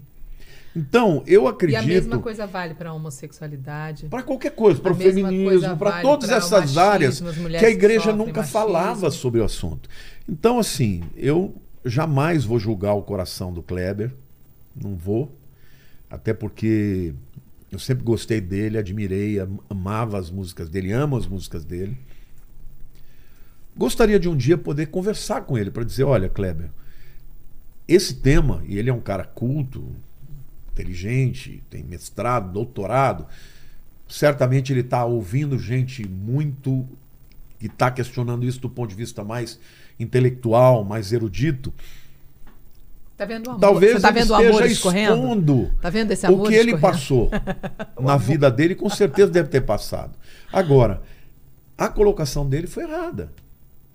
E depois eu vi até um- o, Leonardo Gonçalves, que também é um outro cantor espetacular, dizendo: olha, realmente o texto é bíblico, a metáfora que Deus usou não tem nada a ver com branco e negros, mas isso não quer dizer que essa música não tenha sido feita num tempo em que havia de fato esse viés escravocrata muito grande. E aí depois eu vi alguém citando, eu pessoalmente não verifiquei, mas que o compositor dessa música, desse hino, na verdade ele lutou da- na, na época da, da guerra americana, né? Do, pela libertação dos escravos, a guerra de secessão, né? do é. norte contra o sul. E ele era a favor do, do Lincoln. Então, portanto, a favor da libertação da escravidão nos Estados Unidos. O que eu acho é o seguinte: eu não vou julgar o coração. O que eu acho é que a- o comentário foi muito ruim. Por quê? Porque a Bíblia é a palavra de Deus. E essa é uma metáfora que Deus usou. Então, se Deus usou essa metáfora, quem sou eu para dizer que está errado? Sim. ou que tem algum viés. Gente, quem criou o branco, o negro, o índio, foi Deus. Deus criou todas as raças, então não tem melhor do que. Deus jamais usaria uma metáfora dessa para dizer que um é pior que o outro. Porque todos são criados por Deus. A- a- essa multiforme sabedoria de Deus é que fez essa beleza, né? Dessa, dessa diversidade que é a coisa mais linda. Então eu acho que a igreja ela precisa discutir questões importantes como racismo, como homossexualidade, como ah, o, o- o feminismo, né? como a- o preconceito com as mulheres que também sofrem, né? são perseguidas. E não dá simplesmente porque você tem um viés mais conservador, eu quero deixar bem claro, tá? Sou conservador. Só que eu acho, Vilela, que tem bandeiras que não é da esquerda, que não são da esquerda, são de Jesus. Também acho. Jesus foi o primeiro a valorizar a mulher. Quando ele, ele é, se mostrou ressurreto, ele não se mostrou para um homem. A mulher naquele tempo tinha metade do valor do testemunho do homem. Vale, Então, vale menos que um cachorro. Entendeu? Ele não ia se mostrar para uma mulher, ele se mostrar para um homem, porque ninguém ia acreditar numa mulher. Mas ele se mostrou para a mulher. Jesus sempre lutou pelos desvalidos, sempre lutou pelos oprimidos. Então, de novo, eu não concordei com o que o, o Kleber falou, eu achei que ele foi infeliz, principalmente porque ele estava falando para o Caetano, que é uma pessoa que não conhece a Bíblia e, e- e comprou essa narrativa. Então, a oportunidade dele falar de Cristo para o Caetano E o mau exemplo. ele mais afastou o Caetano da. Mau exemplo. Por quê? Porque o Caetano acreditou naquilo que ele falou. Agora, eu não vou julgar o coração dele, eu não, não- não sou Deus para isso. Perfeito. É o amor, você percebe, né? O amor É. escorre dele, né? Incrível esse amor. É um, é um pastor, cheio do amor de Deus. Acho lindo. Mas eu, particularmente, acho que eu, na minha, de- na minha percepção, há sinais, na minha visão, de apostasia.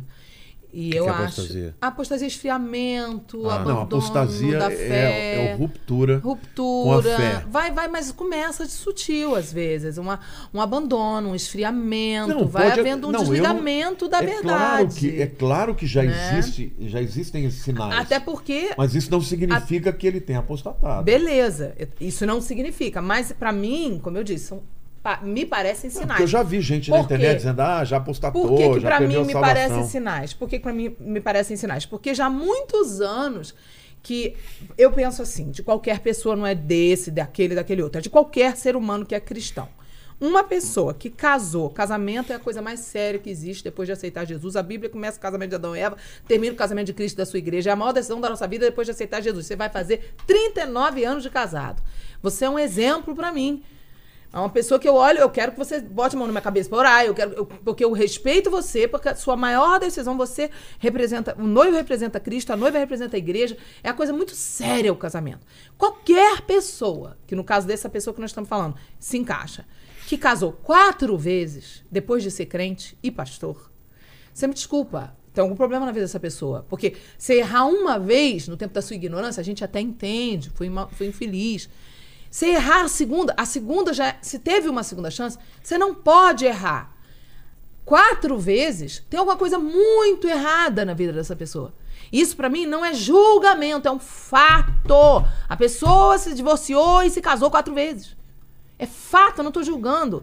Eu, particularmente, tenho o meu ponto de vista. Eu acho que tem alguma coisa muito errada. Eu acho que essa pessoa precisa buscar Deus urgentemente. Procura o pastor Lamartine, que te ama, que tem esse Não, amor a gente todo. nem se conhece tanto Não assim. me procura, não, tá? Nós Por temos favor. um grande não amigo procura, em não. comum, mas Isso. eu sim, eu sempre Não, mas- admirei ele não só Isso, como, eu não admiro, como não. ministro, Ó, como pro- músico. Não admiro em nada. Procura o pastor Lamartine, procura outras pessoas que aí te amam. Eu não procuro, não. Por favor, porque se não procurar, o pau vai quebrar, tá? Não me procura, não. Mas eu te digo, eu te digo. Você precisa ver alguma coisa na sua vida, tá muito errado aí. Porque não é normal isso. A maior decisão da vida de um homem. Jesus casou com a. vai casar com a sua noiva, que é a igreja. Como é que um homem quebra quatro vezes a aliança? jurada no altar de Deus, sabendo teologia, sendo cursado teologia, tendo título de pastor, desculpa, não quero te julgar, não. É fato. É um fato constatado. Aconteceu isso na sua vida. Você precisa re- rever sua vida. Tem alguma coisa muito errada na sua vida. Procura ajuda, cara. Porque eu não sou quem eu sou sozinha. Eu tive liderança, eu tive pastores a quem eu me submeti. Por seis anos eu fiquei sentada num banco, não pude subir no altar para aprender, para ser humilde. Vai, volta pro banco, aprende. Vai ouvir quem te ama, quem, quem é líder. Procura esse outro líder, esse outro pastor aí que ama você. Mas, pelo amor de Deus, para de seguir dessa- desse caminho que você tá, que esse caminho é morte, destruição e inferno. Acorda antes que chegue a hora, porque se chegar a hora não dá mais tempo. Acorda, meu filho, pelo amor que você tem a Deus. Essa é a minha palavra, eu não quero me meter nesse assunto, mas eu Eu, não aguento. assim, tá fervendo aqui no meu coração. Embora não tenha Olha lá. essa veemência da, da Sara, eu puro. tenho uma grande preocupação. Porque o caminho do, do abandono é o caminho da relativização. E qual é para mim a base de tudo? É a Bíblia. Amém. E hoje existe um viés por parte de alguns pastores de questionar abertamente a Bíblia Sim, eu já ouvi. e para que ela seja adaptada a essa Ah. nova esse novo tempo, tenha uma releitura da Bíblia. E eu creio que a Bíblia é a palavra de Deus. Para mim, quando eu Amém. deparo alguma coisa da Bíblia que eu não estou vivendo, o que eu digo para Deus é: Senhor, ela, tá, ela é a verdade, ela está certa, eu estou errado. Amém. Eu falo isso para Deus com toda a humildade do mundo. E, e reconheço que eu preciso, ainda hoje, melhorar. Ainda hoje, eu ainda tenho áreas né, de temperamento, sobretudo, de coisas que acontecem. Outro dia eu tive uma conversa com a minha filha, ela me falou coisas que ela é uma pessoa maravilhosa, sabe que eu a amo muito, ela também me ama muito. Ela me falou coisas assim duras de eu ouvir, por causa do meu são os temperamento. mas são os nossos melhores É. confrontadores, É, né? minha- então. Então eu falo para Deus, eu reconheço que tem muita coisa que eu tenho que melhorar, mas eu falo para o Senhor, Senhor, jamais eu vou ler algo da Bíblia que eu não esteja vivendo e eu vou justificar, dizer não. Uhum. Eu faço isso por causa disso, ou por causa do meu passado, ou por causa da circunstância, ou porque eu não acredito que a Bíblia está certa. Eu vou morrer dizendo que a Bíblia é a verdade e qualquer coisa fora dela Amém. é mentira. Então, a minha preocupação com o Kleber é porque, embora a gente não tenha amiza- amizade, entendeu? Já participei de cultos que ele ministrou, vi a unção de Deus na vida dele. Ele é um camarada fora da Mas ser curva. usado não significa ser aprovado. Unção não, Não, não, significa deixa, só, deixa tá- eu só terminar. Ser usado não significa necessariamente que a pessoa esteja aprovada, mas ela recebeu o dom. Sim, ela recebeu uma unção de Deus. é. Então, então é filho. Entendeu? Se fosse meu filho, eu não queria ter uma postura assim, entendeu? Dizer, não, vai pro inferno. Tá, eu também já não, foi embora. eu Eu, ia lutar não. por ele. Claro. Eu Eu, não, não. tenho essa liberdade para chamá-lo, para conversar, até porque ele vai Mas dizer, você não está quero te aberto ouvir. se ele precisar. Claro, claro, Sim, adoraria. Então é, a adoraria porta conversar tá aberta com aqui ele. pra ele, ó. A Porque porta eu tá acho aberta. que a questão, por exemplo, eu acho que a questão da experiência, Sara, é isso que, que é importante a gente sentir. Que a gente não tem, né? Eu não sei o que, que é isso. O que é Uma isso, pessoa ter preconceito comigo por causa da minha cor de pele. Sim, sim, sim. Mas isso não tem Sabe? a Mas ver. eu fico pensando, quando meu amigo contou eu, do jeito que eu sou sangue quente. Se eu visse alguém fazer uma coisa dessa com um filho meu, eu ia sentar a mão. Sim, mas isso não tem a ver com toda Eu a ia trajetória. sentar a mão. A, a pessoa está numa trajetória errada já há muito tempo, isso é só a, a ponta do iceberg. Isso não tem a ver com toda a trajetória que a pessoa já tem feito Então, errada. mas a na gente não vida. conhece o isso é só coração, um detalhe não conhece que, o que que tá por viralizou. detrás. É, mas, por exemplo, né? o- o- eu pe- pedir ajuda pro Lene, por exemplo, que é que é cristão e tal, e também já sofreu racismo, sofreu preconceito. O que, que você acha sobre, sobre isso, sobre a letra? Você conhece? Então- ou sobre o caso especificamente? Então, eu, eu acredito que o, que o Kleber Lucas, quando fez essa declaração, ele queria evidenciar que a gente sofre racismo dentro da igreja também. Dentro da É igreja. lógico. Entendeu? Então não é Existe só do lado de racismo. fora. Existe racismo, É. como a gente não vai negar isso? Então, Claro, é isso mas que isso eu não acho. tem nada a eu ver que, com isso, o assunto. Na minha opinião, a pessoa tá querendo arrumar cabelo em ovo, mudando o assunto. O assu- isso- a música não tem nada a ver com racismo, todo mundo sabe disso. É um outro assunto. Ele pegou um assunto que não tem nada a ver, que é importante, falarmos de racismo. Isso é um assunto Não, não é. importante. É, me Mas ele pegou uma música me pergunta que não tem nada a ver com me racismo, pergunta, enfiou no me meio do permita assunto. discordar de você. Pensa, ten- tenta entender o que eu estou Ok. falando. Eu concordo com você, tudo que você falou no que diz respeito a estas outras questões. E que a música não é racista. Não, não. não Pronto. Aí que tá, não é isso. É que quando você sofre muito uma situação, Você a tua tudo. leitura é tudo. por esse Obrigada. filtro. Obrigada, entendi. Entendeu? Então, um camarada Ou seja, desse, o racismo ele quer tudo. entender, ele quer entender como é que é a cabeça das pessoas. E aí, quando você começa a me- mergulhar na cultura, a cultura é racista. Sim, aquela E coisa não é do racista racismo agora, estrutural. É racista há séculos. Sim. Entendeu? Sim. Então, eu não. Eu, Eu eu tô tive dizendo, um eu não fui afro, verificar. Eu tive um irmão afro que morou com a gente por mais de um ano, um americano afro, afro-americano que foi tipo filho de criação dos meus pais. Ele era baterista dos meus pais e morou com a gente. Ele era até hoje ele ele é baterista nos Estados Unidos, toca com vários artistas conhecidos e a gente é, chama ele de irmão.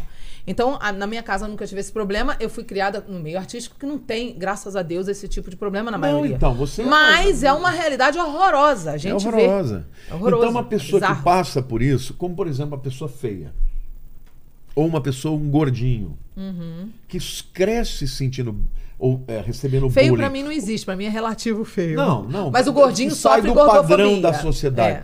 O que que acontece? Essa pessoa passa o tempo inteiro Vê- ouvindo as pessoas diminuindo. Ela vai, ela vai ter Ela, uma ela tem um autoimagem. ela tem um filtro pra tudo e aí, diferente. de repente, um cara desse que é. Já tá calejado, Que é né? vencedor, é inteligente, estudou.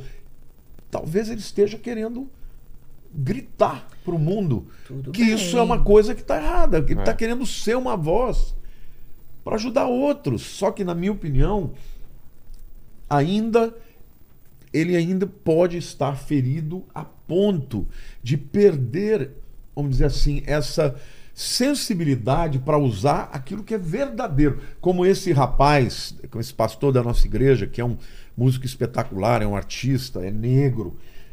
Ele falou assim: é uma pena que ele tenha usado isso e esse argumento que é Ou seja, errado, que, que é, é falacioso, assunto, né, que não é que não está falando de racismo, porque isso desvia o foco e faz com que a gente deixe de ter uma discussão Tira a séria a validade da respeito. discussão séria. Tá Porque falando na que hora- ele, usou- ele- só usou o exemplo errado, é só isso. É, quando você usa uma coisa real, ele usou o exemplo errado. Ou é seja, isso também? Falou de um Tá né? todo mundo, importante. o que tá todo mundo falando é o seguinte, olha, errou por isso, porque é a Bíblia, olha, ele não crê na Mas não Bíblia. vamos invalidar pá, pá, pá. que o tema- E a partir desse momento ninguém tá É, discutindo mais o prestou atenção. Racismo. Fala, Lene. É, então, eu, eu acho que ele, ele se expressou mal, usou o O exemplo errado. É, mas eu, eu acredito que ele esteja que é, seja sobre isso, assim. É, eu acho, eu acho. Por isso que De eu não quero julgar. Tocar numa ferida que eu tem que entendi. ser. É. Eu entendi, mas no meu ponto de vista, pelo menos o que eu aprendi até aqui, é que pessoas que já vêm com esse histórico de vida, que desonram quatro casamentos, quatro situações juradas no altar de Deus, nunca deveriam estar nem no altar. Nunca deveriam ser nem nem subir no altar para ministrar. Ah, quero continuar meu ministério. é, sou uma pessoa que casei quatro vezes, divorciei quatro vezes. Vai, vai pregar nos ribeirinhos, gente tá vai falando- trabalhar lá nos ribeirinhos onde não É tem a gente tá falando de mídia, duas coisas não tem- separadas, né? Isso. Questão Você do entendeu? racismo e a questão dele Pra que mim, você tá se levantando. aí, pra mim é uma pessoa totalmente despreparada para esse lugar que a pessoa tá almejando e querendo. Pra mim essa pessoa não deveria nunca nem estar ali, porque não tem exemplo, não tem vida de exemplo. Não é uma pessoa que eu acho que deva estar ali, porque não é um exemplo a se falar, não é um exemplo a ser copiado, entendeu? E aí o que acontece? Bo- Deixa outra pessoa falar desse assunto, que vai ter uma vida exemplar, Né? Agora, o que, É o que, que eu, eu o que, que eu gostei? Que Entendeu? muitas pessoas, muitos eh, cristãos Sim, negros começaram a falar sobre isso. E, foram e- e, e- falaram, olha, de fato existe racismo, É. Claro. mas ele, ele tirou do contexto e, e foi infeliz na sua colocação. É só de se levantar o assunto e a gente Existe. falar sobre isso. E o, e o pior racismo que eu vejo hoje nas igrejas é, por exemplo, o racismo com É os homossexuais. É, o os preconceito homossexuais qualquer que, que são uma, uma parte enorme dentro da igreja, a gente vê muitos homossexuais na igreja, eles sofrem, por exemplo, a igreja é totalmente despreparada para lidar com homossexuais. É, falando por exemplo, as né? piadinhas que tinham antes. Se tem uma coisa que, que essa geração melhorou muito, é que o jovem ele já não aceita mais, ele não aceita mais Bullying. homofobia, não Bullying. aceita bullying, não aceita racismo. Essa é uma coisa que Sim. essa geração melhorou isso tem- muito. Isso é verdade. Mas, por exemplo, eu tenho ovelhas que são homossexuais. E às vezes, quando tinham as piadinhas, eu sabia, porque eles me contavam, sempre, sempre tiveram muita liberdade para falar comigo, porque eu amo, né? Eu não tenho problema de amar. Mas você vê a tristeza, É. entendeu? É. E assim, o que, que eu vejo? Eu vejo que é, o altar, o local de evidência, é local para pessoas que têm exe- são exemplo. Quando a pessoa não é exemplo e ela toma um lugar de evidência, vai dar ruim. Vai dar ruim. A pessoa não está com base, não está firmada na rocha, não está firme. Vai dar ruim. Seja porque falou um exemplo errado, seja porque não sabe colocar uma pauta seríssima da forma como deveria ser colocado. Não me interessa o exemplo que a gente está querendo dar aqui. Mas uma pessoa que não está capacitada para o altar não deve estar no altar. E, infelizmente, o que acontece? Acaba dando mais ibope para uma pessoa que nunca deveria estar tendo esse ibope todo. Essa situação tá dando o ibope. Essa pessoa não estava nem conhecida. Tem gente que nem sabia que essa pessoa existia. Essa pessoa agora está tá viralizado. Eu acho uma bobagem. Acho que não devia nem falar desse assunto, porque é uma pessoa que não, não, tem nada para acrescentar. Não, veja, Entendeu? eu não acho que ele fez isso para viralizar. Também acho que não. Eu não acho. Sinceramente, Eu não estou dizendo que é isso, não. sinceramente, Eu tô dizendo eu que acho o povo que é que está viralizando. eu acho que ele As sofreu pessoas é que estão muito viralizando com ele. isso. Como a grande maioria dos negros sofrem no Brasil. Ah, entendi. E isso para ele racismo, é né? uma questão fundamental. Sim, e entendi. hoje ele tem não só lugar de fala, mas tem discurso. Ele tem discurso, ele tem capacidade de articular um pensamento. Só que ele foi infeliz ao ter usado Amor, né? Foi esse exemplo. uma metáfora que é bíblica, Sim. dizendo que, que não tinha nada a ver com preto e branco ali, era branco e vermelho. Agora, sinceramente, eu não sei se ele sabia que o texto era bíblico. Ah, acho que não, senão. Porque nem todo mundo É. sabe. Às vezes ele, ele tá tão Se fosse olhando para esse ele lado. daria, ele daria um Entendeu? contexto. é. Gente, pelo amor de Deus. Ou Ah, mas às mesmo vezes não que sabe, saiba né? mesmo. Mas pelo amor de Deus, não tem muita gente que não sabe. É um pastor, gente. Ah, mas você não conhece cursou todo- a escola da teologia dele, fez curso com algumas pessoas, amigas Ó, minhas. eu não vou julgar curso a menos que ele me diga. Não, eu sabia. Eu tenho amigos É. que cursaram. Se ele sabia, eu creio que ele foi infeliz de qualquer forma, porque o que ele falou tá errado. Agora, o que eu penso, O que eu acho sabe? que a igreja tá dando muito ibope pra uma pessoa que não merecia esse ibope, porque não é exemplo pra nada, nem pra Mas se ninguém. você não Bom, rebate, eu não gosto de. Bom, primeiro que eu não gosto de ficar falando de ninguém na internet. Tem gente que só cresce na internet falando dos outros. É isso. É, se ficar fazendo react, ah, Isso. fulano de tal, cantora tal, aí fica bate-boca. Eu não entro nessa. Exatamente. Eu só fiz um comentário, até nem citei o nome dele. Por quê? Porque eu falei, eu tenho o conhecimento de que isso está na Bíblia. Eu não sabia, por Tem exemplo. muita gente que não sabe que está É. na Bíblia. Então eu tenho que dizer e tenho que explicar. Ó, isso não tem nada a ver com questão racial, é uma ma- metáfora que Deus usa Misturou o assunto, né? na sua palavra para mostrar que o pecado mancha as pessoas interiormente como o carmesim, E que é é uma uma tinta aula vermelha, isso, isso é uma aula, mancha né, a lã branca, tinge. Então, pronto, eu fiz isso. Agora, julgar o, o, o, o Kleber, ou julgar. Olha, eu não gosto de julgar ninguém, sabe? É, não julgar não, mas constatar, né, pastor? O que é fato constatado a gente já sabe, é constatado. Então, é constatado que essa pessoa já vem vindo de uma situação muito complicada. Teve outras situações que se envolveu, foi cantar em centro de religião africana, outras coisas que a pessoa também se envolveu além disso, e outras declarações. Então, assim, eu acho particularmente que essa pessoa não deveria nem estar recebendo esse ibope todo, porque, sinceramente, não é exemplo para Ah, mas é jovens, que- é que a questão adultos, é- ninguém. Não, Ibope aconteceu. Não tem ele, como, né? Primeiro que É. ele tem muitos seguidores. Segundo que ele, Foi- foi que com ele Caetano Veloso, Com é. Caetano É Veloso. isso, Isso, é isso, é. é isso. Não é? E uma coisa que eu vejo, entendeu? Eu não quero julgar especificamente, mas uma coisa que eu vejo, eu já conheci muita gente do meio gospel que sonha em ser artista secular, que bajula artista secular. Não sei se é o caso dele, realmente não conheço, nunca conversei sobre isso, não tenho essa, essa condição de falar. Mas eu já vi muito isso. E às vezes, para estar na rodinha e fazer parte, muita gente faz a média, entendeu? Então, assim, tudo isso me cheira muito mal. Tudo isso, por mais que é importante falarmos de racismo, temos que falar de temas polêmicos, temos que levantar essa bandeira sim para falar desses assuntos. Concordo com o pastor Lamartine, mas acho que foi a pessoa errada, entendeu? Então, dando ibope para a pessoa errada, era melhor ignorar. É, porque se o é objetivo exemplo. dele era levantar a questão racial, ele foi infeliz na escolha, É. porque ele podia usar. Entendeu? Ele podia usar, porque quem é o primeiro libertador É, mas, da história mas vamos, Deus. vamos, Teve vamos teve ver um outro lado. A gente um- está falando uma coisa aqui, o, o, o falou uma coisa que, para mim, é uma reali- outra realidade. Ele falou: tem Sim, racismo na igreja. É claro que tem. Assim como Entendeu? eu Porque posso a igreja falar... é a então, mas, sociedade, a mas igreja só da a gente falar isso, né? Assim como eu posso falar pra você que tem machismo na igreja. Claro. Eu enfrento todos os dias. Se eu entrar no meu Facebook, se eu entrar no meu Instagram e caçar comentário Vai de ter hater, gente- vai ter alguém dizendo, pastora, pastora não existe na Bíblia. vai ter isso. É. Ixi, eu já tive que responder tanto isso. É. os- Todos Ah, os dias. Então, o que, que eu faço? Eu primeiro não vou dar ibope, né? Segundo, se eu for responder, se for alguém que realmente vale, vale a pena eu responder, eu vou responder, eu tenho, como é que é a minha vida? Eu ra- ralo para viver a vida que eu vivo. E eu quero ouvir pessoas que também ralam para ter. O que, que é ralar? Paga preço de santidade, paga preço de renúncia, tem vida de exemplo. Eu não quero ouvir quem não tem vida de exemplo. Eu não vou valorizar uma pessoa pelo talento da pessoa. Por quê?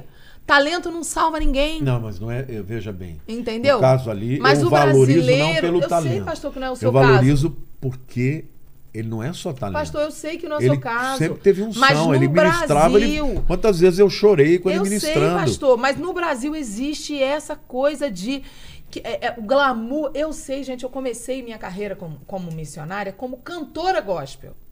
Quando eu comecei a ministrar música, foi só seis meses que eu aguentei. Porque as pessoas não sabiam nem se eu estava em santidade ou não, e as pessoas estavam já ba- bajulando, rasgando seda para mim. Eu parei de cantar, comecei a escrever e pregar, porque eu falei, eu não vou suportar esse nível de encantamento das pessoas. E o brasileiro tem isso. O talento deslumbra, dá prazer. Muita gente não ama o cara que está cantando, não. Ama o prazer que sente quando o cara canta, quando o cara toca. Prazer, é envolvente a música, o talento. Isso é uma realidade, Mas não é uma todo coisa dom fácil. faz isso. É. A Exato. própria palavra carisma Isso no grego é dom. Por isso E o mesmo que é que, que é o nós temos que carisma? selecionar. É algo que você tem que encanta a pessoa. Exato. Isso. A Por sua isso, maneira de ser, a sua maneira de falar, o talento que você tem, o dom que você tem, isso tudo vem de Deus. por isso a importância de quem Assim, tem ó, o pra- talento ser pra- selecionado, não pode qualquer Para a um gente brotar, resumir né? aqui o que eu penso. Pode. A- a- tudo começou com. O que, que vocês acham disso? Eu acho que ele cometeu um erro, erro teológico, mas eu Que não invalida que não a inva- questão de A racial a e questão preconceito, racial preconceito é uma temática importante a ser discutida e a minha oração é para que ele se encontre e que ele possa ter um encontro com Amém. Deus de maneira que ele volte a ser aquela pessoa pura no relacionamento com Deus Amém. e não só no intelecto, porque eu, eu sei que ele tem estudado muito, ele está lendo muita gente intelectualmente falando é, gigante, mas como a própria Bíblia diz que quando você recebe um ensinamento, você recebe mais do que a letra que está por trás, vem o espírito que está por trás. E hoje nós estamos vivendo num tempo de engano. Sim. Então o espírito de engano, ele vai enganar muitos, porque ele é altamente lógico, ele é altamente sedutor, entendeu? E, na minha opinião, a questão do preconceito, que é uma questão super legítima, se para uma pessoa que vive aquele preconceito, se ela não tratar na alma dela para entender o amor de Deus, o valor de Deus, eu, eu sempre falo, eu sempre falei para as pessoas, para os negros, eu estava falando aqui, se tem uma raça que tem que se orgulhar de ser, é o negro. Superior, né? É superior. Superior. É, eu estava falando aqui, ó, você pega os atletas, melhor jogador de futebol, Pelé, negro. Melhor de basquete, Michael Jordan, negro. Melhor velocista, Usain Bolt, negro. Você vê os melhores músicos, os melhores cantores. Você pega uma Sarah Vaughan, e compara com a Barbie Streisand, que é uma branca Whitney maravilhosa. Houston. Whitney Houston É outro nível. Parece que é, é- parece que é uma outra. É, é que nem você tocar num um piano Steinway e tocar num Essenfelder. Os dois podem ser caldo inteiro, mas quando você. to- Eu me lembro que a primeira vez que eu entrei num- numa loja da Steinway em Orlando e toquei uma, uma canção chamada Waltz for Deb do, do Bill Evans, toda a loja parou e veio me ver. Eu falei, pô, agora eu entendi porque que esse cara toca tão bem. Que é o piano. Olha a máquina que é esse piano aqui. Olha- O, o negro cantando é assim. Milton Nascimento. Milton Nascimento cantando, aquela voz me- metálica, meu. Então, eu pergunto, o que, que um branco é melhor do que um negro só por ser branco? Nada. Nada. Então, agora, a sociedade oprimiu demais. Então, eu acho muito importante que o negro ele recupere o seu orgulho de ser negro. Porque não é isso que a gente prega, o camarada tem que se amar, tem que ter amor próprio, a alma tem que estar sarada. Se você fica o tempo inteiro ouvindo, que no caso que é gordo, né? Eu fui magro a vida inteira, hoje eu sou gordo. Mas eu sei de pessoas que ficaram a vida inteira sendo gordo que têm autoimagem negativa. Sim. Tem Então, mesmo. quando uma alma de uma pessoa ela é ferida, ela precisa se libertar disso. E eu acredito que é fundamental. Nós estamos vivendo um tempo em que hoje o negro está tendo orgulho de ter o cabelo de negro, sabe, a maneira de se vestir. Eu acho lindo isso. Quando ele se assume e fala, eu tenho valor, eu- a minha raça é uma raça. raízes, né, Entendeu? Eu acho né? maravilhoso isso. Eu fiz na nossa igreja, ah, ah, ah, o ano passado, no dia da consciência negra, eu pedi para todos os nossos cantores, eu falei, eu quero um louvor totalmente negro Africano. africano, é, é, spiritual foi maravilhoso, aquela unção maravilhosa. Teve branco que ficou incomodadinho, mandou uma, um- teve uma pessoa lá que mandou para mim um, um comentário dizendo: ai, ai, Jesus não faz diferença de raça, ai, esse negócio não gostei. É Eu falei assim: ó, nós tivemos que aguentar 20 anos de cantar música hebraica e ninguém, ninguém veio falar para mim: ó, isso aí, Jesus não faz diferença entre judeu e gentil. Falei, gente. É? Se pode celebrar a cultura hebraica, por que não pode celebrar a cultura negra? Então, nós temos que levar em conta, porque foi isso que Jesus fez. Foi isso que Jesus fez.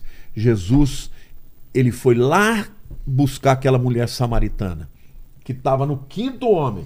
E ele, E ele falou para a Bíblia ela. diz que ele Ele sentiu necessidade de ir para lá para Samaria, porque normalmente todo judeu desviava quando saía da Judéia para Galiléia, desviava, não passava pela Samaria, ou vice-versa. Ele foi lá para encontrar com ela. E ele foi estratégico, mandou os discípulos arrumar comida Mas ele não, poder ele, ele não tocou no assunto. verem Ele, não ela. tocou no assunto dela.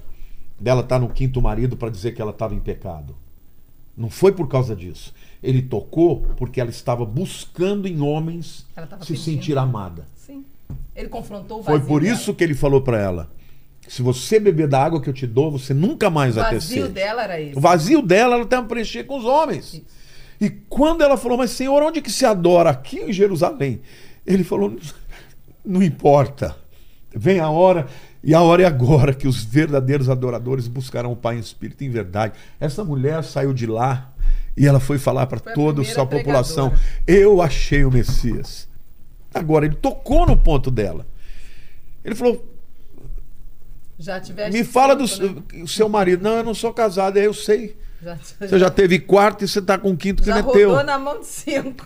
Ele fez isso porque ela não ia entender quem ele era. Porque ela, ele falou: ah, por acaso você." o senhor tem uma água melhor do que o nosso pai Jacó, que nos deu esse poço?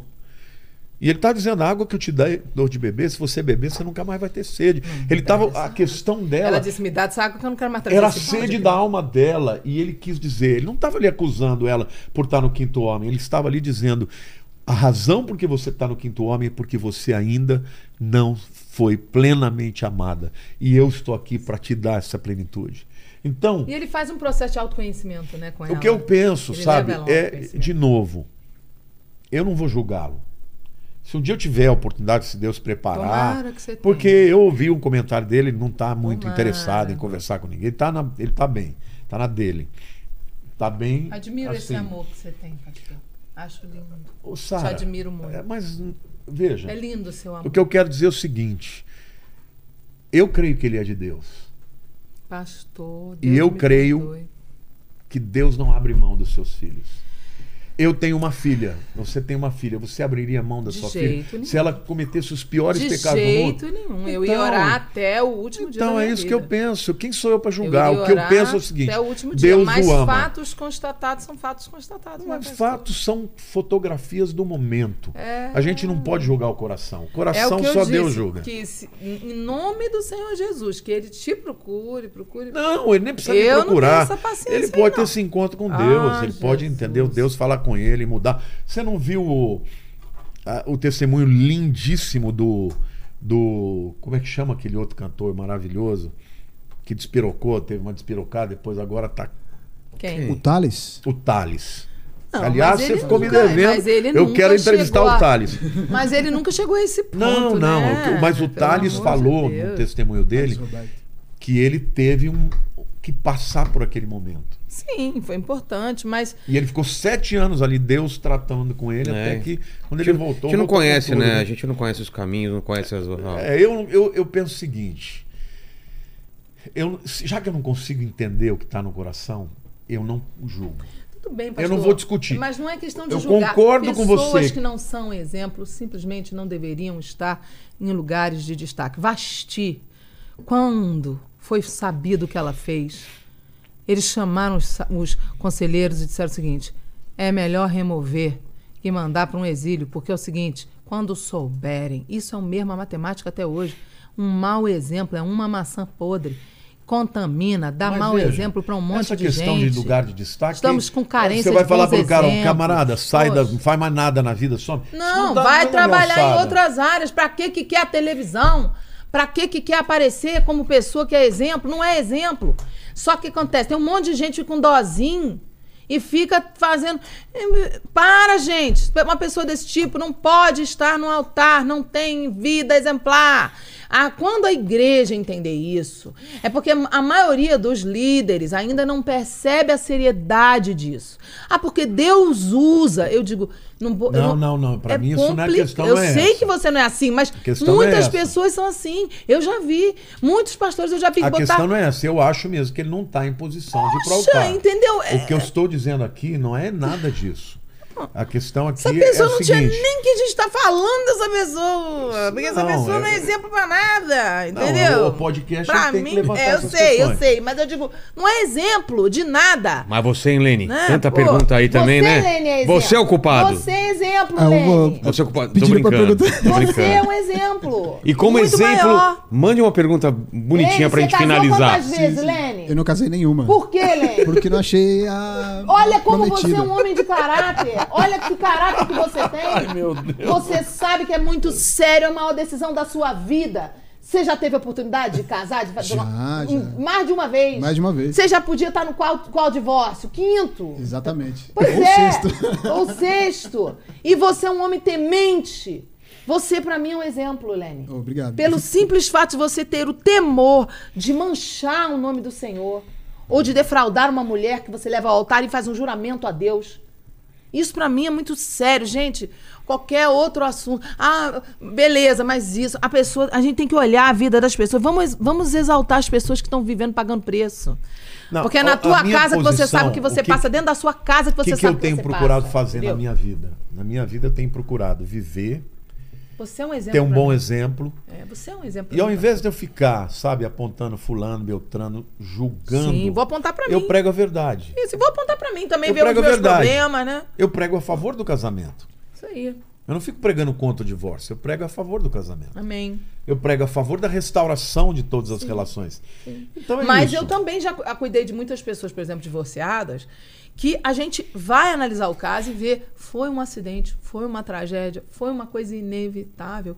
Eu já Então, vi muitas a única pessoas coisa, assim. sabe, o Sara, Só que quatro vezes. que eu tenho medo pastor, que uma atitude gente, de todo mundo ficar batendo no cara só vai afastá-lo mais. Mas entendeu? pelo amor de Deus, pastor, que amor, é muito amor, é lindo demais esse amor de pastor. Gente, não é assim não, pastor, a coisa já é antiga. Antiga. Olha o Lene o negócio rindo é antigo. Fala, Lene. Vamos bafar o caso. O negócio aí, aí a coisa não é de agora, não. Fala, Lene. Ó, vou fazer, vou fazer uma pergunta aqui menos mais, mais tranquilinha, né? Vai. O Juarez pediu pra perguntar por que, que é usado o peixe como símbolo cristão. Olha aí, pastor. Não é por causa do. Peixe é aquilo. Eles, os cristãos, no início, quando havia perseguição, a, a palavra irtus, né? Ah, é Jesus, Cristo, ruios, teos, sotério. Jesus Cristo, Filho de Deus, Salvador. É uma palavra, é um acróstico que forma um peixe, embora a palavra Ah, no é? hebraico é dag, no, no grego é irtus. Irtus é Jesus Cristo, Filho de Deus, Salvador. E os cristãos, quando eles se. eh, eles queriam saber se o outro era cristão, porque muitas vezes não podiam se declarar, então um vinha, escrevia no chão assim, um lado do peixe, Ah, e o outro completado. e o outro vinha e completava. Olha só. Aí quando completava, eles se reconheciam Uau. Como cristãos. Mas vem daí. Jesus Cristo, Filho de Deus Salvador, que é a base da teologia cristã, né? Jesus é o Filho de Deus e é o Salvador. E a palavra peixe, como que é? Irtus. Irtus. Olha. Jesus Sabia disso? Cristo é um Não, não sabia. acróstico. É. Jesus Eu achei que era por causa do, do- das. Da, da- É, eu achei que era por Ruios conta da teos multiplicação dos pães É, e tal, que eles usavam peixe, que eu dos achava é. pela multiplicação dos pães. Né? Que lindo, né? Que coisa tremenda. É. Ó, aí a Renata aqui perguntou qual que é o significado ou o sentido do batismo. Significado, a palavra batismos significa mergulhar. O batismo, ele é uma metáfora no mundo físico do que acontece no mundo espiritual. Quando você desce as águas, você está testemunhando que você morreu para a velha vida e quando você levanta, você está ressurgindo para a nova vida em Cristo. A água, ah, o batismo antes eh, de Jesus vir, existiam as chamadas eh, eh, banhos de purificação. Quando você ia entrar em Jerusalém no templo, tinha os que chamava de mikveot, que eram tanques de, de purificação. O camarada entrava lá, se lavava para poder entrar no templo, né? João Batista, ele também batizava as pessoas, mas não era uma vez só. A pessoa podia ser batizada várias Ah, vezes. É. Tipo Por quê? Porque ele, te- né? ele teve mu- muita influência dos essênios. Quando você for a Israel, você deve ir no- lá no deserto de Qumran, onde os, os, essênios ficaram habitando depois que eles se separaram do judaísmo tradicional em Jerusalém, eles foram para o deserto. E lá você vai encontrar várias piscinas de purificação. Só que o batismo se torna uma experiência única onde você testemunha, olha, eu morri para o velho homem e nasci de novo. Mas a água corrente também representa aí a purificação. Putz, que bonito. Tremendo. Aqui foi. Foi? Foi. Gente, é isso, né? Falamos aqui durante uma hora e meia. Falamos bastante aqui, né? Uma hora e meia. É. Meu Deus, Não, não olha, o- não olha o horário, pastor. Deus me defenda. Tá vendo? Daqui a pouco eu já tô lá na Já tá Turquia. quase quatro horas, amanhã você tem viagem. É, obrigado demais, gente. Obrigado. É, que o Natal seja bom pra todo mundo, né? Que seja bom pra vocês que estão em casa, né, Lene? Pra vocês, a gente passou um ano muito legal. Espero que tenha sido tão bom pra vocês quanto foi pra gente fazer aqui o programa, né, Lene? Eu gostaria que você hoje fizesse as palavras finais aí, falar, desejar ao pessoal um, um- um Feliz Natal. Fica à vontade aí, cara, é contigo. Boa. É, bom, quero desejar a todos que estão em casa aí nos assistindo que, que nesse Natal, é, além de muitos presentes e, e muitas felicidades e muita prosperidade na sua casa, que o amor de Jesus ele possa invadir a sua família, invadir os seus, os seus entes queridos e que a paz do Senhor é, esteja sempre sobre você e sobre os, os seus. Né? Para que você possa ser sempre abençoado Amém. e que Amém. nunca falte na tua casa o pão de cada dia, que nunca te falte é, o amor e, e que sempre haja saúde também, porque o resto a gente consegue É. trabalhando e correndo atrás. Exatamente. É isso aí. Amém. Que coisa. Feliz Obrigado. Natal. Feliz Natal, gente. Feliz Natal. Natal. E aquilo lá, né? É, se inscreve no canal, é, dá like e, e agradecer de novo ao Homo. E se você chegou até aqui, Ajude a gente é, a, a dizer pro homem que, que é legal ele patrocinar um programa desse, a gente espalhando a palavra, falando de coisas boas. E escreva então o que você leva para 2023, né? Escreve, escreve no- nos comentários aí o que você leva para 2023, o que você lavou e o que você vai levar pro ano que vem de coisas boas. Valeu? Até mais. Fiquem com Deus.